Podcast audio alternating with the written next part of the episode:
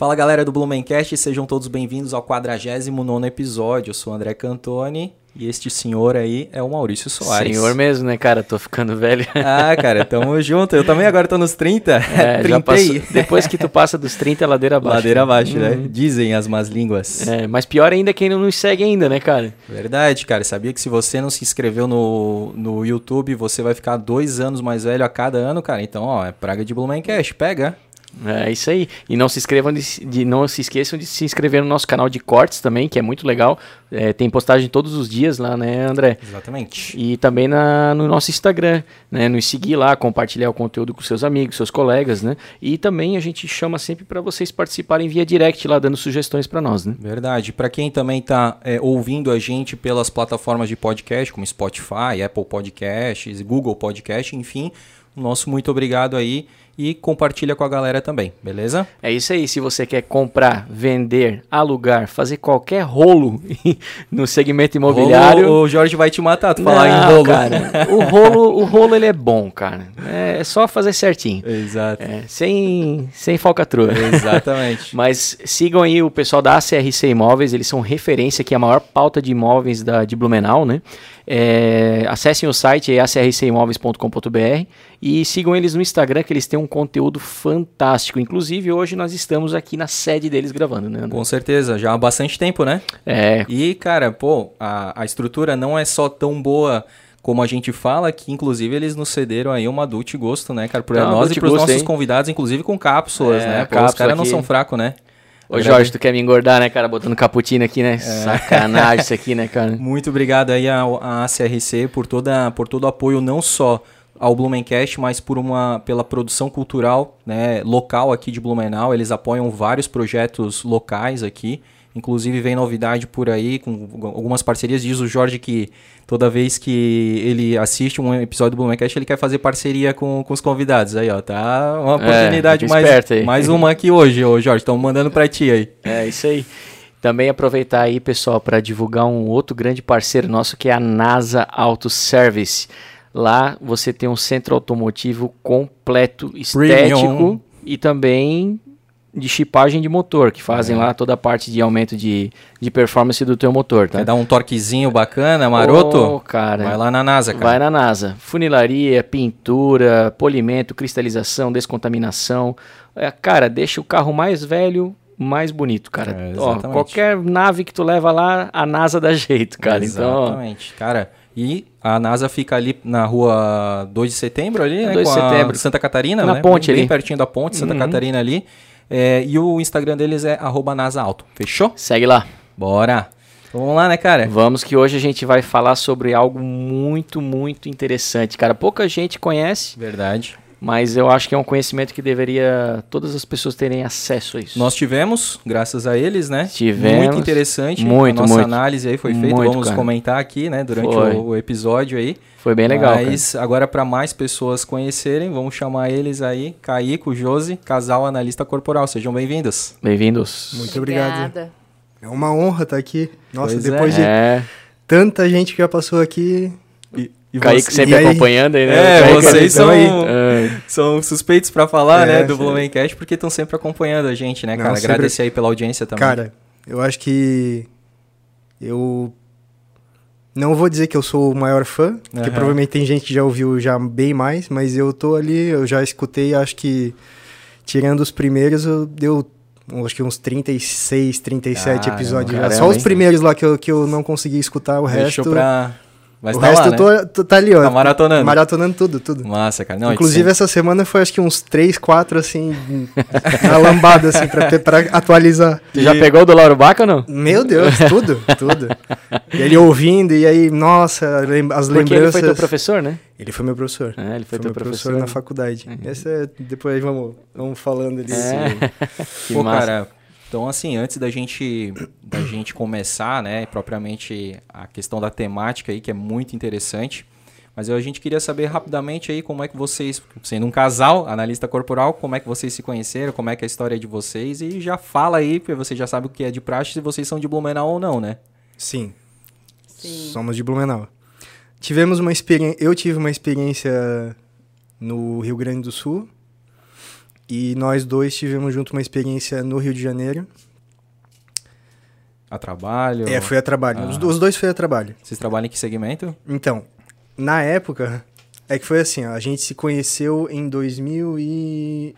Ai, não lembro. Ih, a mulher não lembra. Olha não isso. Lembra. 2008, 2009, uma Temos coisa assim. rupturas. É. É, eu não vou lembrar não. exatamente que, em que ano que foi. Foi durante a gincana de Blumenau, que a gente conhece da gincana, ah. gincana de Blumenau. Com, mais uma vez reunindo casais, né? Exatamente. E que equipe que tu, que tu era? Na Kamikaze. da praça, lembra? Não, foi antes na, no desfile, lembra? Ah, eu era da Elite. Ela era ah. da Elite, eu era da Kamikaze. Um abraço pro Carraro. Carraro. O Reinert lá, o Felipe, Fernando, Fernando Reinert. Uhum, legal. A galera lá. Que hoje eles estão na CP, né? É, exatamente. E... Ferrando com todo mundo. É. Porra. E, e aí, eu tava na frente, no, o nosso grupo tava na frente, era um desfile de 2 de setembro. E ah. a, a, Elite tava atrás, e aí alguém falou assim: ah, ele tem uma tatuagem do, do signo de Ares. Eu tenho uma tatuagem na nuca que. Ah, e aí eu olhei para trás, pô, parabéns. A primeira pessoa que de primeira fala o que, que é de verdade, porque ninguém sabia, às vezes ficava olhando, não sabia o que, que era exatamente. E ali a gente se conheceu. Depois, alguns anos depois ali, tipo, poucos anos depois, a gente se encontrou de novo numa, na inauguração da Praça do Gincaneiro. Uhum. Ali na setor 1, né? É, onde era, ali onde era, onde hoje está ali o é Parque Blumenau, ali, né? né? Uhum. Isso foi 2011, né? 2011.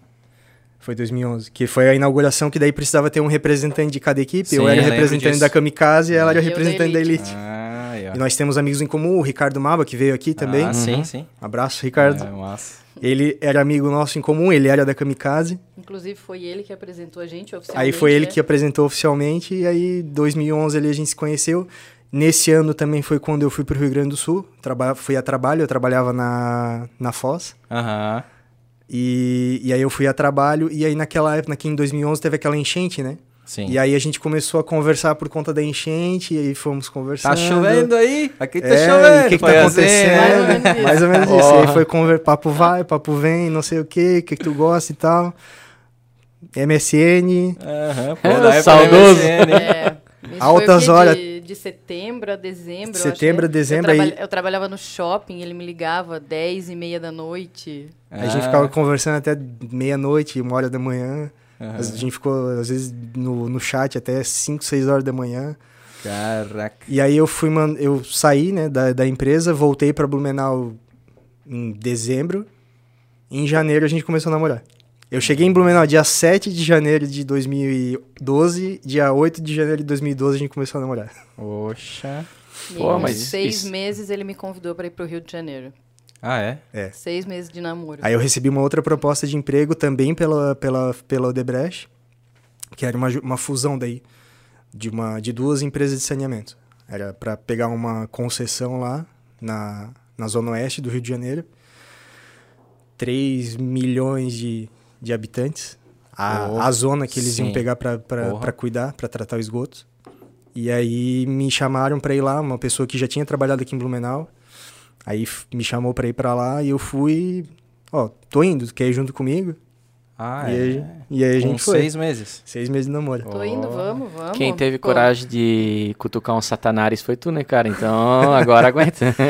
É, e aí a gente é, foi... Ele me, me comprou, né? Porque eu não, não conhecia ainda, né? É. Pô, a lábia dele. E aí, ah, mas lá tem a Fiocruz que tu sempre quis estudar e não sei o que. Ah, boa. Aí ele me convenceu assim, aí eu fui. É, e aí a gente foi e Ficamos três anos lá, três anos e três meses, e depois a gente voltou.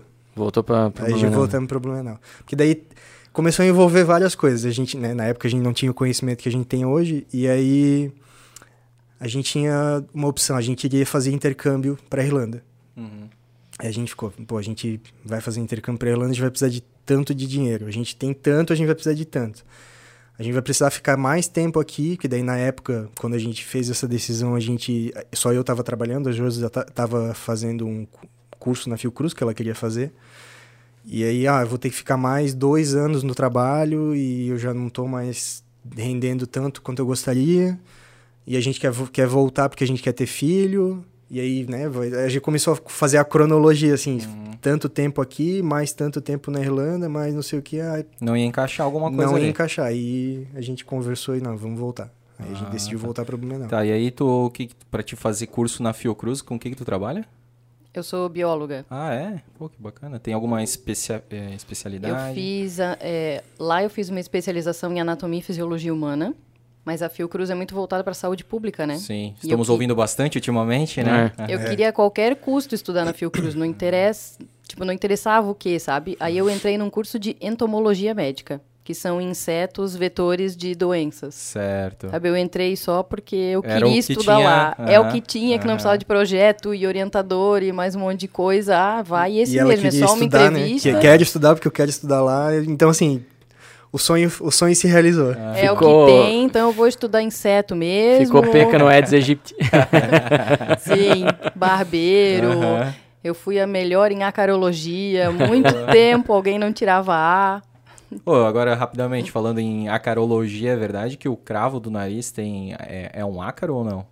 Uma vez eu. Não tem um professor bem conhecido aqui, que é biólogo, que ele é. é ele até tem uma aranha na. É o, é o Hamilton. O Hamilton, Hamilton. Hamilton Becker, é. Berkenbrock. Então, ele, uma vez eu fui num curso dele e ele falou que o ácaro é um. Ah, o cravo é um ácaro. É bem possível que seja. É. é ah, vocês têm um aracnídeo aí na, na, na, cara de vocês. Ele falava assim, porque é, ele tem aquelas é, é bem aulas provável, bem enfáticas. É bem provável que seja mesmo. Ah, então. ah eu, eu não lembro assim exatamente, mas tem também a questão de ser é, sebo, gordura que oxida. Mas tem algumas coisas tipo rosácea. Não, eu não lembro. É. Não lembro faz muito tempo. Nossa. Não, fechou. E então vamos falar agora do como é que vocês chegaram nessa parada de análise corporal, né? É. Como é que vocês encontraram isso e o que, que é isso? Eu vi um vídeo no YouTube, eu nem lembro o que que eu ia assistir, e eu vi uma propaganda. Tu estava fazendo pedagogia. É porque tem que contextualizar. Uhum. A Josi, ela é rígida, né? A gente vai já come, falar, já falar vai começar a entregar os podres agora. Eu sou a perdida na vida. Era perdida na vida. Assim como eu também. Eu, detalhe, eu fui, né, fui aluno do BACA. Abraço, BACA. Uhum. Fui aluno do BACA da gestão ambiental. Ó, eu sou formado em gestão ambiental, eu sou técnico em edificações, já fiz faculdade de engenharia florestal, engenharia de produção, fiz curso de cutelaria, sabe Porra. assim? É o, Bem... né? Aquela Nada coisa, né? eclético. né? Nada eclético. E a Josi é a mesma coisa, né? Fez biologia, só que daí ela já focou mais, mas biologia, anatomia e fisiologia humana, curso de do, é, doula, fez curso oh. de doula, fez curso de massoterapia, fez curso de florais. florais. E tava aí tava pedagogia. nessa. Aí tava fazendo pedagogia, porque queria trabalhar com crianças, não sei o que e tal. E aí entrou essa. Entrou o vídeo, né? Ah, é, enfim, não lembro do que, que era o vídeo, mas tinha uma propaganda falando de um workshop, dizendo. Era um cara que ele foi zoar com coaching que aí ele começou a falar, tipo, ah, olhando para o meu corpo, ele começou a falar como que tinha sido a gestação da minha mãe, o desfraude, não sei o quê. E ele falou que depois daquilo ele parou de zoar com coaching. E aquilo me chamou muita atenção. Daí eu fui procurar o que que era, me inscrevi no workshop, era o quarto workshop. Uhum. Aí comecei a ver vários vídeos e olhei assim, a pessoas carentes. Eu, nossa, mandei pro Kaique, olha isso aqui, isso aqui sou eu. Aí tinha pessoas exigentes. Ela era, falava né? assim, esse aqui sou eu, esse aqui é tu, esse aqui não sei quem. Uhum. E olha só. E eu fui vendo, né, junto. E, pô, legal, interessante. É, mas parece outra pessoa também. E foi, foi indo. Ela foi. Marketing digital funciona. É, ah, aí, exatamente. Aí chegou o dia fatídico. Fez workshop, né? Uhum. Eles estão eles estão né? oferecendo um curso. Eu quero fazer. Eu, puta merda. Oh, mas eles estão dando 50% de desconto. Não, mas era a, mil reais de na desconto. minha ah, na é. minha cabeça era assim, ó, puta merda, mais um curso. Uhum. Tava fazendo pedagogia, já tava fazendo Porque um o passado já com, já tinha uma base ali. Eu que tinha um histórico. tinha um histórico. Tinha um histórico. Eu tá. Tá bom. Tu quer tran vai trancar pedagogia, OK. Tranca pedagogia e faz o curso. Beleza. Se não der nada, continua a pedagogia. Uhum. E aí ela começou a estudar e aí ela começou a me envolver dentro, né? De, porque assim, é, é impossível não contextualizar daí a coisa dentro de casa e relacionar com, com É que é família. meio que o laboratório fica ali, né? Na Exatamente. família, em casa. É, É, aí, ah, tá, tá assim por causa de tal traço, tá agindo assim, porque é assim, que é mais racional, que é mais emocional, porque isso, porque aquilo, né? E aí então eles- ele começou a estudar pela minha vivência, É. pela minha experiência, pelo que eu E tu não tem uma, uma parada assim, tipo. Cara, eu vou até falar pro Caíco porque de repente ele. Pode ser que ele tenha um pouco mais de, de, de razão, né, de ser um pouco mais racional e de repente ele encontre alguma coisa que não seja tão racional até para que eu possa abandonar, digamos assim. Eu tenho muito disso. Por exemplo, assim, eu, eu, eu, eu entro num negócio. Aí eu vou falar pra Joyce as coisas, eu vou falando pra ver se, tipo, alguma coisa passou pelo meu filtro, mas não passou pelo dela.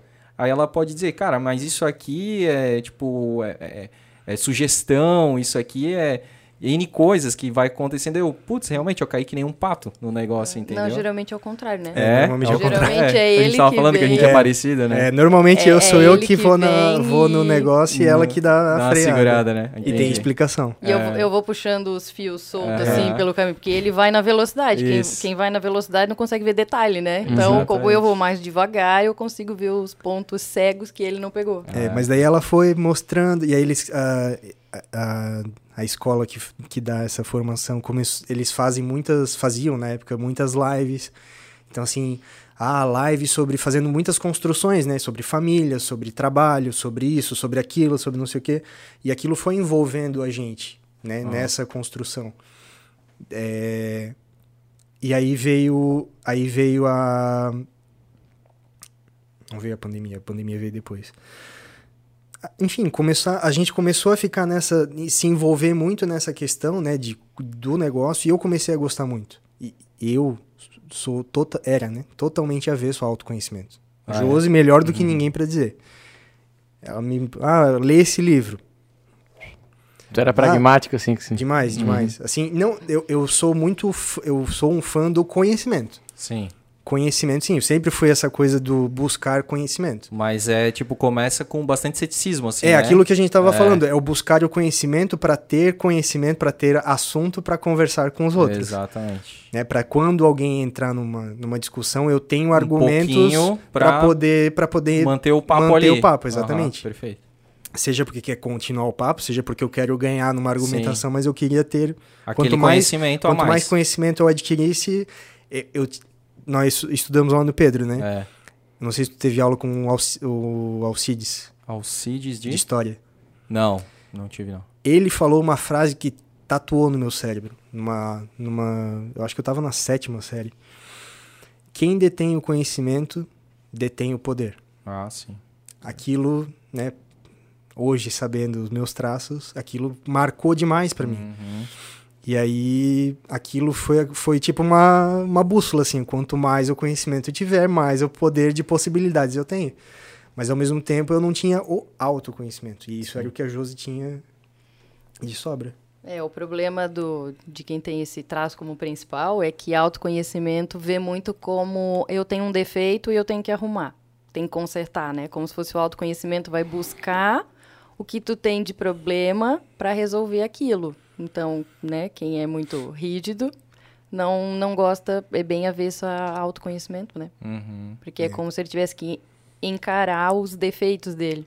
Entendi. E aí, tu encontrou essa ferramenta, começou a fazer algo- as tuas análises ali, né, no, no território próximo, com as pessoas próximas e tal. Isso foi em que ano?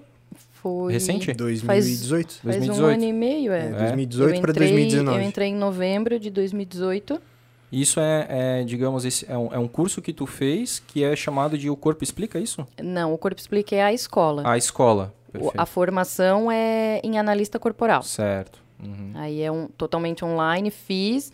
Eles dão vários suportes para família, para filhos, é, sexualidade, finanças. E aí o Caico entrou um ano depois. Uhum. Só que eu, com- Eu, já eu entrei na queria, turma 7. eu queria trabalhar só depois que eu tivesse aplicado tudo na minha vida.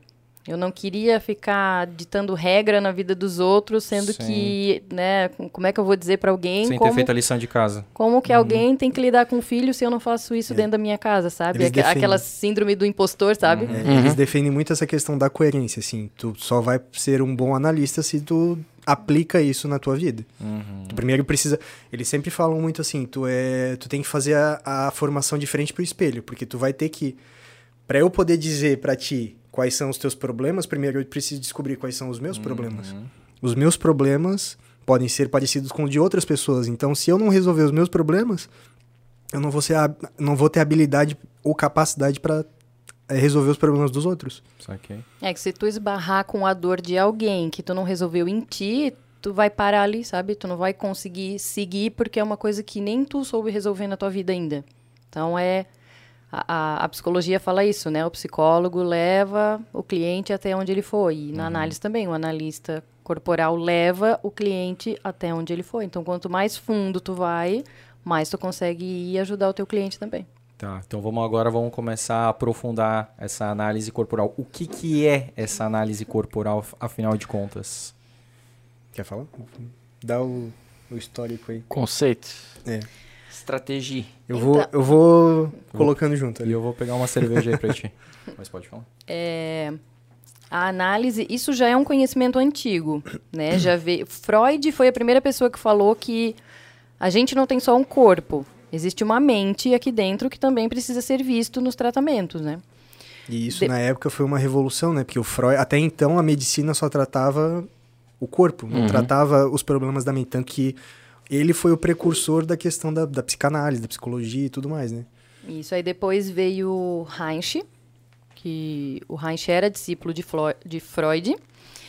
E aí ele descobriu que pessoas que tinham corpos parecidos, eles tinham comportamentos parecidos. Então, né, pessoas que gostavam de se isolar. Ou elas eram quadradinhas, densas, que pareciam um cofre, ou elas eram muito magras e com a cabeça assim desproporcional ao corpo. Depois veio a bioenergética, o Lowen, e ele sistematizou isso. Ele chamou de esquizoide, oral, psicopata, masoquista e rígido.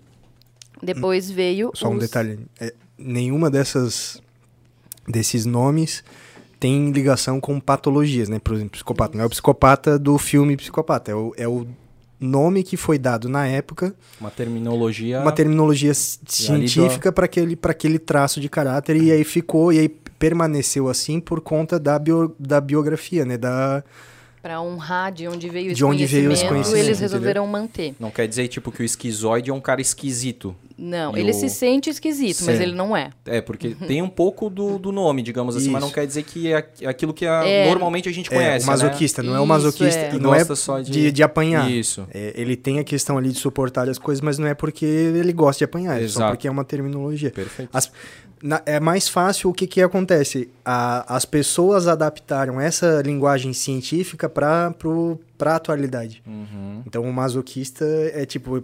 Chamaram a pessoa de masoquista a pessoa que gosta de apanhar, mas na verdade esse, esse nome já é Ah, uma tá. terminologia que já vem de mais, de mais tempo. Isso. Aí depois vieram esses pesquisadores do Corpo Explica, que eles criaram uma ferramenta para medir a quantidade de cada traço de caráter que cada pessoa tem.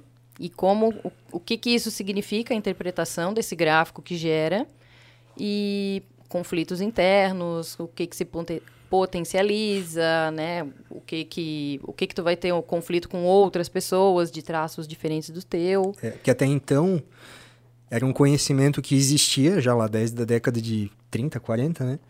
Só que ele não era. Era um conhecimento que estava lá dentro do mundo acadêmico. Dentro de, quem conhece a bioenergética e tudo mais. Mas não era um conhecimento que não tinha como medir, ninguém tinha, ninguém tinha descoberto como medir. Já, já sabia, ah, eu olho pra ti, ah, tu tem rigidez, tem psicopatia. Tá, mas quanto? E o que, que eu faço com isso? Porque a gente tem os cinco traços. Sempre né? tem um predominante. tem até três. Até três Às vezes quatro, muito difícil todos os cinco. É muito difícil uma pessoa ter igualmente os cinco, mas pode acontecer. Daí tu vai ter todos os recursos, mas também vai ter todas as dores sentindo um pouquinho. Mas assim, normalmente tu vai ter dois a três que são os teus principais. É, geralmente quem tem dois, que são as pessoas com picos mais acentuados, elas vão, a genialidade delas está nesses traços, né? Ou comunicação ou criação. Quem é mais distribuído, a genialidade está na combinação, combinação dos traços. Tá. Vocês vão falar de cada um deles. né? Vamos, né? É. É, Isso é importante. Começa... Começa- É, assim, o que que acontece? Cada traço, ele, ele acontece em um momento da, da, da, infância, que vai desde a gestação até mais ou menos os 5, 6 anos. Então, em cada fase está acontecendo essa questão do, da criação, do, da mielinização do traço. O que, que é a mielinização do traço? A gente tem a, o nosso sistema nervoso, né? Que ele vai sendo, que ele se forma ali no, no, na gestação. A capa de mielina é como se fosse o, o, o plástico que encapa o sistema nervoso. É, uma, é a bainha de mielina, né? Bem, é o negócio que vai encapar o, o sistema neurônio, né? O, o, neurônio, é. Então, à medida que a gente vai ganhando controle e habilidade de determinada parte do corpo, a, a mielinização vai acontecendo. Ele vai... É como se fosse uma gravação nessa. É. A mielinização é, a... é essa gravação nessa mielina, é isso? É, é que assim, os neurônios a gente já tem. Sim. Aí ele vai encapando num processo que começa na cabeça e termina lá no, na região sacral. Uhum. Então, esse processo, conforme vai encapando, conforme vai mielinizando esses neurônios, a criança vai ganhando novo, novos controles e sensações. Uhum. Então, por exemplo, quando está lá na, na barriga, é na cabeça. É a fase tanto do esquizoide. É, tanto que a criança nasce toda mole, ela não consegue mexer pescoço, braço, nada. Depois, Os quando começa. São espasmos, né? É, quando tipo, começa a, a mielinizar essa segunda parte daqui da, da, região, né? Mais cervical, ela já começa a mexer braço, já deixa o pescoço mais duro, mas ela ainda não caminha, por exemplo, porque os, os neurônios para baixo ainda não estão mielinizados. Uhum. Então é todo um processo chamado de crânio caudal, né? De cima para baixo. E aí, tanto essa parte comportamental quanto uma, uma questão corporal, ela é, é capaz de, de, tipo, de mudar o, o, corpo da, da criança, no caso ali, que depois vai também vai automaticamente mudar para o adulto também. É, é tipo, que vai tudo vai, da vai... percepção da pessoa. Da, lá da na, criança, né? É, da criança e que depois vai se tornar um adulto. Na gestação, vamos, vamos aprofundar assim, ó. Sim. Na, na gestação, o mundo da criança é o quê? É o útero. Sim. Então ela tem a percepção que ela tem é que aquilo é o mundo dela. Só que ela não tem controle do corpo. Então às vezes ela tá ali, tem um espasmo. Aí ela se mexeu.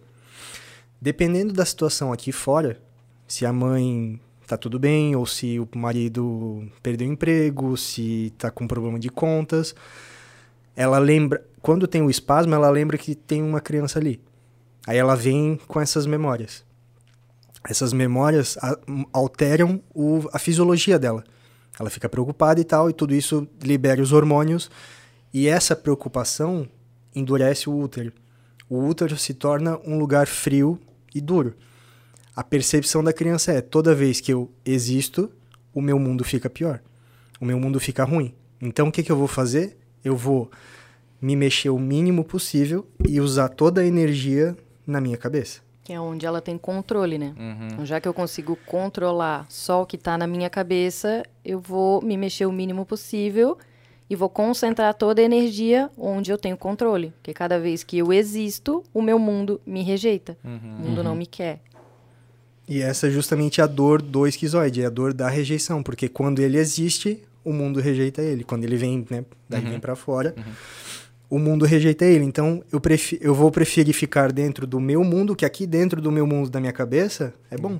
Aqui eu ele não sou rejeitado. É. Exatamente. Aqui as minhas ideias não são rejeitadas. Eu não sou rejeitado. Eu não sou esquisito. Eu não uhum. sou. É, como Inadequado. é que é a palavra? Inadequado. É. Uhum. Ali ele cria um mundo dentro da cabeça dele, um mundo paralelo, um mundo que não existe. O recurso do esquizoide é justamente criatividade, criar coisas que não existem aquelas ideias completamente fora da caixinha, uhum. sabe? A lógica, a imaginação, tudo isso vem dessa dor de ser rejeitado. Cada, cada né, os, os, traços, cada um dos, dos, traços, eles trazem uma dor dessa percepção, desse trauma que ela viveu lá na, naquela fase da, da infância, é, mas também traz um recurso. O recurso é justamente uma, uma habilidade que a mente e o corpo desenvolvem justamente para é, suportar essa dor. Para evitar a dor. Para né? evitar a dor, é. uhum. é.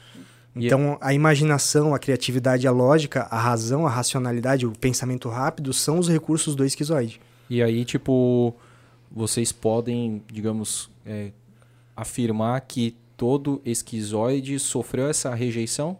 Sim. Sim. Isso... Ele se sentiu rejeitado. Sim, isso. É. Muitas não vezes é que ele foi rejeitado, Não, dizer ele ele se foi, né? sentiu. Isso é, é tudo é a percepção da criança. Uhum. Porque muitas vezes a mãe queria, mas ela estava preocupada porque alguém estava doente, Uhum. ou né, ela vive num, num lugar muito perigoso, Uhum. então ela está sempre preocupada. Então a criança, a percepção dela é esse mundo não Uhum. me quer. Então eu tenho que existir o mínimo possível e eu vou viver onde eu sou aceito, que é dentro da minha cabeça.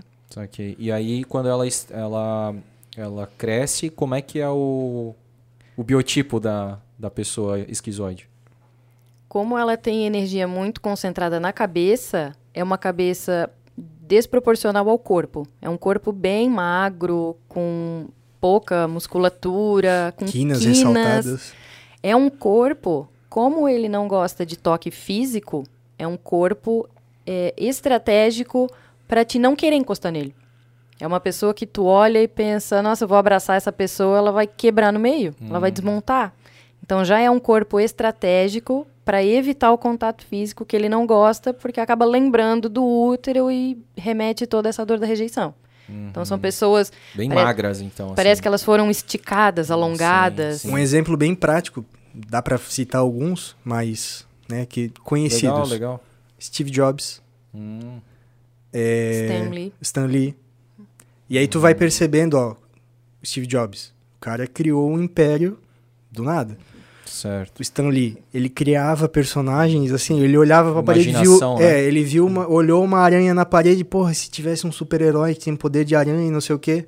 Sabe assim, ele criava coisas do nada. Certo. É uma cabeça que não para nunca, tá? O tempo todo. O esquizoide, quando ele quer criar, ele desliga o corpo, ele se desconecta Ele- aqui, ó, ele completamente da, da daí a- realidade. A cabeça tem que ter energia, né? Sim. Então ele suporta aqui. O importante é a cabeça funcionar. O Exatamente. corpo ele não tá o nem aí. tá nem Ele aí. pode deitar no chão, botar as pernas pra cima, justamente pra tudo ir pra cabeça. Olha só. Pra Mas- concentrar, porque pra ele é muito importante o que tá na cabeça. São pessoas até às vezes desleixadas com a aparência, É, e porque a gente- não, não gosta Não de atividade importam mesmo, física, assim. não se importa. Ele gosta de existir com ideias. Uhum. O esquizoide ele gosta de aparecer sem aparecer. Sim. Né? Ele, Ele, ele, ele gosta... liga pro, pra, pras ideias, ele Pras liga pra, ideias. pra cabeça, né? pra Isso, razão. é. Não, ali. não olhem pra mim. Olhem para o que eu criei, para as Hum. minhas ideias. Vamos discutir ideias. Discutir sobre mim não tem necessidade nenhuma. É, tem um caso bem extremo, que é a pessoa que realmente, ela realmente, ela escolheu, né, li- desligar o corpo pra ficar só com a mente. Stephen Hawking. Ah, é? Tu vê, tu vê que ele tinha, ele teve o ELA, né, Sim. que foi uma doença que atrofiou todo o corpo dele, mas a, ca- a cabeça não parou. Continuou funcionando. Continuou funcionando. Ele, E ele tem esse biotipo realmente, né? Naquele filme mostra ele bem ele é bem magro, com a cabeça É. bem grande. E Magrinho, ele, cabeçudo, a e ele- chance de e ser ele- esquizoide Exatamente. predominante é, É. grande. Sim. muito mais, provavelmente 50% ou mais. É mesmo? É, porque assim, ó, tu vê que ele, ele literalmente, ele desligou o corpo e assim, a previsão de vida dele era o quê? Três anos. É. Ele viveu 50, 60 É. anos, sei lá quantos anos ele viveu ainda depois que ele Ele- teve é. diagnóstico. Ele escolheu deixar toda a energia na cabeça, que Pra era muito importante para ele, desligar o corpo, porque o corpo para ele era só para levar a cabeça de um lado para o outro. É, e como ele não precisava do corpo, podia ter uma cadeira, alguma Sim. coisa, ele, Aham. ele, ele, É, literalmente e através da cabeça ele conseguiu se adaptar ali pra... Exatamente. E as ideias dele foram difundidas e ele ficou conhecido pelas ideias dele. Sim. Ele foi reconhecido pelas ideias dele, ele não foi rejeitado pelas ideias dele e tá aí até hoje, né? Porra, que interessante, cara. Pô, Verdade. que legal. E aí, depois do esquizoide, a gente pode ir para um outro? Que é Sim, o depois- próximo. Depois é o oral. O oral é na fase da amamentação. Então, Lo- tipo, ali a a criança já nasceu, então, né? Isso. Até o Isso. esquizoide vai da gestação até mais ou menos um mês de vida, assim. Tá. Que é daí quando a criança começa a ter o controle da parte de baixo aqui do. da Então, se parte ela, do se ela não teve a sensação de rejeição até nesse um mês de vida, é- ela não vai ter tantos traços de esquizoide. Não, ela, vai- já, passou pelo esquizoide. Tá. Ela pode até ter passado por uma gestação que não foi assim tão tranquila, mas ela não se sentiu rejeitada. Uhum. Tá, É muito a percepção dela, né? perfeito. Aí depois vem o oral. O oral é, recebe novas sensações e controle da parte é, sensorial, boca, os braços.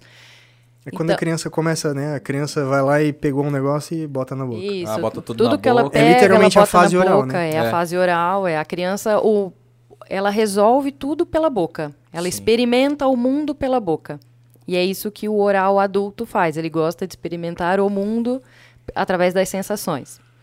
Então, o oral, é, nessa fase da amamentação, quando ele não sabe falar. Un, o único jeito que ele tem de se comunicar é chorando. Chorando por expressões corporais ou faciais. Quando ele chama alguém, ou ele pode não ser atendido, que aí tem um tipo de oral, que é chamado oral da falta, ou ele é atendido em excesso. Pode ser que ele tinha alguma coisa incomodando, mas vão lá e dão peito.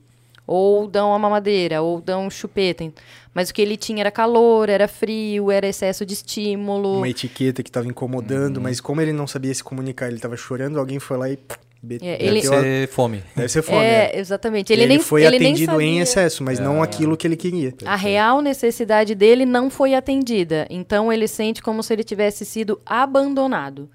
Me quiseram aqui, me receberam, só que agora eu não sei o que eu estou sentindo, eu não sei o que, que é esse desconforto, eu não tinha, apareceu e ninguém sabe resolver e eu estou pedindo, eu estou chorando e ninguém resolve para mim. Estou recebendo uma coisa que eu não quero, tipo, é, eu tô, eu tô, estão me dando um uma coisa que, que tá eu não preciso. É, a minha real necessidade não está sendo atendida. É isso no caso do oral do excesso. O oral da falta é a pessoa, é o, é o bebê que ou foi atendido, mas não com atenção, é aquela é, um peito distraído, assim, né? Vai lá só bota a, mamadeira e sai Fica e deixa a criança mamando. Amamentando e no celular. Ou até mesmo a criança que foi negligenciada. Tipo assim, ah, deixa chorando que daqui a pouco ela para de chorar. Uhum. Deixa aí, chorar para aprender que o mundo não é sempre do jeito que é, ela aí, quer. Aí o que, que é a percepção da criança? Poxa, nem eu falando eu recebo atenção, então eu não vou nem pedir. Porque ah. eu já vou ser abandonada mesmo, então eu não vou nem, nem pedir. Que... E os dois são os dois têm a mesma questão da, do abandono. Uhum. Só que um é pelo excesso, né? Não foi atendido aquilo que ele queria, o outro foi pela negligência. E aí, quando adultos, como é que é a parte física daí? Como é que... São pessoas mais redondinhas, o ombro mais redondo, com, como se fosse um ombro escorrido, um rosto mais redondo, um olhinho caído de tristeza, boca grande. Aí o oral. Um aspecto infantilizado, assim. Isso, aquelas pessoas que têm 40 anos e parecem que têm 20. Uhum. Uhum. É, é, como se fosse uma criança que só cresceu. O Jô Soares, sabe? O Jô uhum. Soares, tu olha pra ele parece que ele tem 5 anos, ele só cresceu. É verdade, bem fofinho. Ele é redondinho, eles são molinhos. Extremamente tem... comunicativo, extremamente empático que é o grande Fica o tempo recurso percebe do, percebe do é, percebe no, nas entrevistas de Soares ele está o tempo inteiro conversando com a pessoa e o tempo inteiro encostando é, na pessoa. Uhum. é. é. a necessidade do oral de estar em contato para não para não se sentir abandonado. Olha só cara. E o oral adora pessoas completamente o oposto do esquizoide. Agora tu imagina duas pessoas um oral e um esquizoide convivendo. Um casal um ama contato, um odeia contato. Um é totalmente do pensar, o outro é totalmente do agir. Do sentir. Do sentir, né? É do sentir, uhum. desculpa. Isso, é do sentir. Então é, é, completamente diferente. Assim, se não conhecer os traços, isso é. tá quase fadado ao fracasso. Porque aí ele vai ficar dizendo, tem, explicando que ele ama ela por A mais B, que eles são importantes e que tem que ficar junto. E ela diz, mas eu não sinto isso. Porque o oral é sentir, é totalmente sensação. O oral, ele literalmente, ele tem um, ele tem um, a gente fez uma publicação esses dias, ele tem literalmente um vazio dentro aqui, e não é um vazio só emocional, uhum. é um vazio físico. Porra. Esse buraco no peito Sim. aqui uhum. é o vazio do oral. Ah, é. é um vazio existencial que ele precisa preencher, seja lá com que for. Se ele não preencher isso com sensações, se ele não preencher com carinho, com amor, com afeto, ele vai preencher com comida, com bebida, com cigarro, com drogas, com, com compras. eu ia perguntar, compras. tipo, vocês falaram ali da, do biotipo, né, do, do oral, dá a entender que é uma pessoa mais cheinha, mais gordinha e o tal. O oral do excesso, sim. O oral do excesso, então... O oral da falta, não. Pessoas que têm dificuldade de emagrecer pod, podem ser orais. Elas são orais. Todo são obeso, orais. É mesmo? Todo obeso tem pico de oral. Hum. É, e aí isso está influenciado justamente pela questão do abandono já que eu fui abandonado pela, pela vida, eu vou me preencher de outras coisas. Uhum. E aí quer ficar cada vez maior para ver se alguém vai notar ele e vai ir lá querer dar um colo, vai querer dar um abraço, vai querer dar atenção Só pra que ele. daí tu falou também de bebida e tudo mais. Então também é muito propenso a vícios? Sim. Tudo em excesso. Tudo em excesso. Compras, é o Compras. traço que mais tem tendência a se endividar, porque ele compra, compra, compra, mas nada preenche esse vazio, Sim. porque esse vazio é totalmente emocional. Então ele tenta preencher de várias formas, roendo unha, bebendo, comendo, de várias, resolvendo com a boca, que é da fase da amamentação. Então ele tenta resolver com a boca. E mas seria muito facilmente resolvido com um abraço, um carinho, um colo, Um bate-papo. um Os orais, amigo, quando eles. um ombro amigo. É, os orais, quando eles conseguem expor os sentimentos deles, e, e quando eles conseguem chorar, que também é um recurso do oral, botar a emoção e a sensação pra fora, ele consegue até. Ele fica até se sentindo mais leve e não tem vontade de comer. O oral ele não come pela fome do estômago, ele come pela fome do coração. Pelo Fome- é uma vazio fome emocional, né? existencial. Exatamente. É fome emocional. Só que aí ele tenta preencher essa fome emocional com outras coisas, porque a fome, como, como na fase lá, quando ele era bebê, ele não sabia o que, que ele queria, Uhum. ele traz isso pra vida adulta. Ele continua não sabendo o que ele quer. E aí ele tenta preencher essa, esse, essa- esse o- vazio com qualquer outra E o coisa. oral, ele tem alguma necessidade de ficar chamando atenção, assim, ou... Tem. É, muito? É igual o bebê. Imagina o bebê Uhum. no berço. Eu tô aqui uma. O, o, imagina o oral adulto, né? Eu tenho um desconforto, eu não sei o que, que é. Quanto mais pessoas eu tenho perto de mim, maiores são as chances de alguém adivinhar o que, que eu quero e me dar. E por isso pode até agir por impulsão, pra poder chamar atenção, né? Vezes, é aquela pessoa reclamona. Uhum.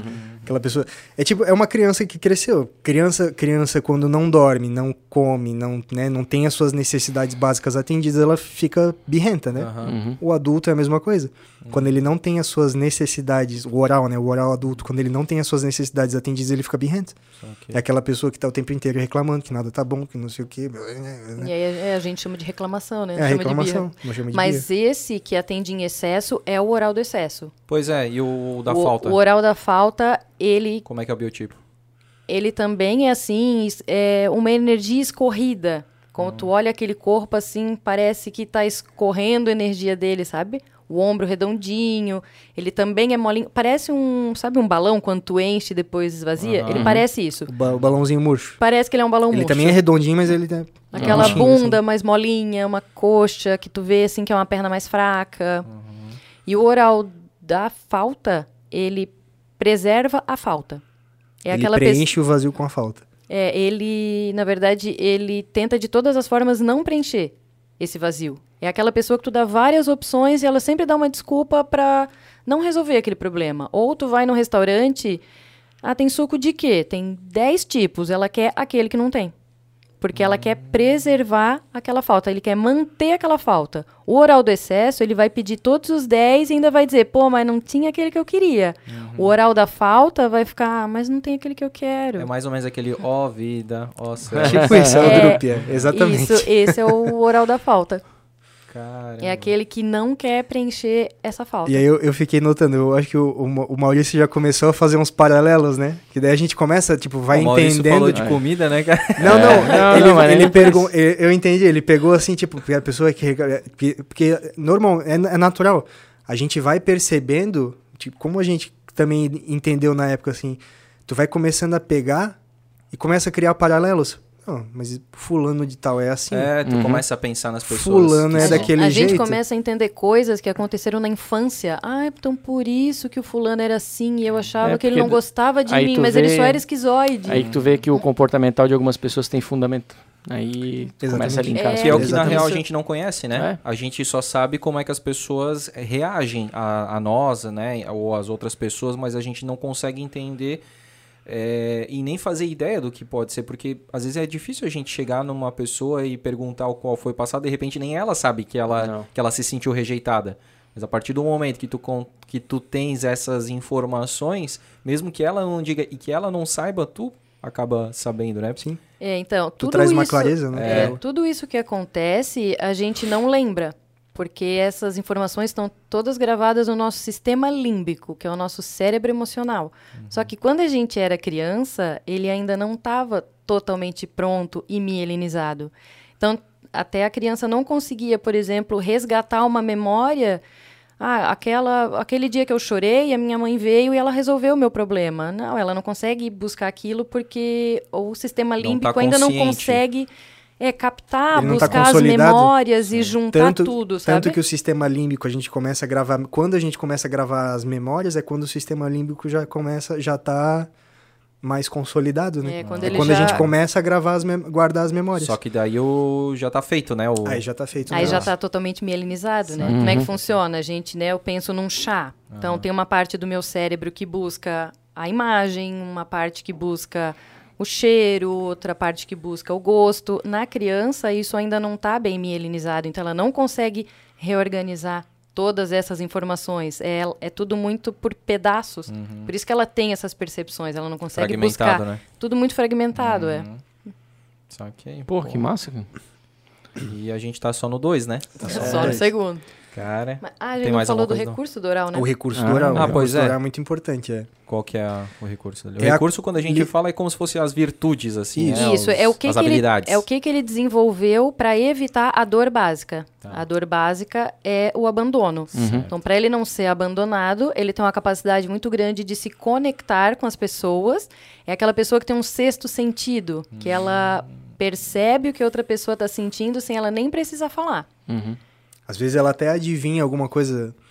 Ah, eu te trouxe um chá. Nossa, uhum. eu tava pensando nisso. Como é que tu adivinhou? A pessoa tem essa percepção. É como se fosse literalmente esse sentido. Certo. É uma empatia muito grande com as outras pessoas, uma conexão muito grande, uma capacidade muito grande de se comunicar com as pessoas. Uhum. De sentir o que o outro está sentindo. Uhum. Então, o oral, ele usa muito mais palavras que precisa para explicar uma mesma coisa.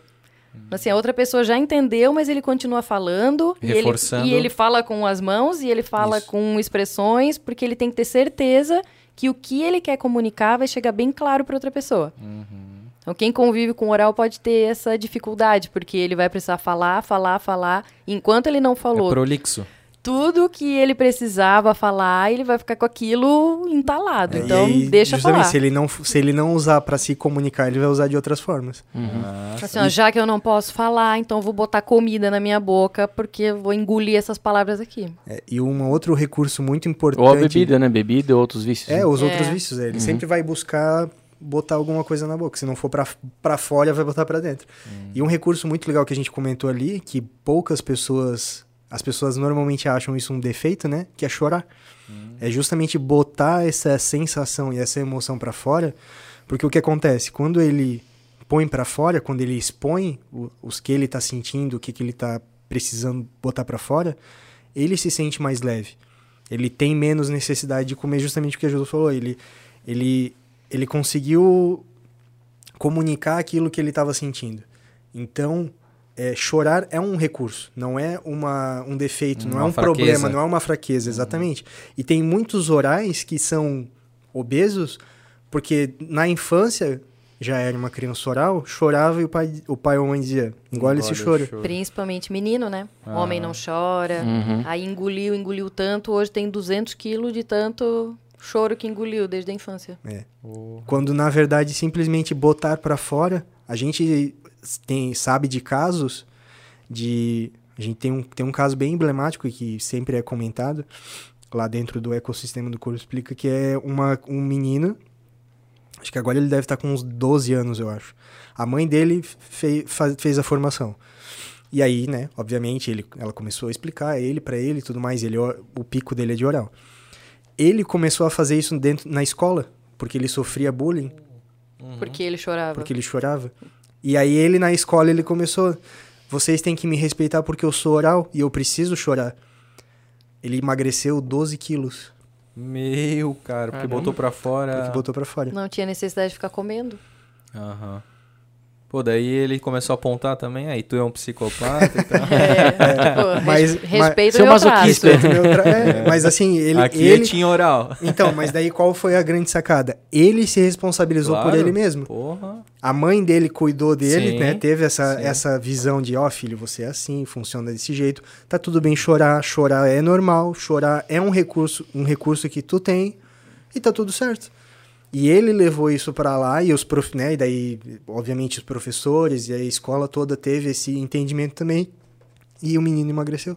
Caramba, cara. Então, então digamos que é, é possível, a partir do momento que o oral se conhece e tudo mais, ele consegue. Não é que ele tá fadado a ficar obeso. Não, ele tem uma tendência. Ele Quando sempre- ele descobrir qual é a função do excesso de peso, aí ele consegue emagrecer. É, ele Senão, nunca vai dieta de- nenhuma vai funcionar. Ele nunca vai ser magro igual um esquizoide. Sim. Ele sempre vai ser molinho e mais redondinho.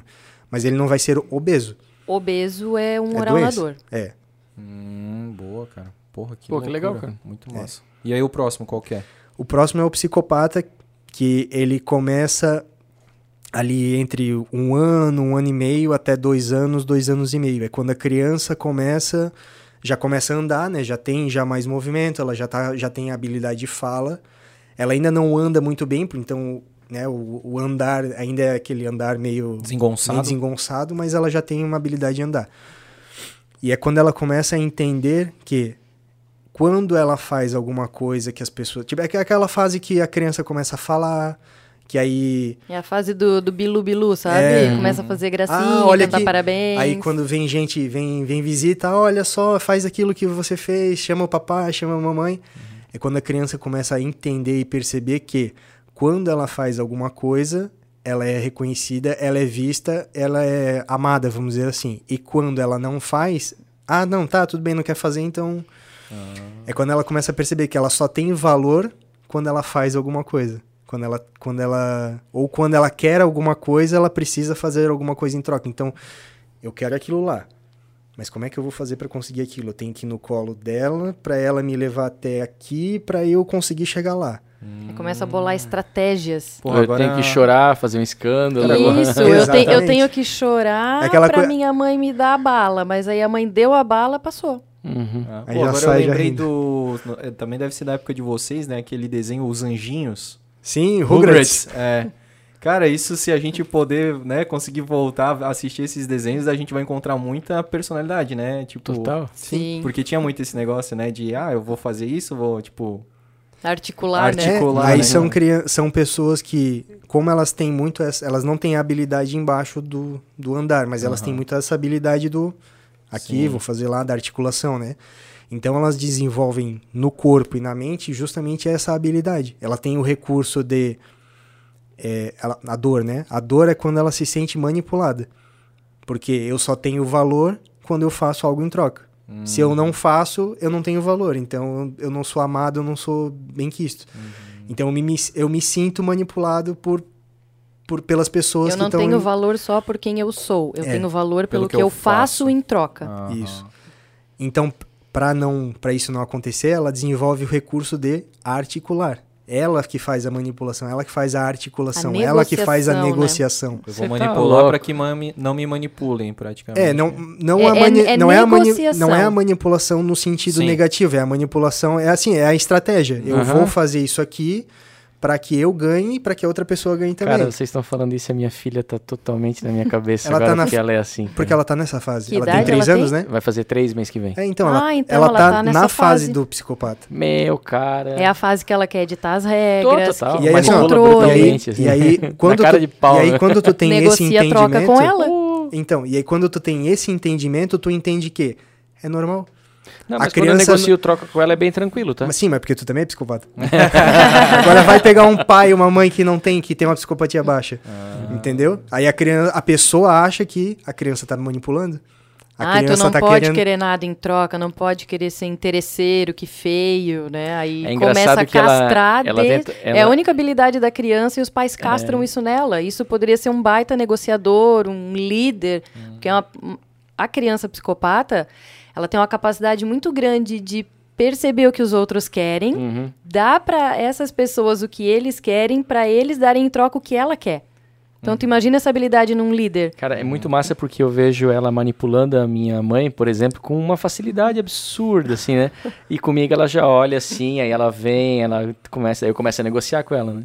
E aí, cara, ela já vê que comigo o buraco é mais embaixo. Opa, com o papai não é bem assim, né? É. Eu vou ter que ir mais E ela, longe. e ela já tá ligada nisso, porque Tá. ela sabe que contigo ela vai ter que ter um pouquinho mais de. de gastar um pouco mais de Jogo de saliva. cintura, né? Meu Deus, É, cara. com a tua, com a um tua pouco mãe mais. é só. É só, É Tá só na pular lábia, só né? a lábiazinha ali, pau. Mas isso é um recurso que na, na vida adulta a criança desenvolve essa questão da liderança, essa questão da, da negociação, da articulação. São excelentes líderes, são Persuasão, excelentes né? vendedores. Convencimento. Nossa, vai tentar convencer. Argumentação. Exatamente. Argumentação. E aí ele vai bolar estratégias, né? Para que todo mundo saia ganhando. Porque o, o, o psicopata no recurso, ele é muito justo. Ele quer que todo mundo saia ganhando, não só ele. Ele principalmente, mas que todo mundo que tá com ele saia ganhando também. É, como ele não tem pernas para executar os planos dele, ele vai buscar pessoas, as pessoas certas, úteis, para fazer aquilo para que todo mundo saia ganhando, inclusive ele. Então todo mundo vai ganhar o que quer e ele também. Uhum. Sendo que ele não precisou fazer nada, Vai ele só teve e que delegar, articular. Exatamente. Exatamente. Exatamente. Por isso são tão bons líderes. Ai, cara, que loucura. Tu sempre vai ver um psicopata na, na ponta de uma mesa de negócios. Roberto Justus, Roberto Justus. psicopata nato. São pessoas frias, estrategistas, não envolve sentimento, são pessoas que coração é igual apêndice, sabe? Nem precisava existir. Cara, eu juro pra vocês que tem dia que eu bato nas costas dela e falo assim, ó, nem vou me preocupar contigo na adolescência. que o homem vai ter que ser guerreiro pra passar por essas barreiras. não, não, ciúme do pai é... Tá nada. É, ela ainda tem que passar por mais dois traços, né? Eita. Não, vai, vai passar, vai, vai. Mas já vi que Aí o vamos ver como é que psicopata ela- vai dominar. Né? Vamos ver como é que ela vai interpretar os outros dois, mas se já tá assim, eu- a psicopatinha. tá. É Ô, provável, é ô, provável cara, que vai estar têm vai que estar liderando. mas estimula, tá? Não, eu estimulo Não- mesmo. Eu quero que ela seja É, porra. a, a nossa filha também, a nossa filha é bem. Ela, ela, a, a Alice agora tá na, na última fase, a gente vai chegar lá ainda. Tá. Mas já claramente a gente já percebe assim, ainda tem todo um. Ela vai crescer, ainda tem mais outra poda neural para acontecer, mas nessa idade a gente começa a perceber quais são os, os traços que vão se destacar.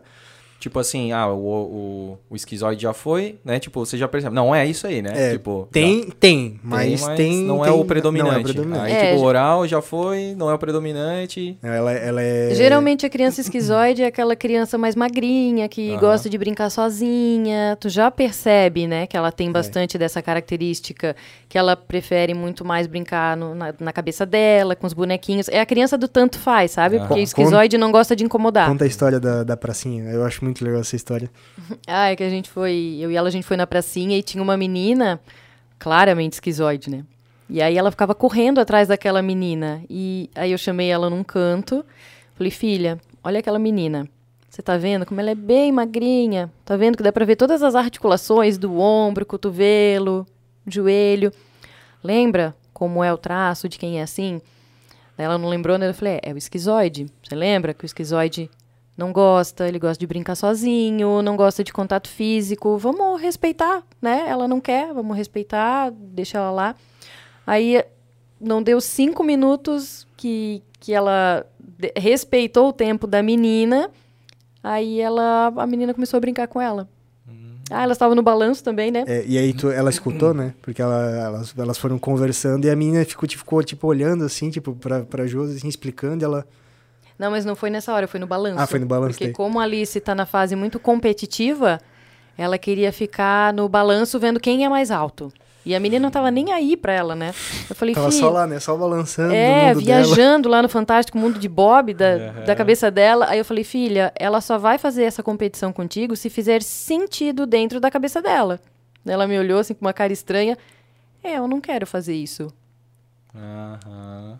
Porra. E aí, tipo. né, uma menina que eu nunca vi na minha vida. Sim. Mas simplesmente tu entender, respeitar o traço da, da pessoa, né? Da criança, do adulto, independente. Entender aquela pessoa e, tipo, beleza, é assim que tu funciona e tá tudo certo. A criança- Não tem que se adequar, né? A A, criança gente que oral- tem que entender e respeitar o outro. A criança oral é aquela que chora mais do que o comum, sabe? Aquela que chora e chora e chora muito e chora desesperadamente. Então a gente e dá já cinco consegue. segundos ela tá rindo. É, porque aí isso. o problema dela foi resolvido. É, porque o, o oral ele é muito intenso. Então, Ah. se ele tá feliz, é, é um traço que tem grande propensão à depressão, por exemplo. Porque se ele tá muito feliz, ele vai ficar muito feliz. É, é aquela coisa que tá é, celebrando porque ganhou um copo de água. É assim. quase Ah. desproporcional E ao que ele tá muito, aconteceu. se ele tá triste, ele fica muito triste. Fundo de Por poço, isso é um- assim, ele é acha um- que vai morrer. que É um perfil que tem muita não propensão à depressão, então. Isso, exatamente. Não vai ficar feliz. Porque, é, porque, É, é que porque tem. tem. a questão da intensidade. Ah. Se é feliz, é muito feliz. Se é triste, é fossa O que ele sente total. é muito intenso, muito. Para as outras pessoas que estão olhando pode não parecer nada, sabe? Mas ele tá sentindo naquela intensidade. Quem olha pensa, "Não, tá exagerando, né? Não, eu tô sentindo tudo isso. Então é por isso que ele tem essa propensão à depressão, porque é quando tá no fundo do poço é muito fundo de poço. Vocês falaram agora do né, depressão oral, a depressão é oral. Oral. Oral. Ah, agora me veio um pensamento, né? O esquizoide pode ser confundido com autista? Pode. Pode. O masoquista também, no É. caso. Porque Porque, eles gostam de ficar mais no, É. no Isolado no mundo deles, né? Exatamente. Ou o masoquista, Ou por exemplo. TDAH com, também. É, É. TDAH.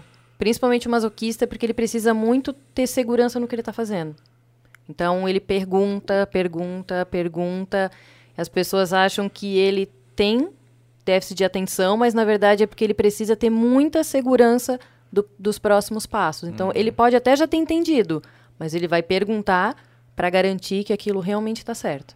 Pô, e que ruim, né? Porque a gente sabe o quanto que algumas crianças precisam até de medicamentos, né? Sim. E, na real, muitas podem estar sendo medicamen é, medicamentadas. medicadas. é de só o funcionamento normal É, dela. o esquizoide também, porque ele, como ele gosta de ficar muito isolado, ele não gosta de contato, ele também pode ser ta- taxado como o, o autista ou TDAH, porque, Não gosta muito de contato porque não tem social, né? contato, ou então porque quer ficar no mundo dele, porque ele é inteligente, ele tem um pensamento rápido, e aí como ele tem um pensamento muito rápido, ele, já, ele acha que os outros são burros. Uhum. Porque ele, tipo, né, o, o oral precisa do dobro de, de palavras para poder explicar. O, Uhum. o esquizoide, com a metade das palavras, ele já entendeu. Ah, Uhum. Quando Com tu nem frase ele já entendeu quando tudo, tu né? nem chegou no O final oral da geralmente frase, quer falar demais, né? é, isso. Isso. E o esquizoide, Já tipo, não. É- ele é muito sintético, ele é muito Uhum. prático nessa questão. Uma criança esquizoide, ela prefere muito mais a companhia dos adultos, porque ela acha muito mais interessante o que eles estão falando.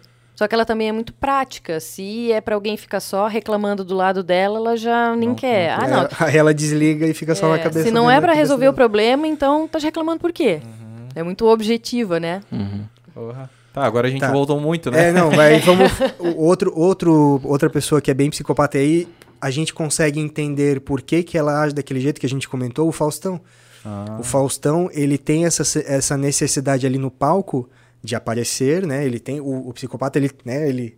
Ele tem, Pavão, né? ele tem o, o formato físico do, do, esquizo, do, do psicopata são, é o triângulo invertido. Então ele tem o formato do triângulo invertido no rosto, aqui em cima mais, mais longo e aqui bem fino. O tronco, os ombros são mais largos do que a cintura, a perna, a coxa é bem grossa e a canela. O- as pessoas de academia, que o cara fica zoando que é o cara que pulou o dia da perna, é um cara psicopata.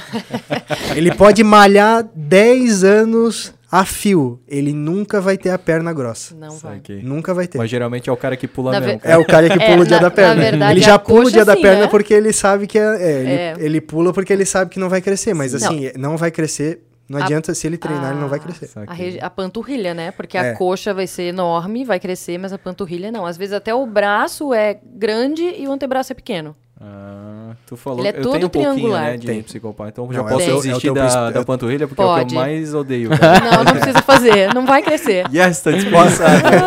Pode Tá só liberado. pode só para fazer a manutenção, Só mas não manutenção. precisa forçar. Não Tu vai vai o, o personal, né? O John, né? É, o John, é. Aí, John, Aí, ó, acabou os treinos de panturrilha, hein? Então, Só dá uma definidinha isso para educador físico, imagina assim, ó, o cara tem a noção de que não adianta o cara treinar, treinar a panturrilha, treinar a perna.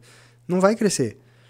Ele, né, obviamente, vai ter os exercícios para o cara Sim. fazer, mas ele tendo a noção, ou por exemplo, a gente vai falar agora depois do masoquista, né? O masoquista é um tronco.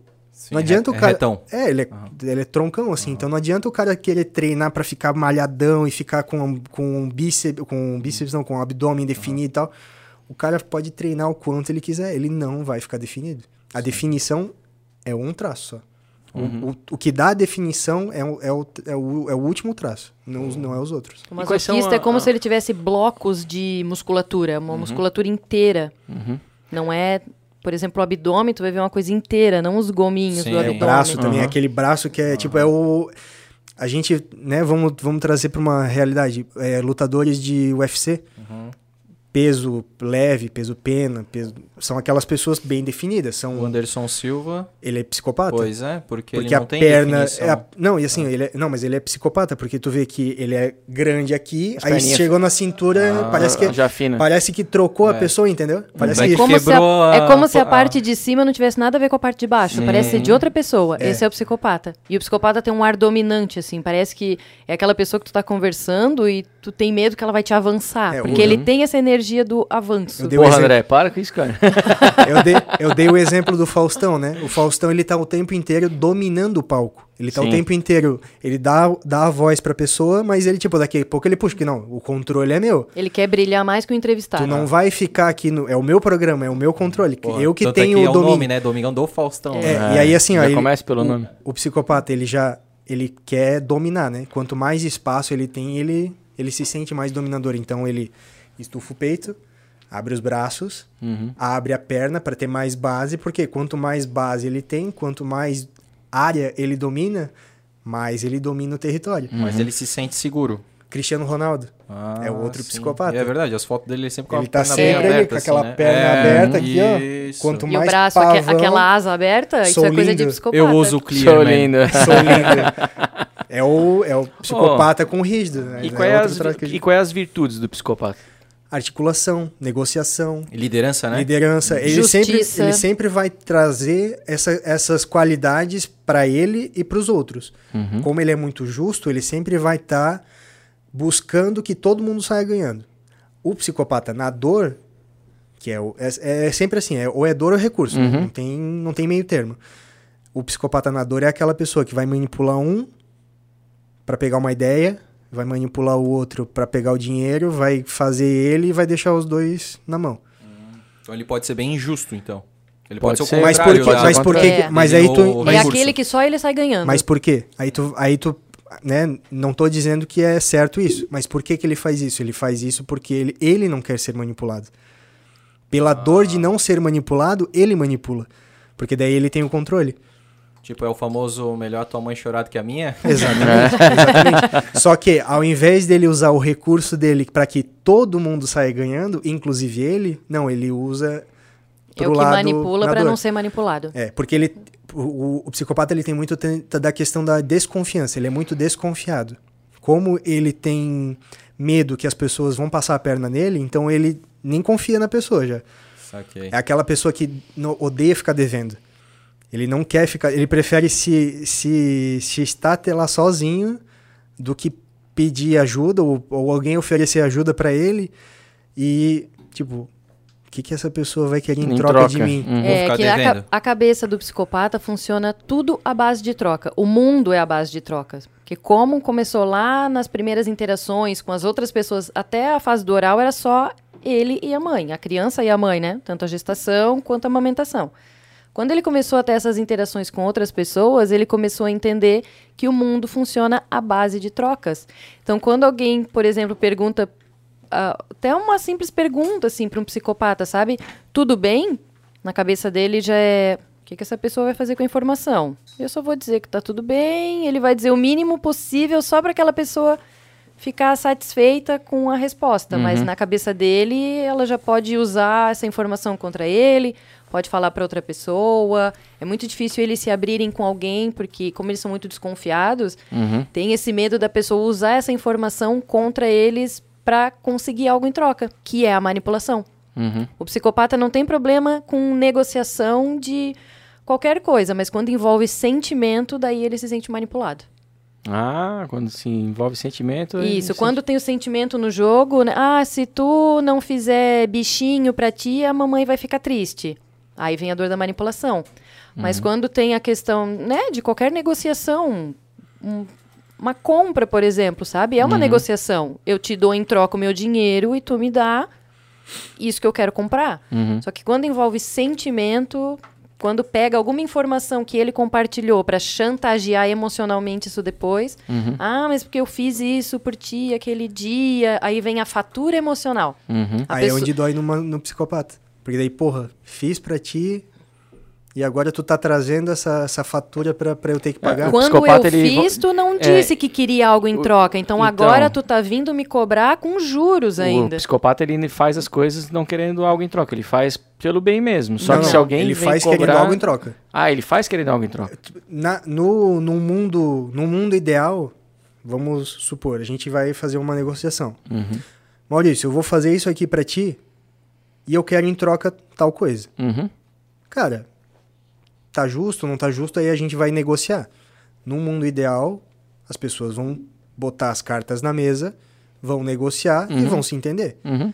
Acontece que, às vezes, a pessoa faz, na cabeça do psicopata, não tô devendo nada pra ela, porque a pessoa não deixou claro que ela queria algo em troca, Uhum. ou não queria. Não ficou claro. Mas na cabeça, assim, ó, não, não me pediu nada em troca, então ela não quer nada em troca. Ou na cabeça dele ele já tá devendo, né? É, ou na então ele tá prefere devendo. nem aceitar, ou ele quer pagar aquilo o quanto antes, porque ele prefere que os outros fiquem devendo pra ele do que ele dever pra alguém. Uhum. Porque quanto mais pessoas devendo pra ele, mais ele tá no controle da situação. Pode ser dever favor, qualquer coisa. É, ou, né, ou vamos dizer assim, ah, tô te devendo alguma coisa? Não, beleza, não tá devendo nada. Beleza, passou. Aí, passou alguns anos. Ô, Maurício, lembra aquele negócio que eu fiz pra ti? Pô, agora eu queria... Pô, mas tu me disse lá atrás que tu não queria nada em troca. Aí vem a, a, a, a sensação da manipulação. Porque, porra, lá atrás disse que não queria, então, né, não quer. Uhum. Agora tá me cobrando. Aí ele pref... aí vai entrando na dor, porque daí eu prefiro não confiar nas pessoas, porque se eu confiar, elas podem me usar depois. Elas podem querer alguma coisa em troca de mim. É a pessoa que tu quer uma ajuda? Aí ele Não, não, valeu. Porque eu posso, pode ser que eu precise ajudar depois. Se eu aceitar a ajuda, Eu eu, já tô devendo. devendo pra essa pessoa. Aham. E eu não gosto de dever pra ninguém. Eu tenho um amigo um amigo que a gente às vezes saía juntos e não, deixa que eu pago, né? Eu pago. Aí é muito engraçado porque eu pagava, não dava dois dias. Passava no lugar, ô, para ali pra, pra gente tomar alguma coisa, comer alguma coisa. Deixa que eu pago dessa vez. Aham. Psicopata. Ele não quer ficar devendo. Ah, tipo, Independente a do primeira tu pagava. eu daí- paguei. Paguei porque, beleza, eu Mas quis ele, pagar. depois ele te chamava pra ele pagar ele pra pagar ficar pra kit. poder ficar kit, porque na cabeça dele ele tava me devendo. Devendo, né? Mesmo que tu fale, ó, tu não me deve nada, se ele sentir que ele precisa pagar aquilo, ele vai dar um jeito de pagar. Sim, Ele não quer sentir que tá devendo pra ninguém.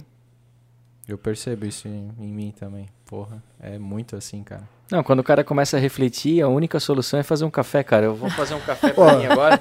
Mas aí, vamos estrear essa vamos noite estrear a gosto aí, pô. cafeteira. Faz, faz nossas- é bom lembrar também das nossas Opa. canecas, né, do Blumencast, feito aí pela Apollo Presentes, da nosso amigo Felipe, né, cara? Top, top É, né, cara? Ficou top, né? Ficou show. Felipe, Acesse inclusive, eu, escu- eu escutei, Felipe, Ah. o, o podcast, o bate-papo. Qual é o perfil do Felipe? Então, Olha aí, ó, já vamos falar já.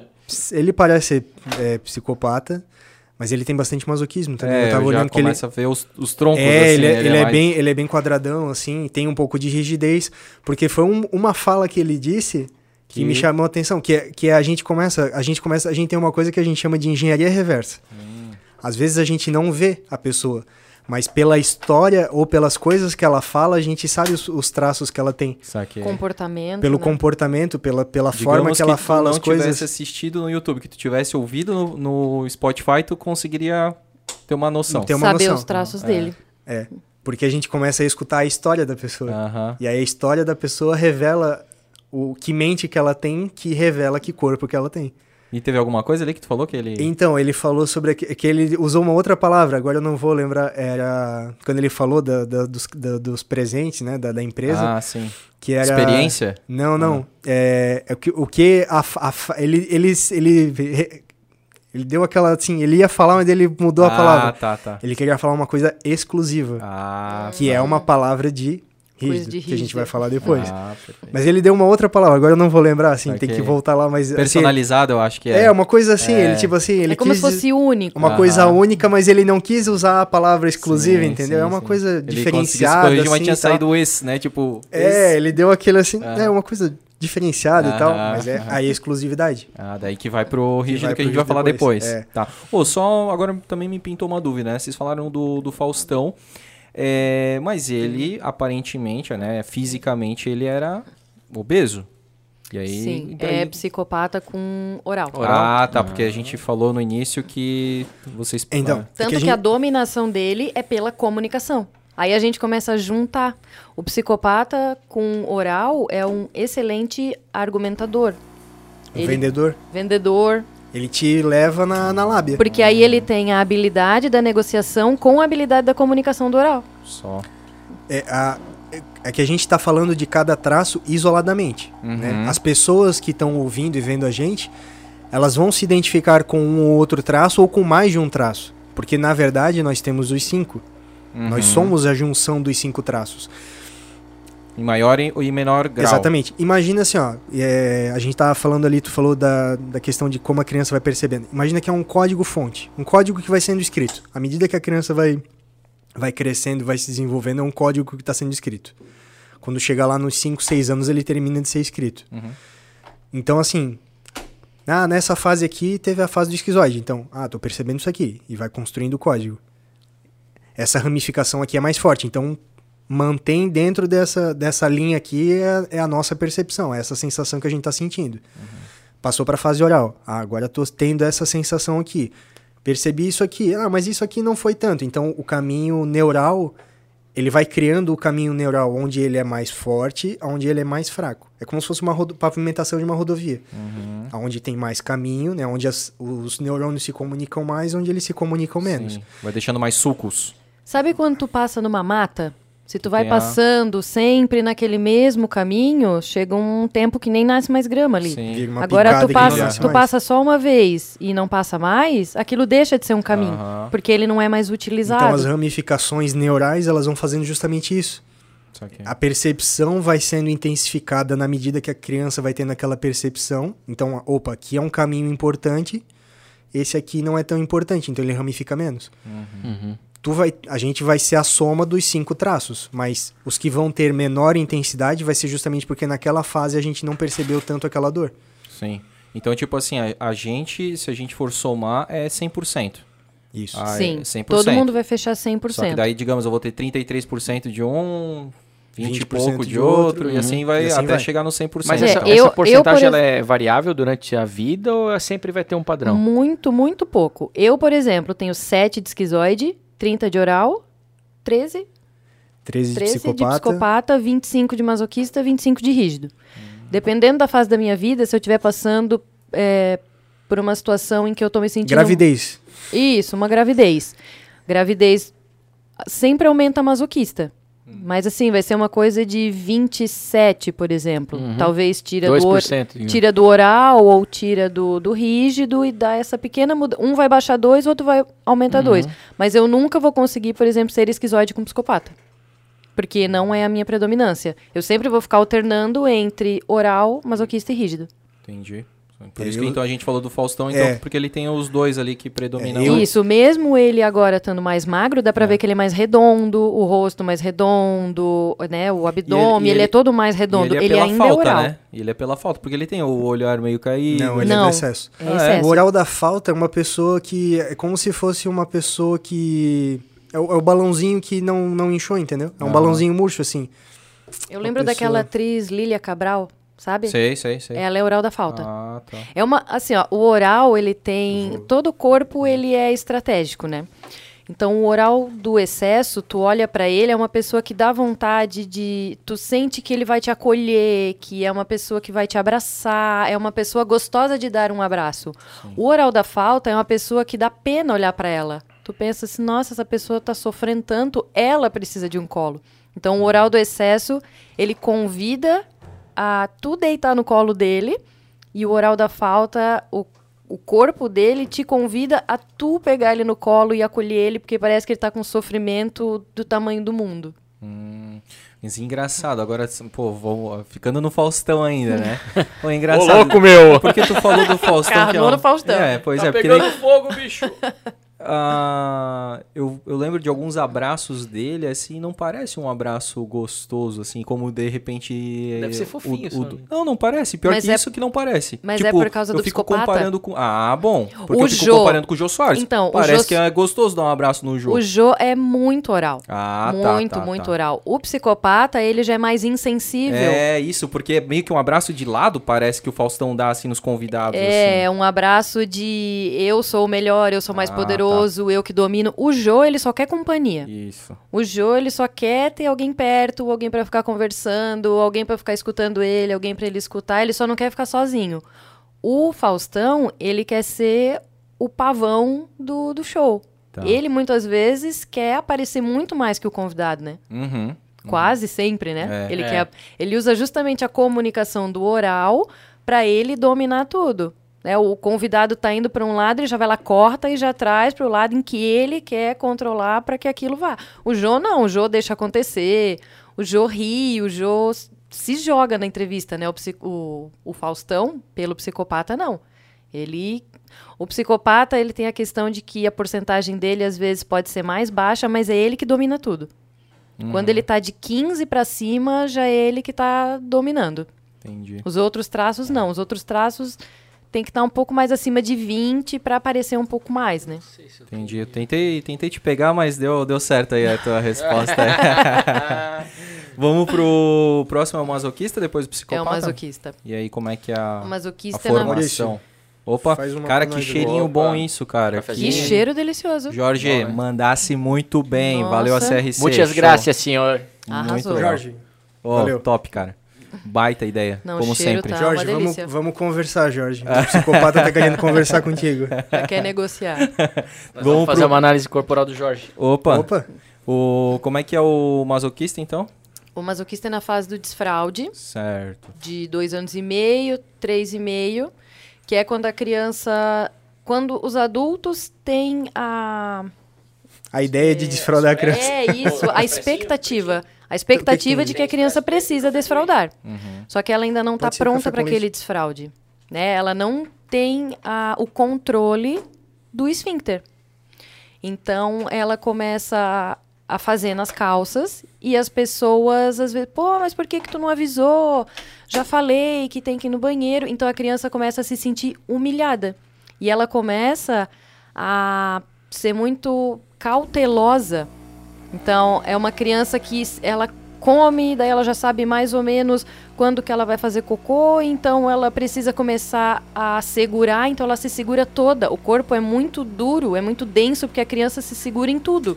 Na boca, é aquela pessoa com o bumbum mais amassado para dentro. Mais achatado. É, Isso, porque porque, tá tempo ela começa a aprender com a segurar. musculatura. Como ela não tem o controle do esfíncter, ela começa a aprender com a musculatura.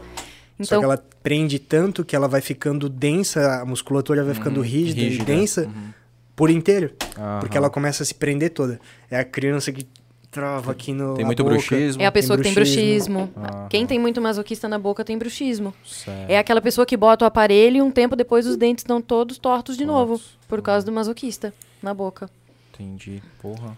E aí a criança começa, quando é, começam a cobrar dela coisas que ela nem sabia que ia fazer, ah, por que que tu não avisou, né? Porque eu não É, sabia. Então ela a- começa a se sentir humilhada. Ou às vezes não é nem um. Às vezes é uma outra criança que chamou a atenção, entendeu? Tipo, pro adulto nem tem problema, mas outra criança, ah, ó, o fulaninho fez cocô na calça. Troca aqui, tá fedido. Tá fedendo, não sei o quê. A criança percebe aquilo e se sente, ela se sente humilhada, ela tem aquela sensação de que ela foi humilhada Sim. pelos outros, mesmo que o adulto não tenha, Aham, mas Não pode tem- ser com mas é a colegas. percepção dela Uhum. que, que Foi traz vexatória. essa, que Mesmo traz que essa aquela dor. criança não, não teve, Não a teve a intenção, intenção também de de humilhar. humilhar. Po- Às vezes pode ser um irmão, ô mãe, troca o fulano aqui, tá fedido. Não foi a intenção de humilhar, mas ela se sentiu humilhada. Então é um outro traço que, assim como o esquizoide, entende que quanto mais ele aparece, mais ele. Maior é a chance dele ser é, humilhado. maior é a chance de, de ficar ruim pra ele.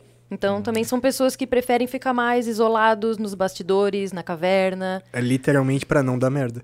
Porque se ela É. fizer alguma coisa, pode dar merda. Porra. E são pessoas com prisão de ventre mesmo? Sim. Enfesadas? Sim. Não, não vou no banheiro.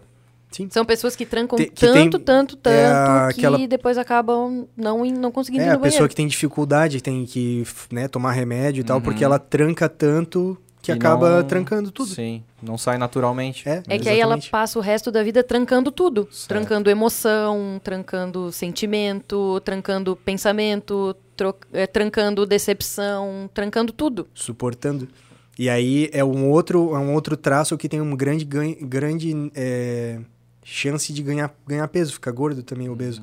Só que não é o obeso mole do, do oral, Uhum. é o obeso Mais duro. duro. Aquele, É aquela pessoa gorda dura, que é uma quadrada, assim, que tu vê que ela é gorda, mas ela não é mole, ela é uma gorda dura, assim. Mas por quê? Porque ela, quanto mais. Ela é, imagina que é um caminhão, assim. Pra suportar, tem que ser um caminhão maior. Então ela fica maior pra poder suportar as coisas difíceis, as merdas que, que ela carrega. Meu, caramba, cara. É. E aí tá. São a- pessoas a- que têm problema aqui na. na cervical. É, não, na não só na cervical, No aqui, ombro tipo, mesmo? Pessoas, pessoas mais que, que ficam assim, mais. Como é que é a palavra? Corcundas. Profunda. É. Fibromialgia é coisa de masoquista que é tudo suporta, peso que ela tem que suporta. carregar. É, é tensão, né? Dá muita tensão. É, Muita são atenção. pesos emocionais que ela tem que carregar. Às vezes não são pesos físicos, são pesos emocionais. Sim. São cobranças da infância. Tu- Expectativas, É, tu, crenças, tu não né? pode, tu não pode nunca abandonar pai e mãe. Isso é uma crença. Sim. É o E meu. Aí fica naquela, fica naquela, aquele, aquele valor enraizado e aquilo é um peso, né? Que a pessoa leva pra vida inteira. Ah, porque o teu pai queria que tu fosse tal profissão. Aí a criança cresce, não queria, mas ela suporta aquilo porque Ah. tem aquela, aquele valor, aquela coisa que ela tinha que carregar. E o masoquista tem uma dificuldade muito grande de desagradar e falar não para os outros. Muito, muito grande. É o traço que mais tem dificuldade para falar não. Ele está sempre fazendo o que os outros querem, porque se ele não faz, é aquela pessoa que prefere a corda no pescoço do que o dedo na cara. Então eu vou fazer porque se eu não fizer eu vou ser criticado, eu vou me sentir humilhado. Então, e como ele tem força, ele tem muita força para carregar. Ele suporta, ele suporta, suporta. Então ele acaba pegando tudo de todo mundo. Ele sente o que é dele, sente o que é dos outros, expectativa de todo mundo, culpa e ele carrega. E assim como o oral, ele sente muito também. Ele é um, é um traço que ele emocionalmente sente o outro. Só que diferente do oral que fala, ele tranca. Ele guarda. Então, tudo isso ele vai guardando, ele vai, ele vai segurando, vai aguentando. São pessoas que elas são mais lentas, elas não têm agilidade, né? Como a Josi falou, que tem a, a questão da, do TDAH ou do autismo, porque elas têm, elas são mais lentas não porque elas têm alguma dificuldade, mas porque elas querem ter atenção aos detalhes. É aquela Elas pessoa ter que a segurança. presta atenção no detalhe do detalhe do detalhe. São pessoas excelentes para trabalhar, por exemplo, com rotina, com planejamento, com coisas Números, que necessitam é, é, uma, uma atenção muito, muito grande. O masoquista é, É, excelente. Quer, quer ter um, um contador, um contador de, de confiança, é um É, contador quadradinho. Masoquista. É, mas aí eu masoquista. faço um paralelo com o meu masoquista é maior que o meu psicopata, mas o meu psicopata me domina, cara, Sim. porque eu Sim. sou ligado no Só que aí o 300. Quanto que, que é teu acontece? psicopata? É 20. É, o ah, teu não. O psicopata é 20. psicopata acima de 15 tá montado nos outros Só traços. que, aí, o que, que- depois a gente pode fazer uma construção melhor, mas né, o teu psicopata, ele na situação, independente da situação que tu tá, quando precisar do teu masoquista, ele vai, ele vai usar o teu masoquista. Ó, agora precisa suportar isso aqui. Suporte isso aqui. Porque tal pessoa Uhum. espera que a gente faça isso. Porque o psicopata é muito por expectativa e troca, né? Se É. a pessoa tem uma expectativa de que tu vai suportar e, e não vai falar nada, então o teu psicopata vai pegar teu masoquista e dizer, ó, suporta. Porque se tu não suportar, a gente vai ser humilhado e manipulado. E aí vocês Hum. comentando dessa forma, assim, parece. A gente já comentou em outra, em outra oportunidade a questão assim do. Daquele filme lá da. Ó, divertidamente. Divertidamente, né? Vocês usam um pouco Pra dessa fazer a analogia, né? Sim, é exatamente aquilo. Que daí ali tinha aquelas emoções. Ó, fazendo a analogia, né? Aham. O medo, que é o comprido, com o olho esbugalhado. Que É tem medo de existir. Olha só, cara. A tristeza, que é redondinha, é escorridinha. Que é- diz chorar faz eu suportar os meus problemas. é oral. Oral. A, a alegria, que tá o tempo Sim. inteiro aqui, Ah, faz dominando, isso, faz aquilo. tu- mandando cada um fazer alguma Agora coisa. não é a hora da oral existir, agora tá na hora da rígida existir, agora tá na hora de... Quem é? A Psicopata. psicopata. Tá Psicopata. tempo Oral inteiro ali. não, a gente, a, a psicopata tá sempre manipulando o ambiente. Então não, chorar não, a gente tem que mostrar pro papai e pra mamãe que a gente tá feliz, engole esse teu choro e O ela raiva. vai vai guardando aquela O raiva é troncudinho, quadradinho, tá ali segurando, mas quando ele explode, Bow. Aham. masoquista. Porra. E aí o E a nojinho é Que é a que os- Ah. as inimigas vão, as inimigas vão, vão correr de inveja da gente. Saquei, cara. Pô, muito. Pô, bem. É, Casa bem, né? Casa Sim. muito bem. Pô, é muito Tanto engraçado jeito que de daí eu fico funcionar quanto o ouvindo vocês corpo. falando, eu vou pra minha análise, eu fico, porra, que merda, de psicopata que me... Aí depois a gente fazendo as construções fica mais fácil o como compensar e recompensar cada traço. Esse é o é- esses foram os dois grandes as grandes duas sacadas que essa ferramenta trouxe da análise corporal. Sim. Não basta só só conhecer os teus traços. O que fazer com isso? É dominar os teus traços para que eles façam o que tu quer que precisa ser feito. Sim. E o masoquista tem algum exemplo do. Dilma Rousseff Ah, é um exemplo clássico de uma masoquista, Ela não, Não sabe consegue lidar improvisar. com improviso, é. porque tem que ter o script. Quando sai do script, fudeu. Saiu algumas vezes, né? Pô, É, exatamente. sacanagem. Mas por quê? O- Porque ela precisou improvisar. Quando ela precisou é improvisar, ela se fudeu. improviso.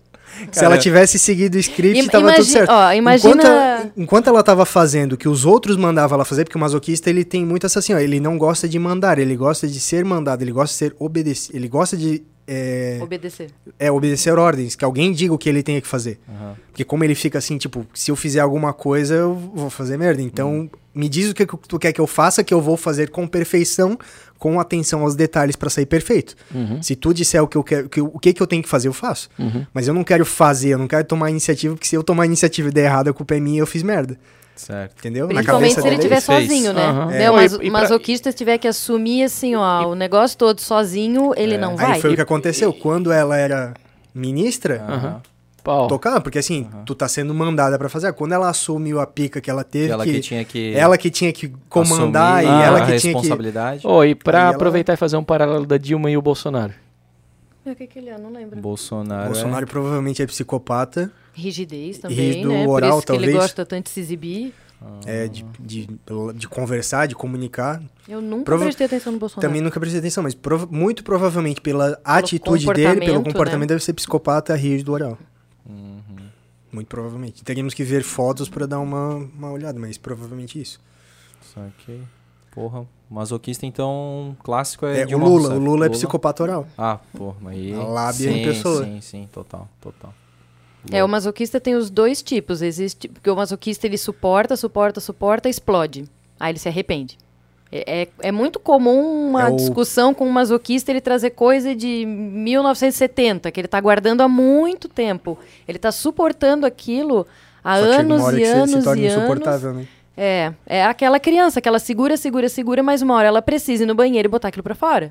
Então, isso trazendo pro adulto, ele suporta, suporta, suporta, mas alguma hora ele tem que botar isso pra fora.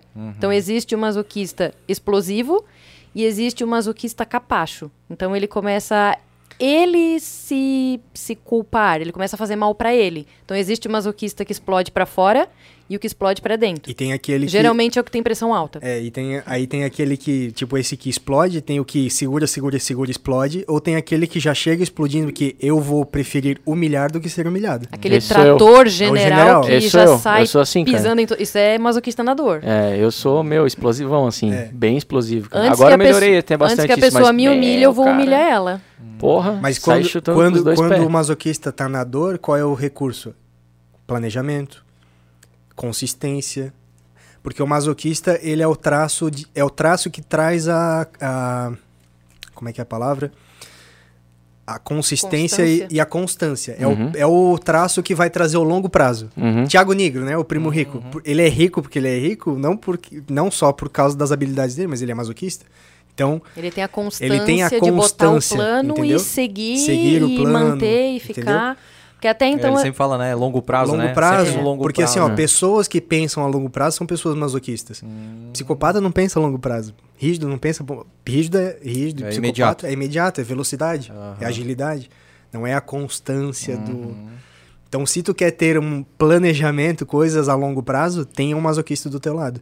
Mas não humilhe ele, não, não traga a dor dele da humilhação. Uhum. Elogia quando ele tá fazendo um bom trabalho, né?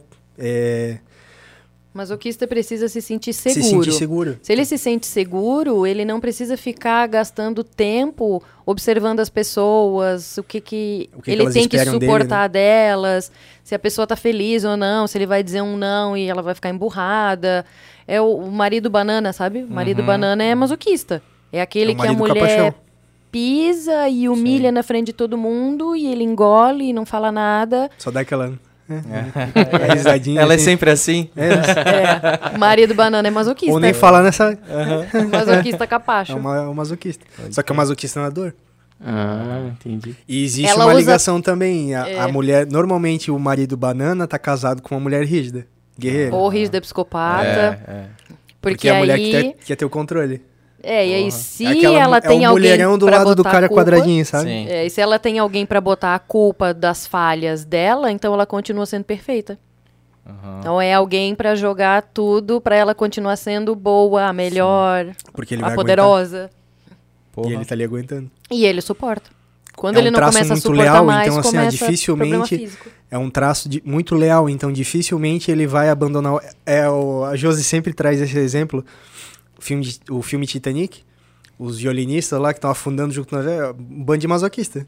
Ah. Ele vai junto até o fim, assim. é- O masoquista é assim na vida, é o último que a empresa tá falindo, mas ele fica até o final, tá dando tudo errado, mas ele fica, ele é é, um muito, traço muito leal, leal. muito leal. Engraçado, vocês falaram do Titanic, eu, eu fiz uma analogia do Titanic na minha cabeça no o meu. Como é que é o meu? Primeiro, vamos lá.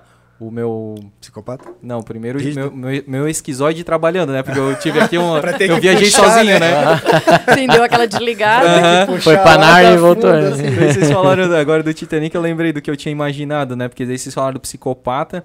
Eu imaginei assim, pô, o psicopata é aquele que primeiro tenta salvar todo mundo, aí ele vê que tem poucos botes, daí ele, não, mas deixa eu ir. Deixa eu ir junto. né? É, primeiro eu. primeiro eu, né? Não, o assim. masoquista manda todo mundo e se precisar ele bota nas costas e sai nadando pra levar todo mundo. Aham. Porra, que loucura. Ge- Geralmente são pessoas, ah, então, por, por causa desse traço, então, mais assim, queridas pelas outras pessoas, assim, porque ele, ele tem esse, esse perfil mais, mais assim... Ele é mais passivo. É, isso. É, e aí, só que às vezes passivo. as pessoas se passam com ele, né? Sim, Porque mas ele não, mas ele sente isso? sente. É. É, Assim como o oral, ele sente. É porque a gente tem ainda aí os.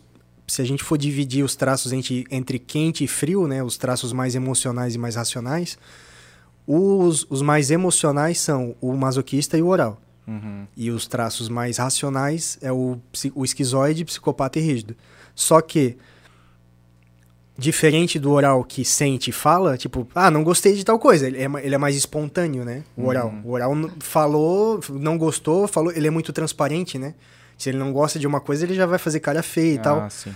Até na expressão tu já É. vê que ele não gosta. O masoquista, não. O masoquista faz cara de paisagens, ele vai fazendo. sim. Ele sentiu, tipo, algo- se alguém fez uma piada para um masoquista, né? Fez uma, uma brincadeira. Ou, ou colocou um apelido nele? É, alguma coisa assim que tem outras pessoas, e principalmente quando tem muitas pessoas em volta, tem público, né? Uhum. Porque ele gosta muito de caverna. Mesmo num grupo de amigos, assim, É. né? Ele se sente exposto. Uhum. E aí ele se sente humilhado, mas ele não demonstra aquilo na hora. Ele guarda. Se Então tem ele, um tipo, oral, ah, ele não, faz uma legal, brincadeirinha, brincadeirinha, né? mas tipo, ele sentiu aquilo, ele se, se sentiu humilhado. E ele, ele guarda e ele não fala que ele não gostou. É. Ele vai jogar isso muito tempo depois. É. Isso Só que daí se quando- jogar, né? Porque provavelmente só É. quando tiver uma oportunidade, uma pressão muito grande pra. Isso, colocar quando ele ali. não estiver mais suportando. É panela de pressão. Masoquista Só que é ele- aquela pessoa que tu olha e tu tem a sensação que ele vai explodir a qualquer momento. Só que daí quando ele É. explode, ele traz tudo. Só Sim. que ele, e aí quando ele traz tudo, como a merda é tão, tão grande, que aí não tem como voltar, entendeu? Ah. Cara, é aquela fala o pessoa que assim, deve, o que não deve, sai cortei tudo. relações com a pessoa, só que daí corta relações Eu pra tenho, vida eu também. tenho masoquista alto, só que eu não suporto não, cara. Eu estouro rápido. Eu sou bem, eu, sou, eu estouro muito rápido. Porque tu é do explosivo. E quando a gente tá assim e tem uma zoeira, alguém vem me dar um apelido, alguma coisa assim, o André me conhece, eu já retruco. Mas na zoeira também, entendeu? Sim. Eu não deixo barato, não. Tu É quer me porque eu- zoar, tu vai ser é zoado eu- também. é entendeu? Mas porque- tu não tá respondendo os posts do Instagram aí de algumas pessoas. né? Não, mas, é- mas aí é porque tu. pra porque que teus botar traços fogo, tipo, também, gasolina entendeu? no fogo, né, velho? Mas o teu, teu traço de masoquismo deu quanto? É, eu tenho aqui aberto, cara. O meu só deu... dar uma olhadinha se é o teu microfone. Não é o meu. Não é o teu? Era Ah, o era o teu. É. Ó, o meu deu é, esquizoide, esquizoide 8, é, o, Oral. o oral 18, aí o psicopata 20, o masoquista 28 e o... O, O rígido. O rígido 25. É, o teu, o teu gráfico é o que a gente fala de um, tra- um gráfico mais distribuído. Uhum, Tu não tem acima de 30. Acima de 30 a gente, a gente fala que é um pico, né? uhum. A pessoa que tem acima de 30 ou o psicopata que tem acima de 20 é um, é um pico. O teu é o que a gente diz que é, o, que é um gráfico mais distribuído. Por exemplo, tem pessoas que. Esquizoide, 40%, 45%. Porra! Os, os, os professores, né? Os nossos professores, Os fundadores do os Corpo fundadores Explica. do Corpo Explica, ele é 43% 43. esquizoide. Caramba, cara. E ela 48% oral. É muito É oral. muito oral. Então, assim, ó, é praticamente o jeito de viver deles. Ele vive praticamente o tempo inteiro na caverna, criando ideia. Ele sempre conta, o, o Elton, que ele quebrou 17 empresas. Porra. 17 empresas. Mas o porquê? Ele tinha muitas ideias, Sim. é um cara das ideias, ele sempre estava criando coisas Mas novas não é o e coisas. executor. Ele tem pouquíssimo masoquista e rígido. Ele tem Que três. são os traços executores. E aí, assim, 3% de masoquismo, ele não aguentava nada. É o que de, sei lá, 10% de de- de rígido, é rígido. muito Primeiro pouco. problema já. quebrava, ele não, ele não tinha, ele não tinha constância para trazer o Ah, negócio no a longo longo prazo. prazo, É e ele também não ficar tinha execução, ele só criando, queria é. ficar criando. Ele, ele criava e Aí tinha o- uma nova ideia em cima, ele Aí- precisava de sócios Aí o que executores. Aí o que, que ele fez? Ele se juntou com outras pessoas que tinham um masoquista habilidades. psicopata, É, que é o psicopata vendedor, e o masoquista é o que traz a que traz a execução. constância. E Ah, a legal. pessoa que traz a, a oral, a professora doutora Vanessa, que é doutora em psicologia, é, é- eles ela traz a tipo a, a cor, né? Que é o, a questão oral vai se identificar com isso, é o que traz a cor, que traz a alegria, que traz a sensação pro pro, pro dia a dia. Então eles sabendo isso também, né, tipo, trazendo para a questão empresarial corporativa, às vezes vai ter uma pessoa que ela é extremamente criativa, mas ela não tem perna para executar. Ela não vai ter perna para dar fôlego para a empresa. Vai precisar de um sócio. Pô, como é importante, né? É, Os- ou um sócio oral. Ele vai ficar o tempo inteiro sentindo as coisas, mas não vai ter. Não executa, não né? executa, ou não articula, não negocia.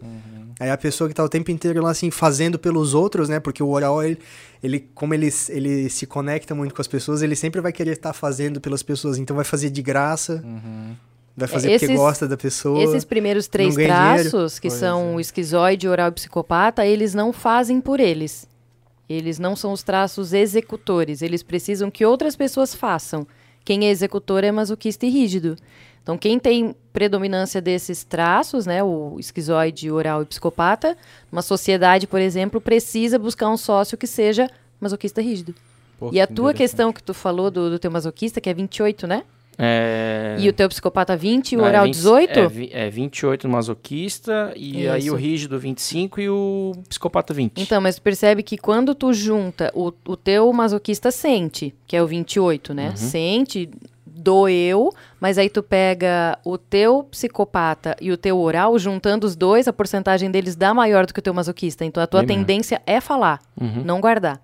Se o teu Vai masoquista 38. fosse é como maior... se fosse carta, carta assim, tipo, soma De aqui, soma lá. assim, é, né? tipo, Tipo, somou aqui, ah. ganha esse aqui, ganha, então eu vou falar. É, se o teu masoquista fosse, tipo, 40%, tu não conseguiria falar. Porque aí esse 40% Daria ia conta prender. sozinho. É. Aí ele ia ia segurar e ele ia acabar segurando a, a boca do oral, pra ele não falar. Ou, por exemplo, se, se fosse 28, mas se o teu psicopata e o teu oral fossem menores, entendeu? Poderia ser 28, mas como eles os outros dois, perdem, aí é. ele vai preferir trancar. Uhum. E o, o rígido? Que O esse é o rígido. que o meu predomina daí. É, Eu o acho que deu uns rígido- 30%. Por, uns 30%. 32, eu acho. É. Que é o do Caico também. Meu também. O rígido, ele é a última fase, né? Vai ali dos 3 anos e meio até 5, 6 anos, mais ou menos. É quando a criança começa a perceber o mundo em pares. Meu pai tem a minha mãe. Meu tio tem a minha tia, meu avô tem a minha avó. Eu não tenho ninguém. É o que o Freud chamava do triângulo edípico. Sabe a mi- mitologia Sim, do é, Édipo, né? do Que ele casou com a mãe Sim. a criança, né, o menino no caso, ele, ele os, as crianças elas sempre vão se ligar com o progenitor do sexo oposto. Os meninos vão se ligar com a mãe, as meninas vão se ligar com o pai. Eles vão criar esse triângulo entre o pai, a mãe e ela. Uhum. Rígido sempre vai triangular, ele sempre vai ter uma triangulação existencial. Ele sempre vai precisar triangular. Nessa fase, ele entende que né, eu tenho o meu pai e eu tenho a minha mãe. Então eu vou me ligar com o meu pai e vou competir com a minha mãe pela atenção do meu pai, no caso, uma menina. É. O menino vai ligar com a mãe e vai competir com o pai pela atenção da mãe. E aí vai ter aquela coisa, né? Ah, você é meu amor, você é minha princesa, meu príncipe.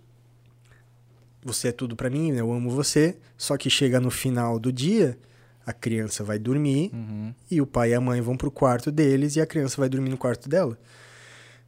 Ela tem a sensação de que ela foi traída, que ela foi trocada, que ela foi excluída nesse triângulo. Que ela é a ponta fraca do triângulo. Isso. Então ela tem essa sensação de traição, de, de, de troca. Por isso que Então- vai lá deitar no meio da cama, né?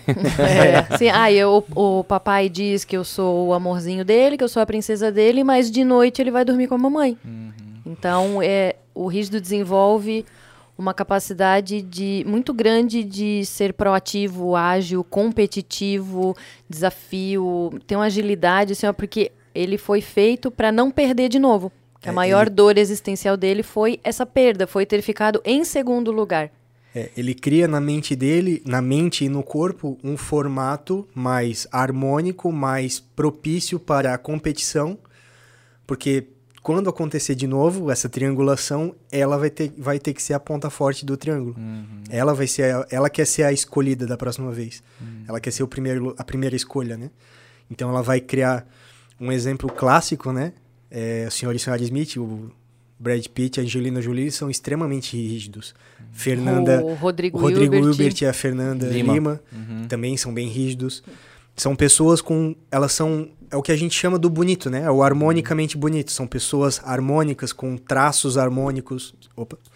É, É aquela pessoa que onde ela chega, ela encanta. É Aquela É. pessoa que vai te pedir um açúcar, bate na tua porta, pede um açúcar e tu tá se derretendo, assim, porque até o bom dia dela é lindo, sabe? O rígido, ele é feito pra ganhar. para seduzir e encantar as pessoas, mesmo que quando ele não tenha a intenção de fazer isso. Ele quer. Ele naturalmente é uma pessoa sedutora.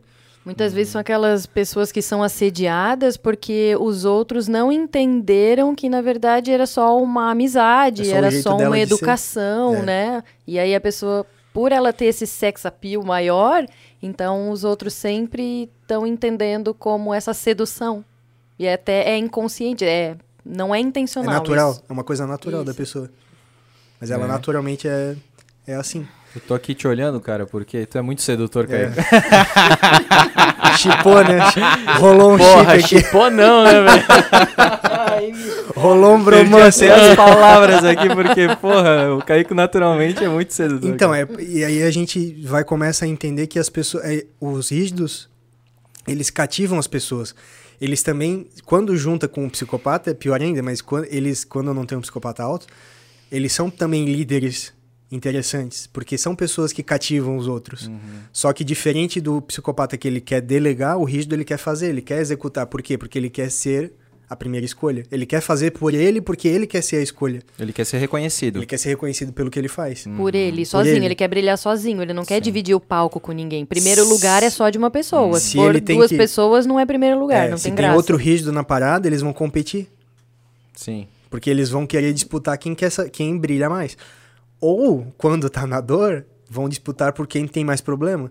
E aquela pessoa diz, ah, porque não sei o que, que o meu carro quebrou. Ah, mas tu não sabe da, do que aconteceu. a minha, é, a Meu, minha o- casa o, pegou meu fogo. pegou fogo. É quem tem a pior tragédia. Porra, É, até, eles no, vão- até no drama compete, Até no né? drama eles Sim, com- eles competem em querem tudo. ganhar, Eles não querem ganhar. interessa o quê. Pode ser ganhar quem tem mais problema, pode ser ganhar quem tem mais status, que tem que E ter aí, mais. Não olha interessa que, o e quê. aí, olha que louco. Eles vão competir, inclusive, pra quem tem a vida mais cagada. Uhum. Ele vai preferir não ter dinheiro, vai preferir ter uma, uma vida ruim, uma, uma- um relacionamento ruim, pra Mas- poder Mas se dizer, o ó, tema for aquele, tipo, coisa ruim. Mas se, se o cara que ele começar a falar, ah, mas eu tenho um carro, eu tenho uma casa e Aí tal, aí ele entra- já vai querer competir Aí a pra- gente entra na, naquela, É, naquele depende. papo do. Depende é, se ele tá no, na- no Na recurso dor. ou na dor. Ah, se tá. ele tiver no recurso, ele vai fugir. Ele vai preferir ser o rico do bairro dos pobres do que o pobre do, bairro, dos ricos. Aham. Isso. Porque ele sempre vai estar, como ele sempre vai estar triangulando e ele sempre está é, o, o rígido ele tem essa, essa divisão. Ele está sempre comparando. Sempre comparando, sempre dividido, eu faço isso ou faço aquilo. Eu quero fazer os dois. Então eu vou fazer isso, mas já com essa carta na manga aqui, porque se isso aqui der errado, eu tenho, é o cara que não consegue botar a cesta no, as, Não, todas os ovos, ovos na mesma cesta. É sempre ele e duas opções. Ele e dois empregos, ele e duas pessoas, ele e dois projetos, ele e dois trabalhos. É sempre duas coisas. Se ele tem só uma opção, ele, ele inconscientemente busca na cabeça dele. Se é, por exemplo, um relacionamento, ou ele vai buscar qual é a opção B dele, ou ele vai estar tá de olho qual é a opção B da outra pessoa. Mas ele uhum. sempre vai estar tá fechando esse triângulo. É, o, grande, o grande desafio do, do, do rígido é saber o que triangular. Porque não necessariamente eu tenho que triangular entre, por exemplo, um relacionamento, eu não tenho que triangular entre duas pessoas. Uhum. Eu posso triangular entre o meu trabalho e minha família. Sim. Ele tem que, Quando, são, ele tem que fechar. Não é, necessariamente hum, é exatamente. de pessoas, no Tem caso. que ser né? duas são, coisas é, potencialmente de, fortes. Tipo, dois valores, triângulo. no caso, né? Isso. A pessoa valoriza aquilo e aquilo, é, né? Tem que mudar o foco, né? Porque é. se. Que nem falou, né? Vai triangular num relacionamento. É, então, vai dar o, merda. o rígido tem uma alta tendência à traição. Porque ele, tá, oh. ele tá num relacionamento, mas ele tá sempre de olho no que ele perdeu. Ou a ser muito ciumento, provavelmente. Sim, exatamente. Tá Pela questão do controle. Por, é, porque como ele, e como ele tá triangulando, tipo, se a outra pessoa pode me trocar, então eu vou controlar ela, vou controlar a situação para não ser a segunda opção. Se não tiver ser psicopata, então, aí é extremamente ciumento, porque são os dois traços que têm uma necessidade muito grande de controle, rígido com psicopata. Uhum. Aí são muito é. ciumentos porque querem controlar cada passo, querem controlar com quem a pessoa fala. Mas por quê? Porque tá triangulando errado. Tá triangulando uhum. as coisas erradas. Tá triangulando na dor. Existe é. a triangulação na dor e a triangulação no recurso. No recurso é eu, a minha família e o meu trabalho, que os dois são potencialmente importantes para mim. É, não, não, não é, é. Aí quando a gente começa a entender, assim, ó, o rígido ele sempre vai triangular. Uhum. Isso é um fato. Com o que que ele vai triangular? É, não, não é, é, não, é, é porque tem gente assim, ah, porque triangular é errado. Não, não é errado, é o jeito do, do, da pessoa funcionar. É um negócio natural, né? É natural, uhum. assim como pro masoquista, ele não vai funcionar fazendo, é, improvisando. Uhum. Ele não funciona assim. Ah, um palestrante masoquista. Nossa. Ele vem lá com um scriptzinho para falar e a pessoa tipo, porra, o cara é né, palestrante tem que usar script? Sim, porque o... Aí alguém faz não, uma pergunta. É... Não, vai rolar do jeito dele. Do né? jeito dele, Tem que ser com script, é sem improviso. ele se sente seguro. Se alguém faz uma pergunta que ele não sabe responder, ele já trava, o já dá né? branco. Né? Vamos trazendo exemplos assim, o psicopata, ele precisa negociar. Ele precisa negociar. Porque se ele não negociar, ele vai ficar nessa, nessa, nesse jogo de não confia, manipula e não confia, manipula, do que simplesmente, André, vamos fazer uma troca aqui, eu faço isso, tu faz aquilo e beleza. Uhum. Uhum. É uma troca. É interesse. A, a, a, a gente tem que parar de, de taxar e tratar interesses como uma coisa ruim. Todo mundo vive por interesses. Ou competição, né? Como é o caso do rígido. É, né? assim, ó, eu vivo. É um, o recurso do rígido é. é a competição, porque ele busca a perfeição, ele sempre quer ser o melhor. Então ele tem que decidir no que, que ele quer investir. Ele tem essa triangulação, é dele, é normal, nunca vai deixar de existir e tem essa necessidade de ser perfeito em primeiro lugar. Só que ele tem que decidir onde que ele quer investir toda essa intensidade. É igual o masoquista. Brilhar, né? O masoquista tem uma capacidade muito grande de suportar, só que ele pode escolher o que, que ele quer carregar. Ele pode carregar os problemas das outras pessoas ou ele pode carregar os objetivos dele e da família dele. O uhum. rígido pode escolher com o que, que ele quer triangular. Uhum. Então isso vai existir. É, e dentro de um relacionamento, por exemplo, nós dois somos rígidos. Eu tô 30% rígido, ela é 25% rígido. A gente vivia brigando por quem que fazia mais coisa dentro de casa. Quem fica mais com a filha, quem aí virou uma competição, virou uma competição quem, faz, quem mais, faz mais, quem uhum. traz mais dinheiro, quem ficou mais com a filha, quem não sei o quê. Então, aí rígidos eu... na dor, eles competem um contra o outro. Uhum. Rígido no recurso, eles competem como um time, os dois para avançar. Pô, na, na, questão da, do que falou ali do ciúme e tal, né? Em relacionamentos, cara, eu, eu, sempre, tipo, claro que confiança é uma coisa que se constrói, né? Tipo, ah, começar a namorar não quer dizer que, tipo, Sim. já dá para confiar no primeiro dia, né? Uhum. Você vai construindo isso, né? Os dois, né? É, eu confio plenamente, cara. Muito assim, bem tranquilo. Nunca fui ciumento. Agora, uma vez que eu perco a confiança, não volta mais, cara. Já era. Já era, é caixão. Mas sabe o que, que vai lá pra grota, assim, Sim, e vai, cara, e não volta. E não volta. É, Isso também, vem muito do teu também. masoquista, por causa da lealdade. Uhum. Não, eu sou é, leal, o... eu entrei aqui, só quebrou esse elo, né, da, da nossa Não, lealdade, quebrou a acabou. confiança, caixão, É, o, cara. Eu rígido, não- o rígido ele tem um grande, um grande dilema também, justamente por essa questão da triangulação lá atrás com pai e mãe. É, como isso foi construído na criança. Porque se, se a criança recebe a informação de que amor de, é só de pai e mãe, é, tu é o meu amor, tu é o único amor da minha vida, eu sou, né? Tipo, tu é tudo pra mim. Tu é a minha vida. Imagina tu dizer para um filho, tu é a minha vida. O filho nunca pode sair debaixo do teu nariz, né? Porque o filho vai embora, a vida vai junto. Pronto, tô pronta para morrer então, né? Porque o filho já foi. E aí a criança cresce e vira um adulto que ela nunca vai conseguir encontrar um relacionamento porque o coração já ficou lá atrás com o pai e com a mãe. A mulher, ela vai buscar um relacionamento e isso acontece também, a gente vê isso acontecer. A pessoa não consegue se entregar pra uma relação. Não consegue se entregar, ela se entrega de corpo, porque como eles os, os rígidos, eles estão, eles têm esse sex appeal, essa energia vital e a energia sexual é muito grande, Uhum. eles têm essa coisa da energia sexual, né? São os esteticamente chamados de bonitos, né? É, então assim, eu entrego o meu corpo, mas o meu coração ficou lá atrás com meu pai e com a minha mãe. Ou Eles são, eles pai são tão minha mãe, né? divididos que, inclusive, no relacionamento, eles não se entregam totalmente. Isso são na pessoas. dor, né? Falando, falando na Isso, dor. é- No recurso, ele vai aprender. Ele, a pessoa, quando ela tem essa construção de que, por exemplo, a gente, a, gente- a, a Alice, ela tá passando pela fase da rígida, Alice, tua filha. a, no- a nossa Ah, filha. de vocês. ela tem essa conexão muito forte comigo e com a Josi, né? Então, assim, ela... Às vezes eu, a gente tá se abraçando, né? Dá abraça, dá um beijo, alguma coisa. Ela vem correndo, ela- se ela vê, ela vem correndo, quer se enfiar no meio e tal. Porque ela sente isso. É, só que ela sempre, e ela sempre brinca assim, ah, eu- agora vamos brincar, eu sou, eu sou a esposa, você é o papai e a, e a mãe é a filha. Eu sou rebaixada a filha para ela ser promovida a mãe. E aí, como é que vocês tratam isso? A gente fala que é só uma brincadeira, que é o Caico, ele diz, né, é um amor diferente. O meu amor por ti é um amor de pai. E tu vai encontrar na tua vida adulta uma pessoa melhor do que eu para fazer par contigo. Exatamente. E isso Eu- não pode reduzir a questão da. Sim, do porque, rígido porque dela? daí, não, não que vai Não. reduzir, Não. mas porque assim, ó, eu tô direcionando ela que ela não, ela não me deve nada, ela não me deve o coração dela. É que o Caico tá, ele tá Ela não precisa evitando triangular contigo. Isso, ela tá, ele tá evitando que ela faça par com ele. Porque se ela já deixar o coração com ele, quando ela vai para um relacionamento na vida adulta, ela vai só com o corpo, porque o coração já ficou com ele. O coração já foi preenchido.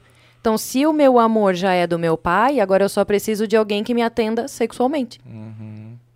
E aí são aquelas pessoas que têm problemas no relacionamento, por quê? Porque elas não conseguem se entregar pro relacionamento. É a famosa mulher do dedo podre, sabe? É, elas, Aquela elas- mulher e- linda, e maravilhosa, que passa se por isso, envolve cara. só Por- com mas um por quê? cara problema. Ah, inconscientemente, ela busca uma, um relacionamento ruim uhum. pra justificar voltar pro pai. O problema em si nunca é o problema, entendeu? O problema não é. Aí fica falando que é com o dedo podre, né? Então, o problema em si não um é. relacionamento a ruim mulher pra do poder dedo podre. justificar. Pro homem voltar vale pra mãe também, também. né? Exatamente. Vale. É exatamente. E o como homem- lidar com isso aí, cara? É o homem que destrói o relacionamento pra voltar pra mãe porque quer ser sempre E- o e menininho como- da mamãe. E como lidar com isso aí? Prim- Essa questão dos pais é tornar os pais desnecessários. Uhum. É a questão de que os teus pais não podem ser é, necessários nas tuas decisões. Uhum. Por exemplo, ah, eu recebi uma proposta de emprego para morar no Canadá. Não pode, por exemplo, poxa, mas e a minha mãe? Então tua mãe não ou, se tornou ou desne- pedir validação, né? Chegar, É. pô, o que, que É, tu acha? O que, que né? tu Pô, acha? vou a tua vou- mãe não se tornou desnecessária Ou- na ou tua vai, vida. vai. É, eu vou vai. ficar aqui, eu vou ficar Vai. bem. É, exatamente. aí o que, que mas acontece? eu estou eu- com dor aqui. Então, e aí tudo ele que, que eu vai- fiz essa vida inteira por ti, tu vai me deixar aqui agora que eu tô no fim da minha vida. Mas pode ir, vai. tipo, É. já joga uma pressão Ou e então assim, vai, depois- fica doente, aham. né? Inconscientemente fica doente, arranja uma doença. A melhor forma de manter um filho aí volta. perto. Porque É assim, ó, não deu conta de ficar lá. Né? Pô, Sim. Eu, Tipo, não foi... Sim. eu, eu, fiquei, eu, eu fui embora, minha mãe ficou doente, então eu preciso voltar pra minha mãe poder, pra cuidar da minha mãe. Se não acontecer, se acontecer alguma coisa com ela, eu não vou me perdoar. Eu não vou me perdoar. Uhum. Porque tu tá ligado emocionalmente. E, e- e é uma diferença, ó. Quando a gente fala pais desnecessários, não é pais. Descartáveis, Descartáveis. né? De nunca mais vou ver, É vou ter- cortar relações. Não, não quer só dizer não- que não vai ter contato com o pai e com mãe. Só que assim, Tu vai viver a tua vida, eles Sim. vão viver a vida deles. Ah, vamos se encontrar num domingo, vamos fazer um churrasco. De Beleza, boa. faz eles, churrasco. eles não podem ser necessários para as tuas decisões e escolhas de É vida. que tu não pode ser submisso, E, né? e assim, ó, também Ficar tem a questão é, É, também. dependente financeiramente, dependente emocionalmente. Uhum. Porque tem a questão de ser dependente financeiramente. É aquele que o pai constrói a casa e faz um quartinho nos fundos lá, numa casinha lá nos Uhum. Sim, fundos, uma meia água pro filho.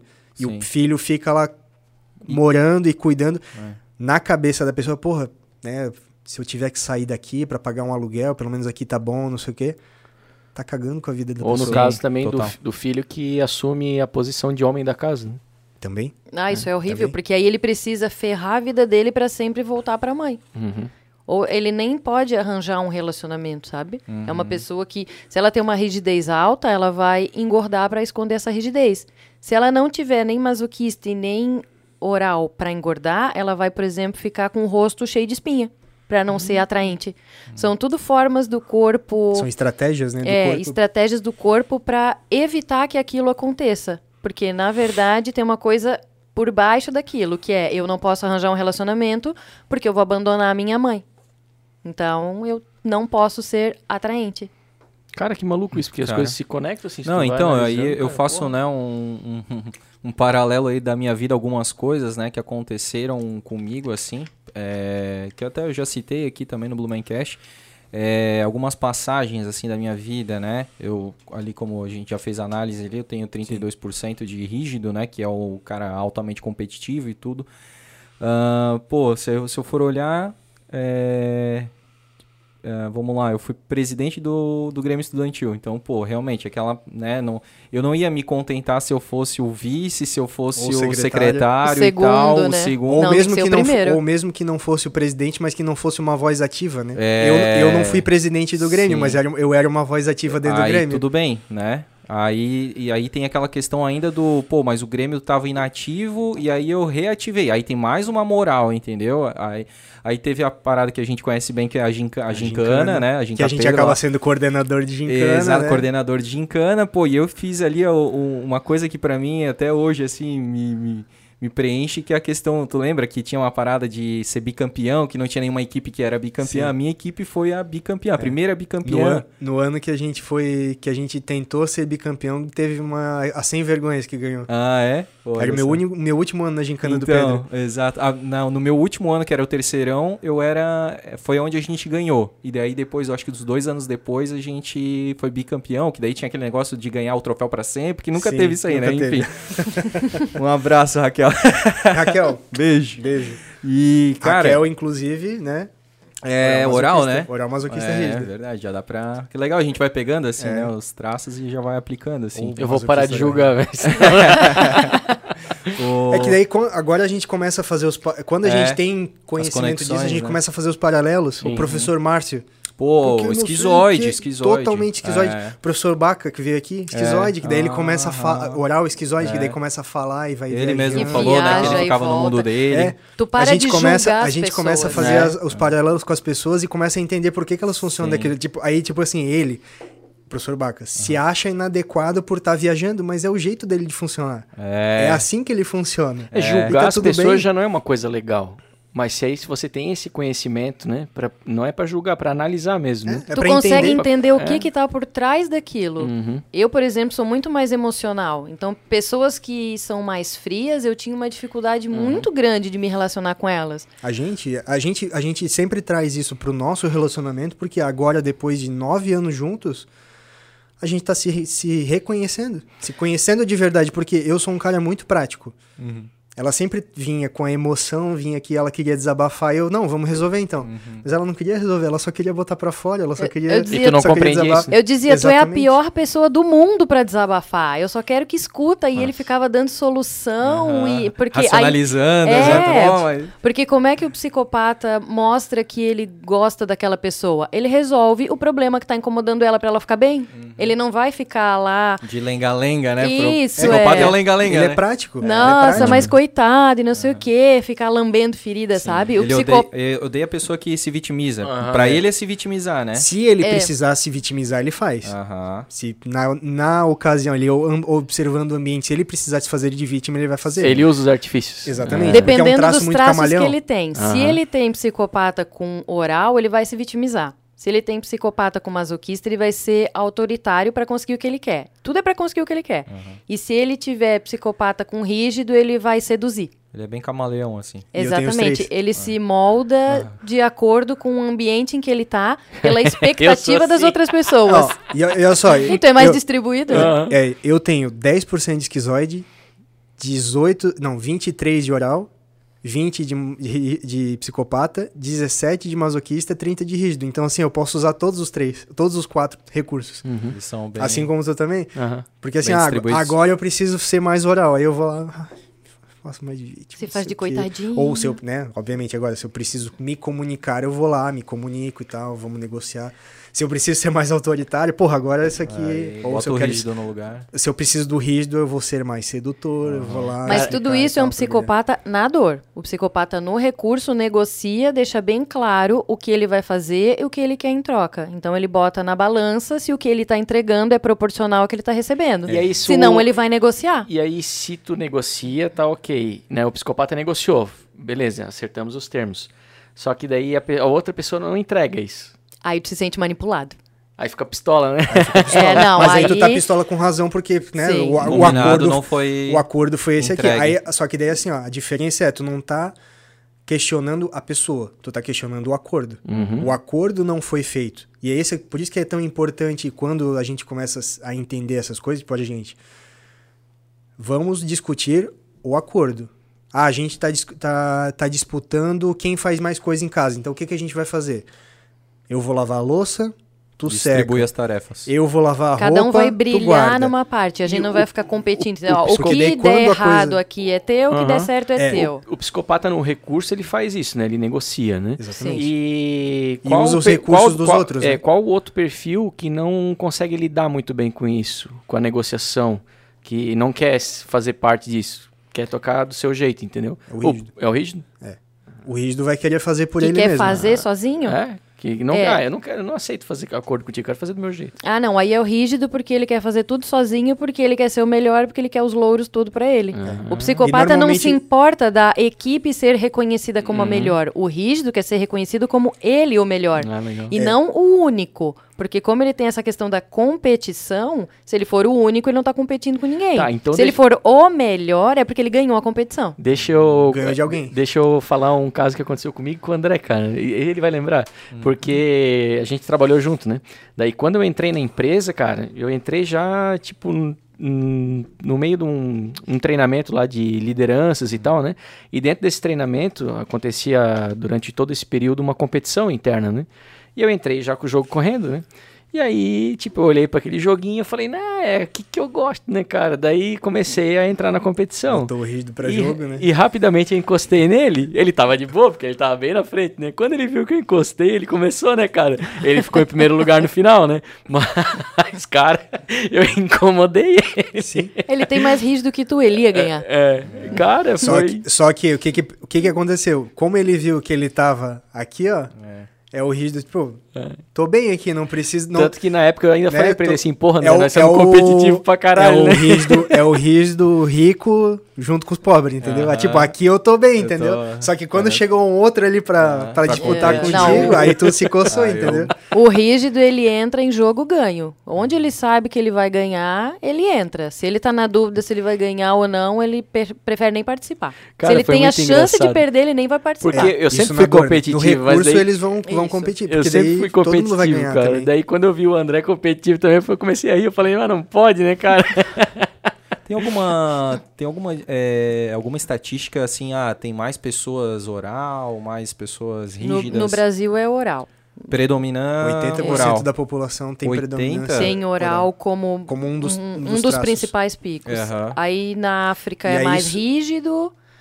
Na No- Itália é mais oral, né? Mais oral, no, no Japão são mais masoquistas. Masoquistas, tanto que eles são, né, do processo, Aham. da organização, tudo certinho, são bem masoquistas. Pô, então no lá. Brasil o oral predomina. Sim, e Oral. a gente entende por, por conta da nossa cultura essa questão de, dos vínculos familiares, essa questão da, da receptividade. O brasileiro é muito, muito caloroso na receptividade, né? Muito de se abrir com todo mundo, de não conseguir abandonar as pessoas. E muito de sensação, né? Alegria, carnaval, Isso, tudo é samba, é festa. Tudo é festa, meme, futebol, tudo é meme, é, tudo, tudo acaba brincadeira. É, é, a, é, a, criança, né? É a é, criança a que só quer saber de festa, não quer se responsabilizar, só quer brincar, só Sim. quer a parte no, boa da vida. Nos Estados Unidos tem uma predominância muito grande de psicopatas, porque hum, são pessoas que hum. vão para negócio, para ah, articulação. É aquela coisa de, né, não... tipo, terminou o ensino médio, sai de casa, vai lá para faculdade, vai viver a tua vida. Viver o sonho americano, né? É, tipo, é. vai se virar, porque olha que hum. agora tu não, eu não dependo, tu não depende mais de mim, vai, vai se virar Um lá. predominante oral, então, ele é imaturo, pode-se dizer, ou não? Não, é inocente. Ah. Não é infantil, não é imatura. É que tudo vai depender dos outros traços. Uhum. Né? Se tiver um oral com esquizoide, ele vai amar falar sobre ideias. Uh. Se tiver um oral com psicopata, ele vai amar argumentar com as pessoas e ganhar no argumento. É, o Pancho comentou aqui do Rafa, né? Rafa uhum. Steinbeck. É oral? Tipo, ah, porque ele é muito inocente. Uhum. Não, não, é que ele é inocente, é que ele traz essa energia do oral. Uhum. Essa aí, fala mais infantil. Se ele tivesse psicopata, seria mais agressiva. Caramba, cara, aquele lá, aquele café Glória lá, ele Sim, ele é. Ele, o... Só que ele não engorda. Ele né? é oral rígido. Ah, tá. É, é o rígido dele que segura. Mas é porque ele não é um oral na Ele trabalha com comunicação, uhum. as pessoas gostam de escutar ele. Sim. Ele está então, aparecendo, ele, está é... sendo visto, ele está sendo notado, as pessoas... As pessoas sim... escolhem estar tá, escutando ele, hum. então por isso que ele não engorda. Se ele saísse de lá, com certeza ele engordaria. Fosse para um, trabalhar algum emprego que ele ficasse mais nos bastidores, não fosse visto, não tivesse... Uhum. O oral gosta muito que as pessoas se interessem porque ele está falando. E é justamente o que ele faz, né? Uhum. Ele trabalha é, é. comunicando. É, e só pra gente deixar claro ali, o, o rígido no recurso e o rígido na dor. Só pra gente resumir, porque a gente falou sobre o rígido tudo. Na dor, o rígido na dor vai ficar é, criticando os outros, ele vai ficar se comparando com os outros, ele nunca vai se achar bom o suficiente, ele sempre vai estar tá se preocupando com o processo e não com o resultado. E a Tirei, perfeição nunca. É, ele tá sempre ele vai sempre estar tá querendo régua, tá controle tá e perfeição. Então, assim, tirei nove, podia ter tirado 10. Não vai comemorar o 9, ele vai ficar clicando Chateado com aquele, um, com... aquele um ponto que ele não tirou. Isso na dor, né? Na dor. Na dor uhum. ele vai focar no ou que ele então, não conseguiu. Ou então assim, ó, porra, eu tirei 8 e o fulaninho tirou 9. Tá, mas também porque é amigo do professor, porque não sei o quê, porque é babá Bota a culpa nos outros. Aí assim, é porque, não é porque ele não foi, é, ele foi mal, é porque daí ele começa a procurar problema nos outros. Uhum. Ele tenta rebaixar o outro para ele voltar a ficar em, em primeiro, primeiro, lugar. lugar. É. Entendi. O rígido no recurso, ele vai estar tá competindo com ele ou criando competição sadia com outras pessoas para que exista essa porque ele sempre vai querer competir ou com ele, né, para querer ser uma pessoa melhor ou com outra pessoa. Por exemplo, né, nós dois rígidos, a gente vai competir dentro de casa, mas para que a gente ganhe pô, eu, eu vou lavar a louça, tu guarda, cê, né, a gente faz o negócio aqui, a louça vai estar tá lavada e vai estar tá tudo certo. Eu lavo a roupa, tu guarda. Define bem as funções. É, porque assim, ó, o time todo ganha. Uhum. A gente tá ali fazendo, e aí quando, quando o time tá ganhando, tá todo, tá todo mundo uhum. bem, né? Faz as, as, a, a competição saudável. Uhum. Ou, por exemplo, num, num emprego, né? Se tem mais de um rígido no, no, no ambiente de trabalho, promover a, a, a competição sadia eu vou brilhar aqui, tu vai brilhar aqui. A gente não vai estar tá competindo pela mesma coisa, porque daí se tem a competição pela mesma coisa, vai querer, vai querer tem os atritos. Vai ter os atritos. Mas se, ó, eu faço isso aqui, tu faz aquilo, tem que apresentar um trabalho, né? Ó, eu faço isso aqui, tu faz isso aqui, nós dois apresentamos, a gente traz o resultado, a gente ganha. Uhum. Tu vai uhum. brilhar por isso, eu vou brilhar por aquilo. Eu sempre gosto de, de ressaltar a Josi. A Josi, cara, ela é uma pessoa, a parte de relacionamentos, que eu não teria metade do conhecimento que eu tenho hoje se não fosse por causa dela. Eu não estaria aqui, se, né, essa questão toda da análise corporal veio por causa dela. Então eu gosto muito de ressaltar essa questão de criação de filhos e tal. Cara, hoje eu tenho o conhecimento que eu tenho porque ela, e eu gosto de jogar essa bola para ela, para que ela brilhe nisso. Uhum. Porque não é a minha praia. Eu recebo os louros, mas é através dela. Uhum. Hoje eu tenho esse conhecimento, eu tenho toda a bagagem que eu tenho porque veio dela. Uhum. E, e reconhecer isso num rígido, o rígido ser reconhecido por isso é muito importante. Top, né? Ela Lá tá feliz, cima, ela, ela né, tá feliz, ela tá feliz. Então, eu, eu dei uma viajada aqui, mas quando ele falou do meu nome, eu voltei. Deu esquizoide, deu uma acionada ali. Sim, eu, eu usei, acabei de usar meus 7% para viajar.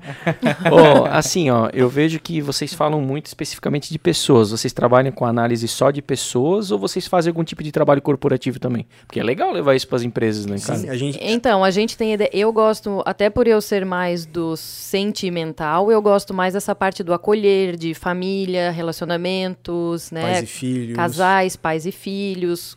O Caíco gosta mais da parte corporativa, que é relocar as pessoas. Às vezes tu tem um funcionário que ele não é uma pessoa ruim, ele só Só tá no lugar tá lugar errado. ele só tá no lugar errado. Tu vai botar um esquizoide que odeia ter contato com pessoas, que Pra- gosta de ficar viajando pra botar numa recepção. Ah, Aí chega a Ou pessoa pra, ou lá. pra trabalhar como vendedor. Putz. Meu Deus, cara. É, aí ele, a pessoa Aí o cara chega é extremamente lá. ele ácido, já- tipo, o vendedor, é. é. o vendedor ácido, que tipo assim, ah, é isso aqui, isso aqui, isso aqui. Ele não queria nem que a pessoa tivesse ido. É. Ele já tá pensando na hora de ir É o embora. cara que não vai bater meta nunca, não é? É, Não vai, porque ele não tá nem um pouco preocupado. Aham. Né? Ou tu vai Ou- ou colocar ele um vai moral pra desleixado trabalhar na tá frente se de um computador o tempo inteiro. Cara, é muito legal quando a gente leva isso pro corporativo. É, cara. Eu, É, o- eu o- me- Tem detalhes, assim, ó, por exemplo, botar um masoquista pra trabalhar com as costas pra porta. Ele não vai funcionar direito, porque a Ele retaguarda dele tá, desprotegida. desprotegido. Eu fui muito influenciado por conta disso, tá? Eu, Uhum. eu sempre gostei, eu, eu sempre tive essa, essa questão de, né, por ser rígido psicopata e não sabia disso, eu sempre tive essa coisa da liderança, da, da coordenação e tal. Então, eu sempre fui um líder nato, inde- independente de onde eu trabalhei. Na gincana, É. né? Sempre, teve, sempre tive essas posições estratégicas de liderança e de, de estar articulando. É, e da mesma forma, em- em- é, profissionalmente falando. Então eu sempre gostei muito disso. E aí eu fui influenciado muito por conta disso, porque quando eu ainda não era aluno, quando eu consumia o, o curso dela, eles têm umas, é, uns estudos de caso. E aí, um estudo de caso especificamente, beijo Jeff, se estiver ouvindo, ela foi o bichinho que me picou, assim, porque ela trabalhava exatamente isso. A, a história dela era assim, ela era uma executiva, hoje ela, é, ela trabalha exclusivamente com análise corporal. Mas ela era uma executiva e ela, ganha, ela recebeu uma missão de uma, pegar uma célula de atendimento e ela tinha, ela tinha que bater o a meta porque aquela, aquela célula estava dando prejuízo para a empresa. E ela tinha que dar resultado. E ela era a pessoa que dava resultado. Onde ela ia, ela dava resultado. Né? Super psicopata, né? Psicopata masoquista ou rígida. 20, 20 quantos Não, por 30. cento? 30%. 30 psicopata? É, é a pessoa que eu acho que mais tem psicopatia que eu conheço, assim, 30% de psicopata. Ela é muito psicopata. E aí ela pegou, e foi bem na época que ela começou a fazer, fazer a formação também. Então ela começou a perceber as- justamente isso, ela olhava pra pessoa, tipo, esquizoide, tava ali, atendendo as pessoas. Masoquista Aí o improvisando. masoquista tendo que improvisar. E o que, que ela fez? Ela começou a reorganizar as pessoas dentro da célula. Em 40 dias, ela simplesmente fazendo essa reorganização, botando o masoquista para fazer coisa de back office, fazendo resposta, não resposta de atendimento, de improvisação, resposta automática e tal. O esquizoide, ela negociava, ó, tua atendimento telefônico, ele não tinha que existir, né, pes- pessoalmente, ele só tinha que estar ligando para as pessoas. A cada, sei lá, a cada 30 ligações, tu pode ficar meia hora desconectado. Aí botava ele de frente para botou de frente para a janela. Ele fazia as ligações, deu 30 ligação, ficava lá viajando, 30 minutinhos, depois ele voltava. Botava as Simplesmente orais rígidas bem na frente, né? Pra orais pra em atender. serem O psicopata ela botou bem no meio, que era o cara que ficava articulando e não sei o quê. Simplesmente ela fazendo essa reorganização, a, a célula, em 40 dias, eles não só recuperaram o prejuízo, como eles bateram a meta. Caralho, mano. E quando ela pegou essa célula, tinha oito pessoas, né? Tinha oito Quando ela pessoas. saiu, tinha 20. Ela Que precisou negócio- de mais pessoas Aham. porque não estava dando conta só por ter reorganizado as pessoas. A gente vê muitas vezes isso, né? Em é algum- importante, algumas né? empresas. Por exemplo, tu vai fazer uma entrevista de emprego para uma contabilidade. Uhum. O psicopata tem uma lábia que ele leva qualquer um. Aí tu vai concorrer a uma vaga um psicopata com masoquista. O masoquista não sabe vender o peixe dele. Só que o masoquista seria o melhor para aquele, pra aquele cargo. Mas como o psicopata sabe se vender muito bem, ele vai conseguir aquela vaga. Só que o masoquista Seria desempenharia aquele pessoa- papel seria muito a pessoa melhor. ideal para ocupar aquela vaga. Porra, baita. Eles tem também um outro caso de uma o cara, eles foram numa contabilidade e o cara tinha problema com, né, de fechamento e tal. E ele assim, tá, e o que que tu tá fazendo? Ah, eu, eu boto aqui, eu dou, eu levanto o dinheiro aqui, ó, quem quer fechar os negócios aqui, e a galera começa a querer vir para fechar o negócio, para querer ganhar o bônus, né? E ninguém fecha. Aí eles olharam, e todo, todo mundo rígido, psicopata, né? Porque deu, Aham, jogou dinheiro na mesa, é, nego, é negociação e. É os e lobos de Wall competição, Street, né? É. Não, E e, aí, lá no rígido fundo- uma perna que tem uma velocidade que só, É. né? Porque se tu bota masoquista pra correr, nossa, tu vai ferrar o joelho dele, né? E Porque aí, é uma no perna fu- que parece estar correndo com duas toras. E aí lá no fundo da sala um masoquista. Nunca. Carinha quadradinho. A bundinha pra Bundinha dentro, pra pezinho dentro, junto, lá vinha ele. Aqui. Não chegava nunca, né? Aí ele falou assim, ó, aquele cara lá, ah, o seu, sei lá, o seu Francisco, é? Bota na mão dele que ele que vai fazer o negócio. Ah, mas ele, ele nunca quer fazer, porque, né, ele... Eu ofereço, né? Eu ele ofereço, nunca ele não pega. quer. Mas também botar o masoquista pra correr, lá do fundo da Bota sala. na mão dele que ele faz. Dito e feito. Porra. Botou na mão do cara e o cara fez. Atenção aos detalhes. Ele não tá preocupado no dinheiro, ele tá preocupado com o processo, ele tá preocupado com os detalhes, ele tá ele preocupado tá preocupado com... que não vai dar merda. Exatamente. Essa é a preocupação então, dele. Saber aqui, a CRC, a gente tem né, aquele o pessoal da Yasmin? É, do marketing. É, a Yasmin Ah, a e o- Yasmin, o Cris. e o Cris. o Jorge, que é o coordenador É, deles. então, a Yasmin, rígido oral, ela tá perfeita no lugar que ela tá, porque ela tá aparecendo, ela tá se É. comunicando, então ela Sendo vista. ela brilha e não sei o Ah. quê. O Cris, o Cris ele é esquizoide É. rígido. Mas o Cris é mais. Ele também aparece pro Aham. rígido, né? Ele quer aparecer, mas ele vai aparecer menos Mais porque ele vai estar back-office, mais, na, mais na ele vai criação. ficar mais Ele- na criação, ele, Ele vai tem mais na reconhecimento nos bastidores. Isso. Que o rígido Então, gosta assim, do ó, reconhecimento são- e o esquizoide de São bastidores. pessoas que estão trabalhando no recurso. Porra, que baita. Entendeu? E isso a empresa deslancha, porque a pessoa tá usando toda a potencialidade dela, sabe? Aí, Jorge, mandou bem. Parabéns. Mais uma que tu pontuou aqui, cara. Tá Porra, top. Tá com Agora score alto. Imagina um vendedor, por exemplo, né? Tu, tu- chega tu e a tua mulher numa para comprar, sei lá, um carro. Aí o vendedor, ele dá atenção exclusivamente para ti. A tua mulher vai se sentir excluída, ela, aí ela vai dizer: "Ah, não, mas eu não gostei muito, vamos no outro lugar", só porque simplesmente pegou tu e deu as costas para ela. Então ela se se tu sentiu a ponta fraca do triângulo. Exatamente, Entendeu? criou a triangulação e ela perdeu. Então, ah, não, vamos, eu não sei, aí, assim, ó, fiquei meio em dúvida. não Aí tu foi- vai atender um esquizoide e fica tocando nele o tempo É, inteiro. já não foi, não, Não, foi ele vai embora, fica atrás caso, dele, sabe? O urubuzando atrás o dele. carro, o vendedor e a família. A mulher ficou de fora, ficou o carro, o cara e o vendedor. Ela ficou excluída, ela se sentiu excluída no triângulo. Certo. Entendeu? Isso Ou por- pro rígido, né? Pro rígido. Pro Ou, rígido. por exemplo, um oral. O oral, ele precisa de sensações. Então, quando tu vai vender uma coisa para um oral, tu precisa trazer sensações, tu não precisa trazer razão para um, pra um Sim. oral. Tu não por vai, exemplo, por vai vender exemplo, um é... carro, né? Vamos dar um exemplo de um carro. Olha o couro desse carro aqui. Isso Sen- é característica. Sente, Sente o couro. isso. Conforto. Conforto. Isso, é. Traz sensação Tu não vai falar só airbag, né? Tu vai falar assim, pô, olha a segurança, Segurança, que tu, tá tu vai trazer pro. Segurança tu vai trazer pro masoquista. Ah, tá. Porque daí tu vai trazer É segurança. porque eu achei que sensação de segurança também rolava pro oral. Não, Não, o oral é é a sensação, de, sensação de conforto. conforto. Ah, tá. Só conforto, então. o conforto, o bem-estar. Ou então, por exemplo, questão. É, chá, Ou oferece uma comida pra ele. uma comida. Oferece uma quer um comida, ele vai estar cafezinho, muito mais receptivo. Entendeu? Se tu oferecer pro esquizoide, não vai fazer o mínimo sentido. Vai dizer pro esquizoide, ai, sente aqui e percebe a sensação, aí ele vai ficar, né? Isso não faz lógica. faz sentido. Não faz sentido, não tem lógica comprar um carro pela sensação. Porque o esquizoide é lógica, o oral vai comprar um carro pela sensação. O esquizoide, tu tem que falar, ó, imagina tu nesse carro, viajando para aquele lugar, tu vai ter que trazer para a realidade o que tá dentro da cabeça dele. Sim. O rígido, oral- já, o rígido já iria comprar pela aparência? Pela O rígido- aparência ou Pela exclusividade. Pela pela- Se é exclusivo, se é o melhor. Porque o tu olha psicopata como- se vai deixar mais poderoso. Se imagina, né, pode até falar assim, ó, se imagina como que tu vai ficar poderoso nesse carro. Como tu vai se sentir andando na rua. Olha esse, esse carro, ele tem tudo a ver contigo, porque tu vai ser uma pessoa melhor, tu vai ser uma pessoa... Trabalho Uma- status, trabalho. É, exatamente. É, a o questão da psicopata, é estética. o, o psicopata é o poder, né? Uhum. Meu, olha como vai estar poderoso, imagina tu chegando com Poder esse de carro. possibilidade, né? Aham. Olha o que, que tu vai ah, poder fazer com esse carro. Isso, é. É, é o poder, mas é o poder da, também da possibilidade, assim, ó, de, de, trazer possibilidades para aquela, aquela situação, né? Para aquele ambiente, para aquela coisa.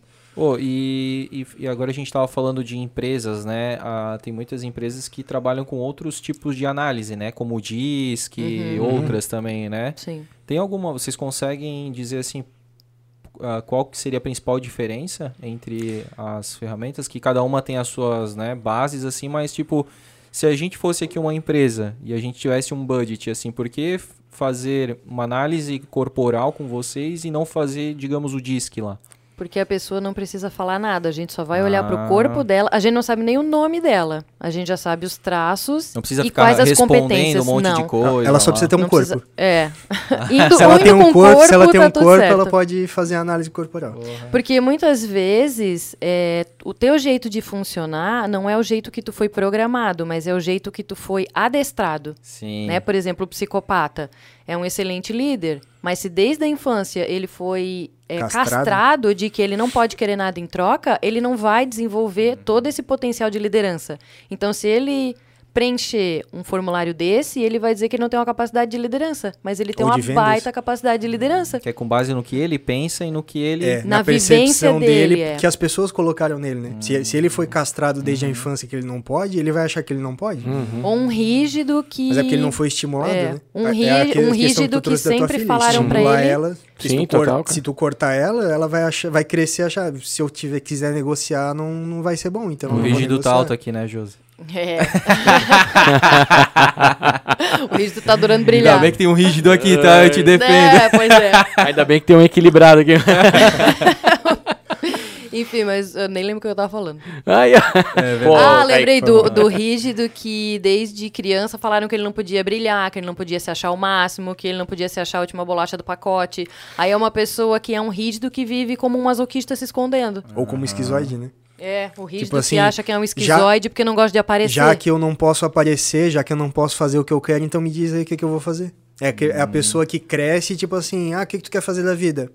Sei lá. Uhum. Qualquer coisa vale. Ou já largou o jogo. Porra, assim. mas eu te dei educação, eu te botei numa escola boa, não sei o quê. É, é tanto faz. Uhum. Porque escuto... ele não foi estimulado, entendeu? Okay. Eu escuto muito falar, hoje se fala muito sobre termo de crenças limitantes, né? Uhum. É, que paralelo que dá para fazer com análise corporal, cara? Tu é limitado pelos teus traços, uhum. mas isso não quer dizer que tu seja limitado pelo que tu pode fazer com os teus traços. A tua maior limitação é não conhecer os teus limites. Né? Por exemplo, eu não sou boa na criatividade. Eu, uhum. eu sempre soube, eu não sou boa na criatividade. Hoje eu entendo a lógica do porquê que eu não sou boa na criatividade. Mas se eu ficasse me culpando por isso. Ou tentando se forçar, né? Pra é, ser me mais forçando, criativo. não, eu tenho que ser criativo e tenho que comprar livros que me ensinam como que eu vou desenvolver essa minha criatividade, eu seria eternamente frustrada. Então, uhum. eu conhecendo os meus traços, eu vou potencializar o meu oral, meu masoquista e meu rígido, que é o que eu tenho de bom. Uhum. Então, a... É engraçado porque às vezes a pessoa nem sente prazer naquilo, nesse teu exemplo, né? Às vezes ela simplesmente acha que precisa ter, mas ela nem sente prazer. Ela, tipo, tu nem gostaria de ser criativa assim, né? Talvez mas... é porque Sim. alguém falou pra ser é, assim, né? Aí tu... Lê um livro que os sete passos do sucesso e um deles é ser criativo. Nossa, é. então se eu quiser ser uma pessoa de sucesso, eu tenho que ser uma pessoa criativa. É. Aí começa a se tornar um desconforto físico, porque a pessoa tá forçando um traço a existir que não é um traço alto nela, né? No meu uhum. caso seria o esquizoide, por é. exemplo. Ou, por exemplo, uma pessoa que não é, é masoquista, mas não é tão masoquista, mas ela se força a suportar as coisas dos outros. Ela vai começar a ter problema de, de escoliose, vai ter problema de pressão alta. Por quê? Porque ela está exigindo além daquilo que o traço dela dá conta. Uhum. Eu, eu, antes da pandemia, eu emagreci 12 quilos na pandemia comendo normal, tá? Eu. Porra. Mas Tomou o que junto, que eu... eu emagreci 10. É, então, o que que, o que que a gente começou... A pandemia foi um, um excelente laboratório pra, pra gente nesse sentido. O que que aconteceu? Eu tive um afastamento de pessoas, né? Uhum. De, e aí eu comecei a reparar o que que estava acontecendo na minha vida. Eu carregava problemas que não eram meus, eu carregava expectativas que botaram em mim, e eu tava assim, ó. Se tu olhar a foto minha de 2019, 2019 pra 2020, eu tô assim, ó.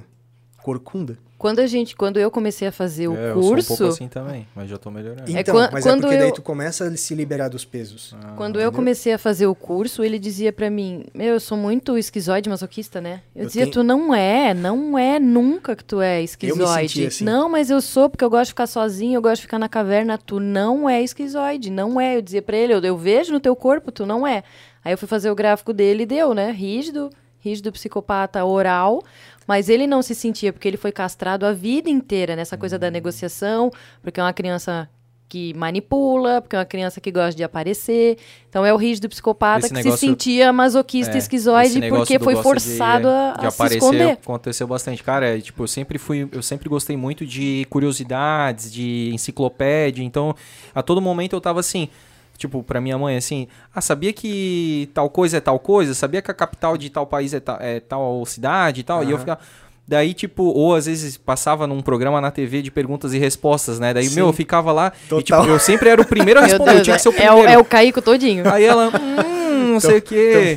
Caralho, porra. Daí, tipo. Maldito cara, eu- show do milhão.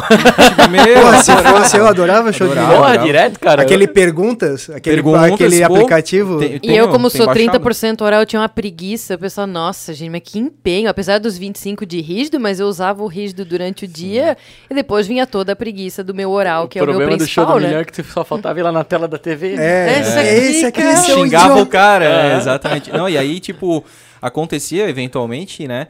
De, tipo, tu errar, de tu tá com uma, né? Porque tem uma coisa ali que tu não domina, e daí tu, cara, tu é tão competitivo que tu chuta. Aí, tipo, chuta, né? Porque tu também não tá perdendo nada, assim. E aí, tipo. Daí ela, ah, viu, tu não é tão bom assim, tu não é tão sabichão assim. Então, pô, isso é a parada do É, eu, castrado, Dói, tinha, né? eu tinha uma questão assim, eu, eu- em algumas situações eu era destacado, em outras situações eu era repreendido. Então eu vivia essa dor assim, ó, porra, aqui, é, mas daí era questão de é, ser, ser visto, né? Aham. Quando, quando, é o negócio do psicopata. É o Quando, reconhecimento, quando né? tem o reconhecimento aqui, beleza, mas quando é aqui que eu quero existir por conta própria, não, aqui não, aqui não dá. Então É. aqui Tu vai é, ter reconhecimento só onde eu quero. Uhum. Aí é a manipulação, né? É que a parada é tipo assim, ah, pra mostrar pras outras pessoas, daí, tipo, eu tava ali, entendeu? Daí eu Isso. servia, assim, é o mas- troféuzinho, é o né? O troféuzinho do É, papai ah, e da meu mamãe. filho faz isso, meu filho é, meu filho é destaque naquilo e tal, tal, É. tal. Só que daí quando era dentro de casa, assim, daí, tipo, eu não era foda, tá É, ligado? Eu não ou, era... ou em alguma situação. Eu lembro de uma situação que. Na rivagem, e tava lá e tal. E eu subi no palco. E eu subi no palco. aconteceu alguma coisa lá e eu subi Seu no exibido. palco. Um palco, né? exibi, Meu Deus, um palco, eu a preciso apa- ir. Esse é, o rígido. Me segura que eu preciso ir. E aí eu fui, dancei, não sei o que, rebolei. Eu nem lembro o que que era. Eu tinha, eu tinha, sei lá, 17, 18 anos. É. A hora que eu desci do palco, a minha mãe me deu uma bronca. Isso é foda, né, cara? Uma Porque tu, bronca, tava, tipo, tu achou que tu tinha arrasado, tava né? Uma adorando, abafada, né? A galera, eu desci, a galera chegar batendo ovacionado, não sei o né? quê, é. Cheguei perto da minha mãe, minha mãe me deu uma bronca. Isso é foda demais, cara. Puta merda. Aí veio a dor. tu vai né? lá do céu ao inferno. Exatamente. assim. Mas aí, se for pra falar pra outras Mesmo. pessoas, nossa, mas o Caico, ele tem um- uma afinidade muito grande com o palco. Se é pra Uhum. exibir pros outros, é uma qualidade. Se é uma outra situação, aí vira um defeito. É aí bem até a criança fica confusa, Pô. né? Eu posso aparecer ou não? Eu devo aparecer ou não? Eu devo ser essa Coca-Cola toda do deserto ou não, né? Fica Bem assim mesmo. Perdida. É, bem assim mesmo. Pô, que legal, E cara. assim como nós, quantos outros Que estão aí... espalhados por aí que têm es- todo esse potencial que não sabe, não, É. não, não consegue desenvolver. Porque não, não se entende. Ou, ou não se entende, ou foi a vida inteira a, feito acreditar que não era. Ou que tinha que ser daquele jeito, ou que não podia ser daquele jeito. Uhum. Masoquista, né? Masoquista, o, ele é programado pra evitar que coisas deem errada. Então a cabeça dele sempre tá pensando no futuro as coisas que podem dar errada. Ele é Isso- ansioso. Ele é pessimista. Porra, pessimista? É um superpoder dele evitar que merdas aconteçam lá na frente. Prever o que pode dar errado. né? Prever o que pode dar errado. E aí, as pessoas que convivem com ele, além de chamar de lerdo, porque ele precisa ir mais devagar, principalmente se convive com rígido, o rígido é muito rápido, né? Então ele fica, vamos, vai, bora. E o masoquista se sente pressionado. E aí ele começa a pensar tudo de errado que pode acontecer, que ele tem que ter um plano A, um plano B, aí começa a chamar ele de pessimista. Mas é só o jeito dele de funcionar. Ou o oral que precisa chorar. O oral que chora, ele até pensa melhor. Uma pessoa que tem oralidade alta, se ela tá emocionalmente abalada, ela nem raciocina. Ela trava? E aí ela começa a chorar. Ah, mas tu tá chorando por quê? Coisa de Ah, criança, tu, tá, tu, tu chorar. tá chorando por causa disso, nossa, mas que infantilidade. Aí tu tu vai cortando Tu vai a pessoa, entendeu? As pessoas simplesmente poderiam existir do jeito que elas são Uhum. e Obrigando, Tá obrigando tá o esquizoide a, a ter, ter contato, com contato. outras pessoas. Aí a criança começa a ter problema de pele, que é uma maneira de afastar. Uma defesa, ó, né? Não encosta em mim, eu não quero contato. Ela tá cheia de problema de pele e a mãe tá lá, não, mas tem que cumprimentar, tem que abraçar o tio, Tem que tem que abraçar abraçar a tia, Ah. tem que ficar aqui sentado no sofá com a visita e a criança tá, né, meio que saco, né? E Faz tudo- sentido tá tudo aqui que ela queria era só estar lá dentro do quarto dela, olhando pra cima e viajando. viajando no videogame. Pô, e queria até ter perguntado isso no começo. Acabou passando. É... Como é que vocês respondem a questão do DNA? Porque o DNA, pô, forma, né? Ah, pô, mas como é que vocês podem dizer que a forma ali, a percepção do Até da onde vai a criança, do genética, bebê, né? É, até onde vai? Porque como é que pode essa percepção, que é, digamos, inconsciente ali, né? é, moldar, plasmar ali meu, meu corpo, né? É, se eu tenho essa carga genética ali que vai me dizer, pô, não, mas eu não sou, digamos, obeso porque eu sou oral, eu sou obeso porque a minha mãe é, porque o meu avô é. Como é que Uhum. É vocês... genética. né? Exato, como é que vocês respondem isso? Então, tem a questão da genética, que é cor de cabelo, cor de olho, mas o que influencia na análise não é. Existe o genótipo e existe o fenótipo. Fenótipo são como os genes se expressam de acordo com o ambiente. Então, é isso que a análise. É, é isso que é analisado, né, na análise corporal. É o fenótipo, é como que essa criança reagiu ao ambiente externo. Tem gêmeos idênticos, a genética exatamente igual, que eles foram separados no nascimento e se reencontraram na vida adulta. Eles são bem parecidos, tu consegue olhar que eles são parecidos, mas um é mais psicopata e outro é mais masoquista. Se tu entende da análise, Se tu olhar no consegue detalhe fino, perceber. Tu olha assim pros dois, eles são idênticos, né? Uhum. Mas tu começa a reparar nos. que é justamente o que a gente faz na análise, que é olhar o formato, a sensação, a expressão da, da- do que a gente tá olhando, Uhum. tu começa a reparar as, as diferenças. E não, e não precisa separar, né? Se, se ficar junto. Se ficar junto, Porque mas também tiver a a, percepção que tem diferente. personalidades é- bem é. diferentes, né? Mas um esse, outro, caso, né? esse caso que a Josi trouxe foi um caso que foi, foi estudado porque eles foram separados no nascimento mesmo por uma situação que aconteceu. E aí depois, quando eles se reencontraram, eles. Mas sim, tanto separado quanto junto, porque é justamente a percepção, assim. Uhum. Mas é porque foi um caso que nitidamente dava pra ver. Tu olhava pro rosto de um, o rosto de um deles era bem quadrado, Hum. bem masoquista. O outro era bem vincado, bem psicopata. É, tem uma coisa que aí não vem do Corpo Explica, da análise, que é um achismo meu, né? Que eu estudei um pouco de ciência da personalidade. Então, eu acredito, né? Até tenho que estudar mais a fundo sobre isso, que eu acredito que essa percepção da criança tenha relacionamento com a personalidade. Da criança ser mais introspectiva, extrovertida, introvertida, sabe? De ser mais...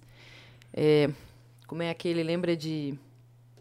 Enfim, da pessoa que presta atenção nos detalhes, que seria mais masoquista, entendeu? Metódica. Isso, é. Vai. Existem os traços de personalidade, porque tem alguns experimentos que eles já mostram, por exemplo, em berçário, que quando eles fazem um barulho, algumas crianças viram o rosto, que são as introvertidas, e outras crianças viram o rosto em direção ao Buscam o barulho, que são as extrovertidas. Então, eu acredito, mas eu nunca estudei sobre isso, que tenha essa relação, a percepção da criança tenha relação com a personalidade dela. Pô, que já tá ali formada já. Tá ali. Isso é. Isso. Por exemplo, pode ter passado por uma gestação difícil e não se sentiu rejeitada por ser mais, talvez, Extrovertida. extrovertida. E aquela que se sentiu rejeitada era mais introvertida. Mas isso é um achismo meu, Sim. né? Pelo que eu estudei de ciência da Não, personalidade. mas é interessante esse fenótipo e genótipo ali que dá pra É, diferenciar, né? A carga genética, ela sempre vai estar ali. Tu vai ter o olho que vai misturar do Daquela teu pai e da tua mãe, o cabelo, a cor, até, talvez até a altura, né? Quando pega.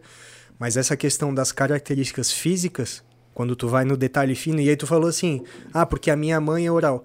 Normalmente, os filhos têm as características dos pais por conta da, do comportamento dos pais. Vai reproduzindo de a geração em criação se geração. repete. é. Exatamente. Então, não necessariamente ela é oral porque o pai é, né, é obesa porque o pai é obeso. Vai ser oral porque o pai é oral, a mãe é oral. Porque o pai resolve tudo comendo, então ele resolve É. tudo com a- porque acha que é sempre Ou fome. a filha, pelo ou a filha é né? psicopata porque o pai é psicopata. Uhum. E rígido, entendeu? E tu vai, a gente vai começando a fazer os paralelos. Sim, a minha sim. filha, a minha a nossa filha, ela é tendencialmente a gente tava vendo ali, ela é oral psicopata rígida. Uhum. né? Não sabe exatamente o percentual porque não tem como saber agora nessa idade. Mas a gente A partir começa de que idade que tu consegue É. definir 100%? Sete anos já consegue, já consegue identificar. A- Uhum. Assim, tu consegue identificar os picos. Tu não consegue fazer a análise, o gráfico exatamente, porque a criança vai se desenvolvendo até a fase adulta, né? Uhum. Até, até os 14, 15 anos, quando a primeira ocorre ali aos 5, 6 anos, acontece uma poda neural, que é justamente quando assim o, o cérebro entende, ó, esse aqui é o caminho seguro, né? É um- quando acontece a primeira poda neural. Só que a mielinização ela continua acontecendo, ela acontece até a fase adulta. A gente, a gente só completa a fase de amadurecimento do cérebro aos 21 anos, tem pessoas que vai até os 25 anos. Então a mielinização ela continua acontecendo até essa idade, só que numa taxa muito menor. Sim. Então é por isso que a Jesus falou que não, depois daquilo ali ele não muda, né, não muda drasticamente, ele só vai tendo o ajuste ali de acordo com o ambiente, com a percepção da pessoa. Pra ter certeza mesmo, só o adulto. Só adulto. Pra fazer Pra fazer igual o o gráfico, de né? vocês, né? Só É, o adulto. Mas com criança, a partir de 7 anos, tu já consegue identificar os picos. Tipo assim, tu vai olhar, pessoal, ela já é mais oral, essa criança é mais psicopata, essa criança é mais rígida. Uhum. Tu consegue identificar os picos. Right. É, e aí, assim, até essa idade, tu, tu vai olhando ali e tal, mas é tudo por conta da percepção da, da criança em relação ao ambiente que ela tá aqui. Né? O primeiro ambiente que ela tá inserido são os pais, né? E aí, se tem um pai mais psicopata rígido, a criança, pela, pela percepção que ela tem, como o pai lida com ela, essa questão de ou negociação, ou de controle e tudo mais, a criança também vai tendo essa, essa percepção e vai mielinizando desse jeito no corpo dela. Ok. Pô, e falando em, em análise, vamos fazer umas análises aí? Vamos, vamos, vamos. que O Rapidamente, pessoal mandou aí. foto. Vamos? Vamos ter que mostrar no celular pra. Mostra aí no celular. E.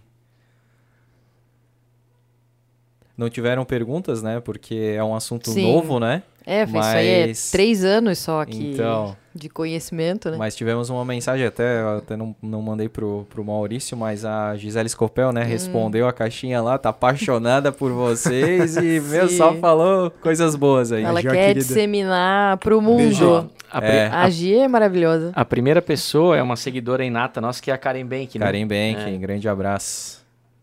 Vê se dá pra pegar bem certinho.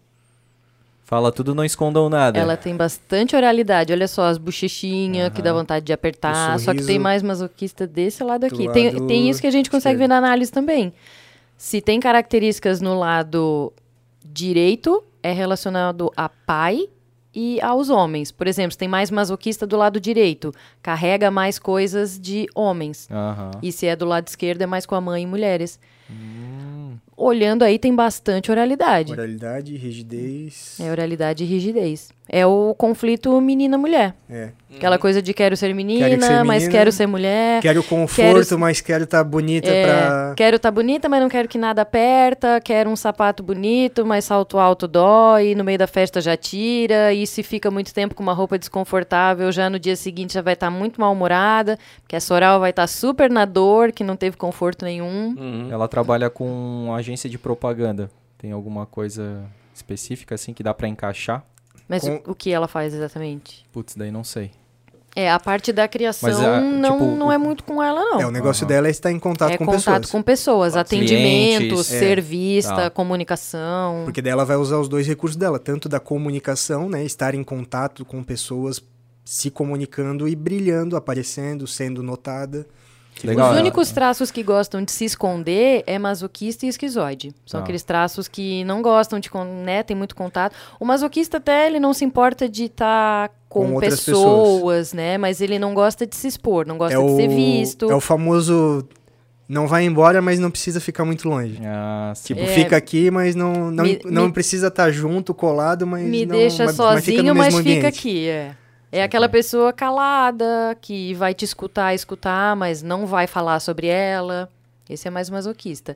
Já o oral, psicopata e rígidos precisam de pessoas, precisam de palco, precisam ser vistos. É, e é justamente isso quando a gente faz a análise, né? Que a gente pega o gráfico, o que, que a gente faz? A gente identifica quais são os picos dessa pessoa e aí a gente começa a fazer essas combinações. Uhum. Por exemplo, o teu. deu uma necessidade muito grande de palco. Sim. Tu precisa estar em contato com pessoas e precisa é, que essas pessoas te vejam e te elogiem por quem tu é, pelo que tu faz. Tu tem essa necessidade. Tu vai ter uma necessidade de caverna, mas vai ser pequena. Uhum. A maior parte do tempo da, do teu tempo, da, do teu dia, tu vai ter que estar em contato com pessoas. E geralmente é quando não tá se sentindo bom o suficiente, né? Ah, não, não tô perfeito, então eu vou pegar Vou essa minha caverna. necessidade de ficar escondido e vou me é. esconder até eu Aí me o- sentir bom o suficiente pra sair de lá. O Maurício eu acho que já tá mais distribuído, assim, então já tá meio a meio, eu não lembro exatamente, mas tem assim uma coisa mais. Cara, o meu é 18 de oral, 20 de psicopata, 25 de rígido e É mais 27 palco, de né? masoquista. É mais, ada- palco, mas é, mais uma palco. necessidade. Tu Menor. vai, é, vai ter uma necessidade de pessoas, mas ah, é limitada, assim. Vai chegar uma hora do dia que tu quer ficar sozinho, não quer interagir. Posso até ficar escutando, mas não pede pra eu devolver, sabe? Uhum. E aí tem muitos conflitos internos, né? Eu tenho o oral como meu pico. Então eu gosto de falar, gosto de me expressar, gosto de ser vulnerável, falar sobre sentimentos que eu não gostei. Só que aí o meu masoquista e a minha rígida, que é 25 mais 25, esse 50% vai ter uma tendência a castrar o meu oral. Então eu tenho que cuidar com isso, porque mesmo que o meu oral seja o meu maior pico, esses meus outros dois têm uma tendência a deixar o meu oral na dor.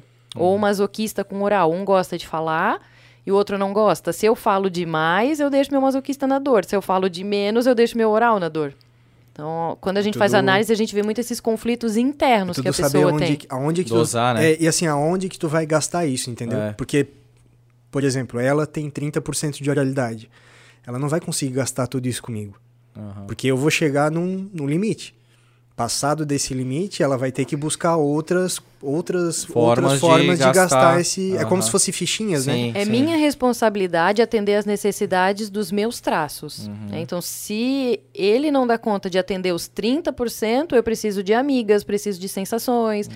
preciso de sabonete cheiroso, preciso ir pro parque e ficar lá sentindo a grama. Tomar um banho demorado lá, simplesmente só pra ficar lá sentindo água. Ela adora tomar banho, tipo, é- a água tá me abraçando, né? Assim, a, a É sensação. fala de oral. Água quente, né, e tal. Fala de oral é tudo sensação. É o chá, que eu vou esse chá aqui é um abraço na alma. É, é coisa de oral É, isso. né? Tem que sempre. Qual Ô, que é mas o- antes daí da, da próxima, então tu falou ali sobre o Maurício, que ele às vezes gasta tudo, né? Então tá aí a explicação do porquê às vezes ele dorme. Sim. Faz tempo que eu não Já sou falador. É, mas assim, ó, tu A, já a gastou... primeira vez que eu vi isso, de falar que o Maurício dormia, eu pensei, nossa, isso deve ter doído no masoquista. Tipo, foi exposto, coitado. Se fosse eu, ia estar querendo enfiar minha Não, cabeça pior num que eu nem, buraco. dei, eu nem dou bola mais pra isso, cara. Antigamente era mais Mas ele isso, não agora- faz mais, viu? Ele não dá bola, mas ele não faz mais. Ele não quer mais ser É exposto. que ele tá se É. poupando, já ele É. aprendeu a poupar ali. O... É, É, hoje, por exemplo, que a gente Thiago veio Chus aqui... expôs ele. Vagabundo! Hoje que a gente veio aqui, eu pensei, né? Quais traços eu vou precisar para de noite? A minha rígida é muito fácil usar esses 25%. Então, eu passei o dia sem fazer quase nada, assisti desenho com a minha filha. Eu tive que poupar esse meu traço para estar com ele aqui de noite. Porque Eu a se eu tivesse coisa. usado ele durante o dia, eu ia chegar aqui e ia estar mais no masoquista, não ia querer falar. Ia, ia- tipo, ia dar. Hoje que tá rendendo aí, cara, quase três horas, tipo, ia render uma hora, digamos assim, porque o negócio tu não ia explicar com tanto afim. Tu ia Eu ficar não ia tá monossilábica. com, eu não ia estar com muita vontade de falar, ia estar com vontade de caverna. Então, Ah, eu a co- mesma como é que eu convenci o meu masoquista a vir? O masoquista tem muito medo de se expor, né? Nossa, e se eu falar alguma besteira e não sei o quê, blá, blá, blá. Aí eu tive que conversar com meu masoquista. Não, tudo bem, né? Então, é, tu sabe o conteúdo, faz um ano e meio que tu estuda sobre isso. é, revisa na tua cabeça se for preciso, que é convencer o meu traço masoquista a estar aqui comigo.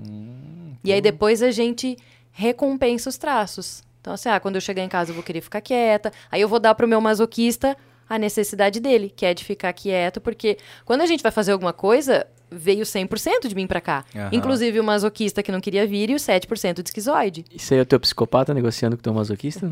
É, eu uso os 12% que eu tenho pra negociar na minha cabeça. Aí depois eu tenho que recompensar, compensar, compensar os meus traços que não queriam estar aqui com o que eles querem. É ficar. É. Como é que é a palavra? É mais ou menos negociando, enfim. É, É, barganha, né? É, essa- Barganha, é isso essa- aí. essa é a- barganhando com os traços. Essa é a grande sacada dessa ferramenta, porque assim, só ter o conhecimento não basta, né? que que tu vai fazer com isso? Como que tu vai É, é. no teu dia a dia? Como é que tu vai usar isso? Ah, a mesma coisa. Eu precisava vir aqui hoje. O que que eu, eu vou precisar usar o meu rígido? Sim. Então o que que eu vou fazer hoje? Só não sobe na mesa, tá? Ô, É, então. O Porra, que, que, que eu vou mãe não vai gostar. que que eu vou que que eu vou fazer? A mãe necessária. O que, que eu vou fazer? Hoje eu vou fazer só o básico, só o beabá, só a rotina. Vou, vou, vou me poupar de estar em contato com outras pessoas. Vou conversar, mas vou co- conversar pouco. Botei um Pink Floyd pra escutar, pra dar uma viajada, entendeu? Nossa. Usei o meu. Gastei o que eu precisava gastar, o meu masoquista, o meu esquizoide, um pouquinho do oral. Pra hoje estar aqui negociando, aparecendo, Uhum. articulando, entendeu? É ter a percepção disso e como que tu vai fazer isso no teu dia a dia. Cara, Pô, que hoje. fantástico. Porque daí se tu gasta a mais, no outro dia tu vai ter que compensar. Aham. Ou se tu gasta de menos, entendeu? Tu Sim, tem que gastar as, as tuas fichas no dia a dia. Nem a mais, nem a menos, né? É, são as Tentar fichinhas, no- né? é, Se eu é. gastar os 20, as 25 fichas de rígido que eu tinha de manhã, eu não ia ter pra vir aqui. Então, quem que ia assumir o meu controle? Ah, Talvez o- masoquista, né? O, o esquizoide, que é o que sobrou do que eu ainda não usei durante o meu dia.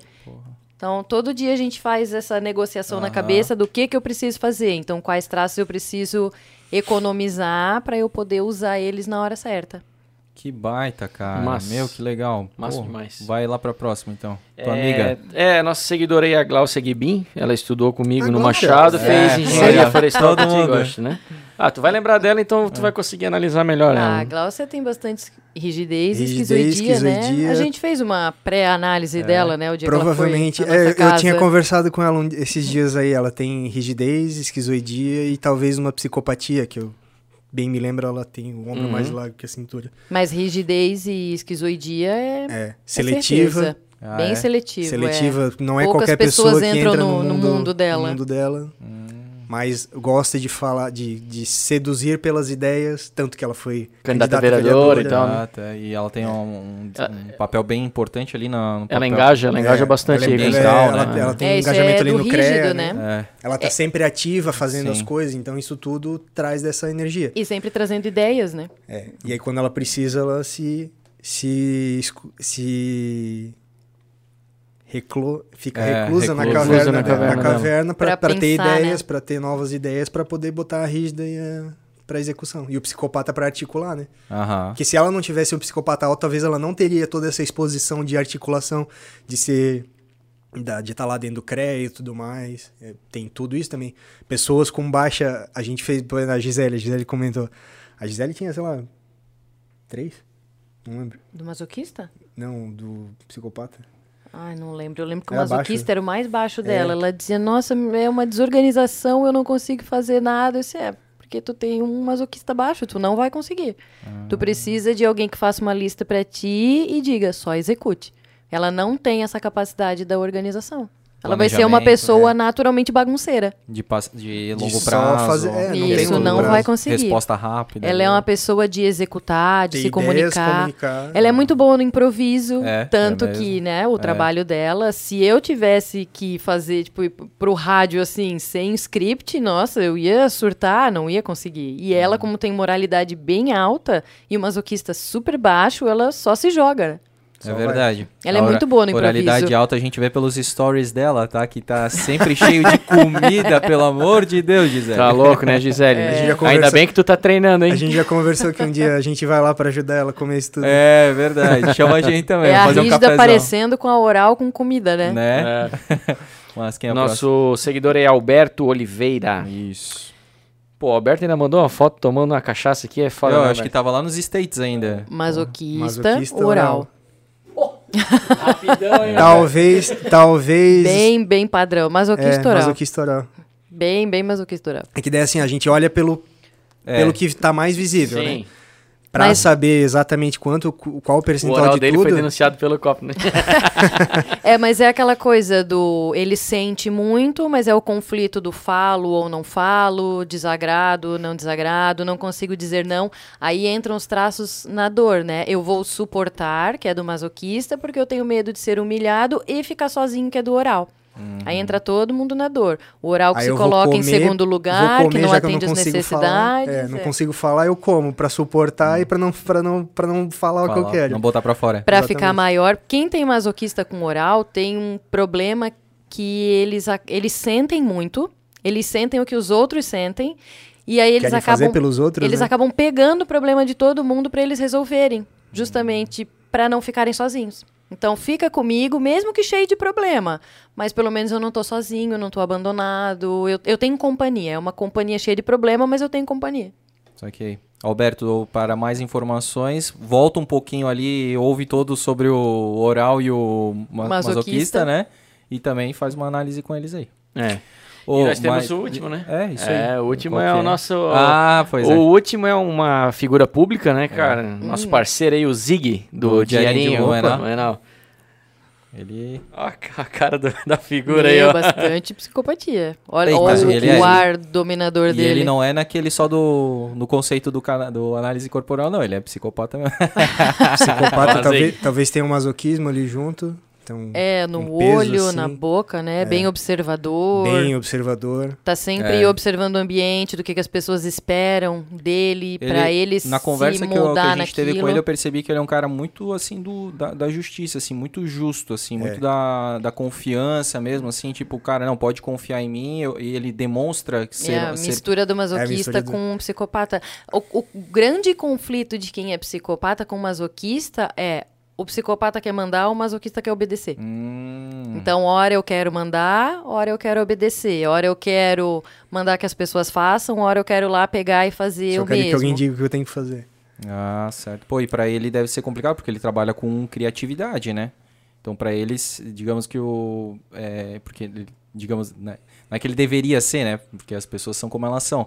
Mas, assim, seria mais fácil pra ele se ele fosse esquizoide, né? Que é criatividade, Mas daí na imaginação. É, a não, falta de- é, na a não ser falta que ele tenha deles- no corpo, é, né, na- esquizoidia. Que, Na que falta não deu pra dele ser esquizoide, ele pode ter alguém junto com ele que seja mais esquizoide, entendeu? Uhum. Que aí vai trazer essa criatividade, essa imaginação, essa lógica pra É, ele. Porque, pô, o que ele faz de post por dia ali, montagem, cara... Provavelmente é ele, provavelmente ele já tá assim, digamos, ele tá num recurso, porque como ele já faz isso com tanta. É. É mais do Constância. Constância, masoquista, é, né? ele o masoquista que já lá, tem a entendeu? segurança de já sabe o que vai Ah, fazer. tá. Porque o masoquista, depois que ele descobre que um método dá certo, ele não troca. É, repete. é o time que tá ganhando não, Não se, se mexe. mexe. Não, só vamos aperfeiçoar, vamos melhorar cada vez mais. Vamos fazer um roteiro, vamos ter uma rotina, sempre tal dia, sempre tal hora, sempre daquele jeito. A criatividade do esquizoide é uma criatividade de coisas que não existem, que ninguém Ah, tá. nunca pensou, sabe? Aquela coisa completamente fora da casinha. Sim. Essa é a criatividade do esquizoide. O masoquista é muito bom com criação de método, criação de rotina, Processo, criação de processo. processo. Ele Ah, é muito ele bom para criar isso. é, ele falou assim, ah, que agora eu não lembro certinho, mas eu acho que tipo de manhã ele consegue é, de manhã ele consegue trabalhar criando os posts, à tarde ele fica com os filhos e aí à noite ele volta a, a- a criar também, porque daí a esposa tá em casa, alguma coisa assim. Então ele realmente tem já o cronograma do dia, da semana, Sim, assim. ele já planejou tudo. Planeja, ele é bem planejador. E assim, ó, E aí já ele- tem a segurança de que ele sabe que de manhã ele vai fazer isso e de noite vai fazer de novo. Isso. E como ele já gastou durante o dia, de manhã, assim, ele já fez a maior É. parte, à noite ele só tem que talvez fazer uma revisão, alguma É, coisa assim. Organizar o próximo dia, organizar a agenda, né? Ou uma coisa ali de última hora pra É, aproveitar, e se né? precisar Uma É, aquele último ajuste fino. E articulação, né? Aí ele tá articulando e tal, não sei o que, precisa de uma informação. Pô, que baita, cara. Pô, A- a- a- o psicopata ele tem essa coisa da fala também, mas é uma fala persuasiva. O oral tem uma fala é, de querer o contato. Ingênua, né? É, ingênua, de querer o Infantil. contato com as pessoas. O psicopata ele tem essa a, a lábia, né? Uhum. É, a, é a fala persuasiva. A fala do convencimento, né? O oral é a fala só pela conexão, pela companhia, pra ter gente com ele. O psicopata é a fala pela utilidade. O psicopata é muito do que é útil, o que não é útil, principalmente pra ele, né? Ele tá sempre observando quem é útil, quem não é. É uma pessoa que, com muita facilidade, se essa pessoa não, não é útil na empresa, ele consegue demitir sem uma lágrima, sabe? Não, não, não é útil, não tá me dando resultado, vai Já era. embora. Tchau e benção. Se fosse um oral, chorava junto, né? Nem- Não ia. Fosse um masoquista, suporta, não, mas deixa ele, mas coitado, mas tem família, mas não sei o quê, dá uma chance. Psicopata é frio, estratégico. Faca na Quando, caveira. quando ele Faca tem na que tomar caveira. uma decisão, não existe emoção. Pode crer. Ô, tu tava falando que é, a análise que vocês fizeram agora, rapidamente, pegou mais ali de rosto e tal, mas que também é feito análise do corporal, corpo né? todo mesmo, É, né? a gente analisa seis partes do corpo para conseguir fazer o gráfico. É, a parte do rosto já dá 50%, da, porque é olhos, o, o rosto em si, né? Uhum. Caramba. o rosto, olhos e boca. Então isso aqui já dá 50%. Aí tem tronco, quadril e pernas. Às vezes. E tanto de frente quanto de costas. Isso, a né? gente tem que olhar tudo, né? Tem De que olhar de lado. lado e tal. Só que às vezes o rosto, às vezes o rosto já denuncia o, o resto que vai ser o a resto do corpo. maioria, né? Acho que A maioria. 80, 90% das pessoas, o rosto, tu já tem uma noção. Às vezes isso engana, porque daí o rosto vai ser de um jeito e o corpo vai ser diferente. A pessoa pode até ter uma cara, digamos, mais inchada que vai mais pro oral, mas depois tem um corpo todo fininho. É o Isso. meu caso. É. O, meu, o meu oral É. tá mais no meu rosto. A- o meu rosto é mais irmã- arredondado. A irmã do Caico é assim. Tu olha o rosto dela, ela parece ser muito oral. Tu vai ver o resto do corpo, não tem nada de oral. É verdade. Ele é bem esquizoide. Gabi, grande Gabi- Gabi. Gabi, Gabi, Gabi. Gabi, ela fica brava, né? Fica. Gabi. É, é a esqui- Gabi é uma pessoa que engana. Se tu olhar só o rosto dela, não diz que tem a quantidade de esquizoidia que ela tem. É verdade. Mas são pouquíssimas pessoas assim. A maioria, uma- só uma foto de rosto, tu já consegue ver, no mínimo, os picos dela. Porque quando a gente olha, a gente avalia não só o formato, mas também a expressão e a sensação.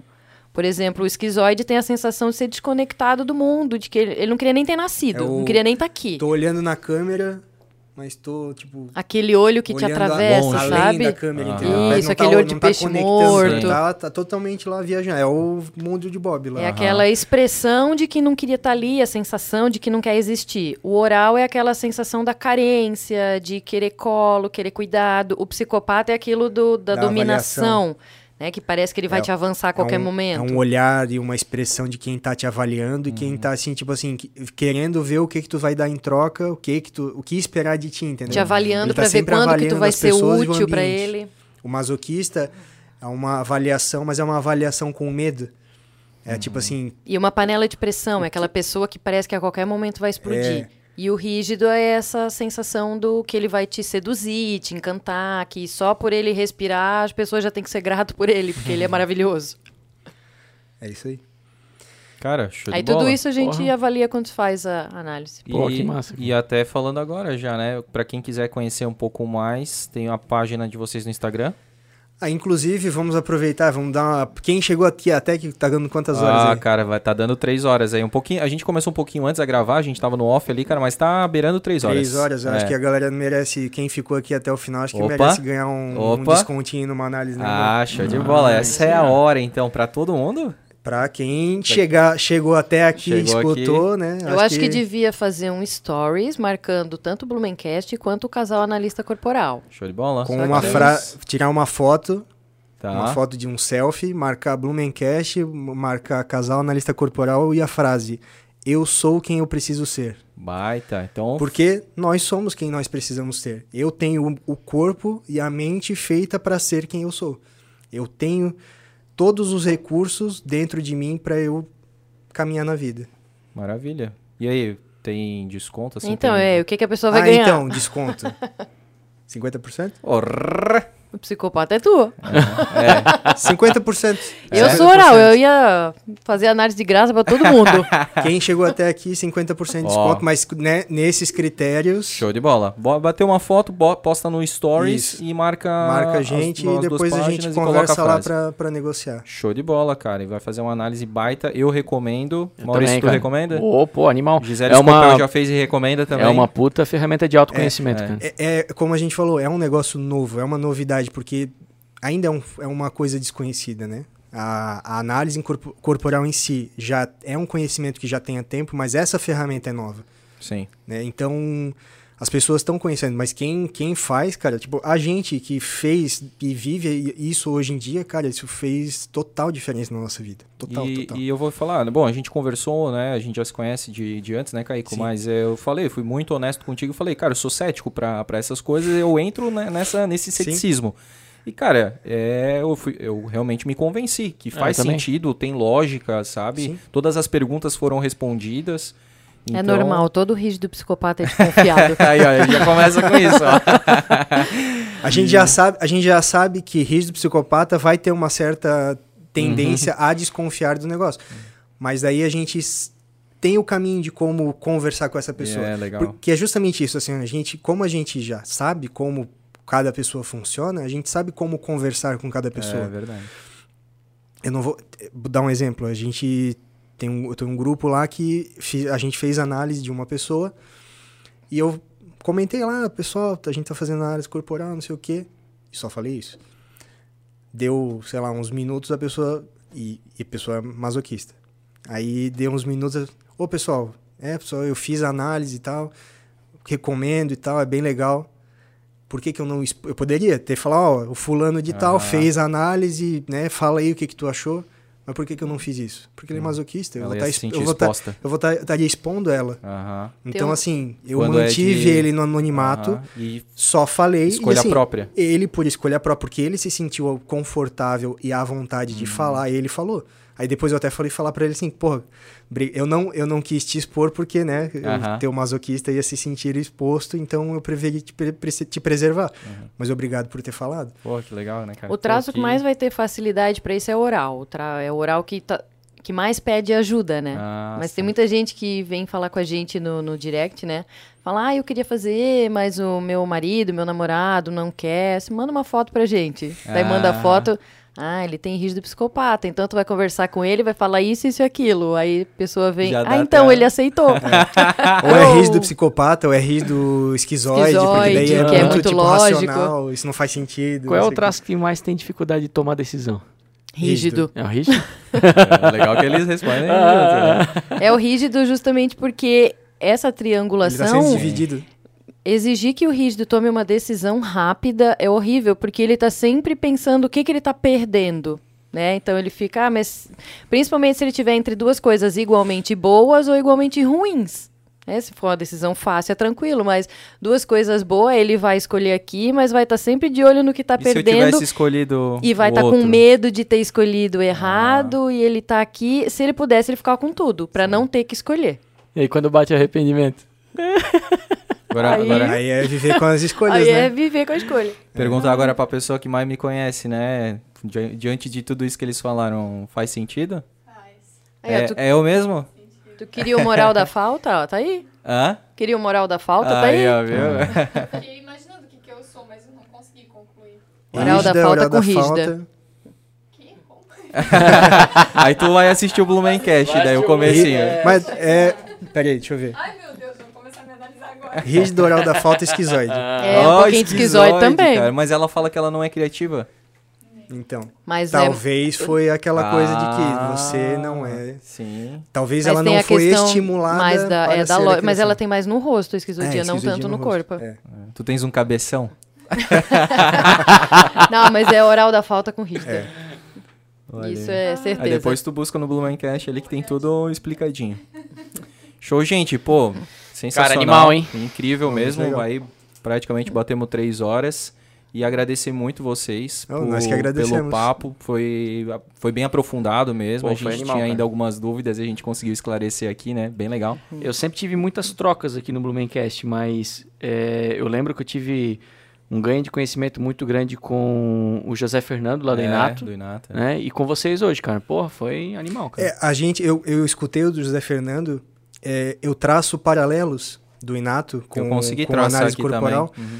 porque o que ele traz das inteligências, inteligências naturais, naturais basicamente é o que? É a composição do, dos, dos traços. Sim. Uhum. Então eu, eu, escutar, eu escutei o, o bate-papo, tipo assim, ele falava de, um, de uma inteligência. Uhum Cara, é o rígido com psicopata. Ah, perfeito. é o oral. consegue com- fazer associação, né? Consigo fazer as associações porque tá, tá linkado. Não quer dizer que, que é totalmente que é totalmente diferente. É, É, só que é uma outra forma É de uma outra explicar. forma de explicar, exatamente. Pô, top, cara, Mas top. é dá pra fazer os paralelos assim. Que legal. Porque são as 10, 11, São 13, 12, 12, 12, inteligências. é, é. Então, tu vai fazendo as ligações Sim. entre São as os, combinações, as combinações né? dos traços. É. E dá na mesma. É, o Dá que, o que a gente gosta muito da análise é que a pessoa ela não fala nada pra gente. Sim. Né? É o, o que eles chamam de show de mágica, né? Aham. Tu faz. Tem muita gente que chega assim, ah, mas eu nem me entendo, eu nem sei o que falar, mas tu não vai precisar falar nada, tu não vai precisar preencher nada. Isso é tu top. só vai Sentar precisar na nossa frente é, e a gente parar vai... na nossa frente, a gente vai gerar um gráfico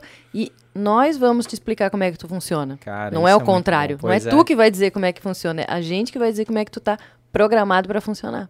Cara, que legal. Massa demais. Não, é sensacional. Super E recomendamos. quanto mais pessoas tiverem acesso a esse conhecimento, não é melhor só pra gente. É. Obviamente, a gente vai ficar feliz porque a gente vai ganhar dinheiro, Claro. mas todo mundo vai ter. É porque é uma troca, né? O psicopata sabe bem como é que é, né? Exatamente. Mas a pessoa Mas é vai sair troca. com uma clareza. É. Eu, eu, Meus eu vejo isso por mim, relacionamentos entendeu? melhoram muito eu vejo depois isso por disso. mim. Eu, eu, me- né, eu, eu falei, eu era uma pessoa totalmente avessa a autoconhecimento. Cara, isso me trouxe uma clareza, um controle da minha vida, porque eu vivia essa, a, a confusão do rígido, assim, ó, É. eu quero fazer isso, eu quero Mas- fazer aquilo que a gente falou em off, assim. Eu fiz gestão ambiental, aí fiz técnico em edificações, aí é, queria fazer engenharia de produção, mas fiz engenharia Uhum. florestal, mas não sei o que, e eu quero fazer isso, e eu quero fazer aquilo, e no fim É o rígido que quer É. ser bom quer em fazer tudo, tudo, né? é, no fim não faz nada. E a então, gente tá assim, numa era do autoconhecimento, É, né? Então a gente acho- precisa buscar. É, e eu acho que pra casais é muito legal, né? Porque, porra, tu É. faz um alinhamento muito top ali, É, cara. e- É o ajuste de expectativas, É, né? Total. E os Aquele acordos, né? casal Os que acordos, O que né? que- é, é o que que tu espera de mim, o que que eu espero de ti, até onde eu posso ir contigo e até o que que eu vou ter que buscar com amigos, com, com É, outras até pessoas onde eu consigo suprir a tua necessidade, até onde é responsabilidade E no- tua buscar de outra E até para as forma, pessoas que né? estão ouvindo, vocês fazem esse tipo de atendimento com o casal, né? Sim. O casal que Sim, tiver a gente interesse. faz a análise juntos, de né? um, É, depois um faz do outro, outro. e depois junta os gráficos para Pra aqui mostrar, vocês né? vão ter É. um ponto de conflito, aqui ó, tu é mais racional, ela é mais emocional, então, legal. Né, explicar, porque tem muitos casamentos que eles acabam porque as pessoas não se conhecem, eles estão tentando encaixar duas peças que eles só não sabem como é que funcionam. Uhum. Tem casamentos acabando porque Os dois estão Poderia- querendo lavar a louça, né? Em vez de Poderia- um querer lavar é, e outro poder- secar. Poderiam os dois, poderiam os dois estar vivendo uma vida boa, mas estão tentando, tentando um encaixar, É. que o outro se encaixe na percepção deles, o que o outro se encaixe, né, querendo encaixar o outro na, na vida É deles. uma famosa historinha, né? Que eu, uma, meu, cara, eu, eu ouvi e nunca mais esqueci, que é aquela do a senhora que ela sempre fazia o pão pro marido e ela sempre tirava um miolinho. E aí chegou no final da vida de- de- dele, né? E aí ele falou, poxa, mas eu sempre quis comer pão com miolo. Daí ela falou, mas eu achava que tu não gostava do miolo. Eu sempre comia o miolo e eu não gostava do miolo, sabe? Então, tipo, os dois, digamos, infelizes em algum determinado ponto da vida Exatamente. ali, né? Sim. Uhum. Só E porque não se entendia. não se entendiam, não, não se conheciam, né? É, e tu fez o link de, de, de casais e relacionamentos, a gente faz o link também, tu falou de empresas, né? É. Uhum. Quantas, quantos funcionários, bons funcionários, poderiam estar ainda dentro daquele, daquele ambiente, daquele ecossistema, mas foram ou saíram porque eles não se sentiam adequados no, no, no local de trabalho, naquela função que elas estavam executando, ou vice-versa. A pessoa Uhum. foi descartada porque na cabeça da pessoa que estava gerenciando Uhum. achava, tipo, né, aqui não tá legal, mas às vezes era um simples, uma simples troca de... Ajuste uma, uma realocação, né? É, exatamente. É, às vezes a pessoa pensa que ela não tá bem naquela empresa. Aí ela vai lá e busca o mesmo cargo numa Uhum. outra empresa que não tem nada a ver com ela. Ela continua se frustrando, Uhum. pulando de empresa em empresa, mas na verdade é ela que, Que- não tá no cargo ideal para ela. Uhum. Cara, show de bola. Então, cara, a gente agradece mais uma vez. Isso ah, temos aí, ó, Temos aí o... nosso Opa! presentinho da CRC Bah. pra decorar lá a casa de vocês, Ah, deixar Ai, obrigada. Inclusive, a gente Bastante tem que carinho. dar uma conversada com o pessoal da CRC. Opa, só Business, business. ó, Vamos já- fazer business. Já vamos mandar o É, contato a gente do tá- Jorge A aí. gente tá precisando mudar de, de Aumentar espaço? também. É, Legal. A gente tá precisando mudar. A gente agora tem muito conhecimento, né? Hoje a gente entende que a gente voltou do Rio por dependência emocional, Ah, né? tem que dois também é um que a traços. gente... Tem dois traços com Entende isso. tendência à dependência emocional, que é oral e masoquista. Então a gente sabe que a gente voltou por causa disso, né? Tem os traços ambiciosos, então é saber estimular. Hoje a gente entende, né? E a gente tá procurando outro lugar, justamente para tornar os pais desnecessários, né? É, Então, fechou. A CRC tem a melhor pauta de imóveis é, de conversar. Isso aí. Show, a gente. gente tá à procura. Então tá, um grande abraço pra vocês. Valeu, muito obrado. Valeu, Maurício. obrigada. Valeu, galera. Um Até abraço. mais. Até Um mais. abraço a todos. Valeu. Tchau, Valeu. tchau.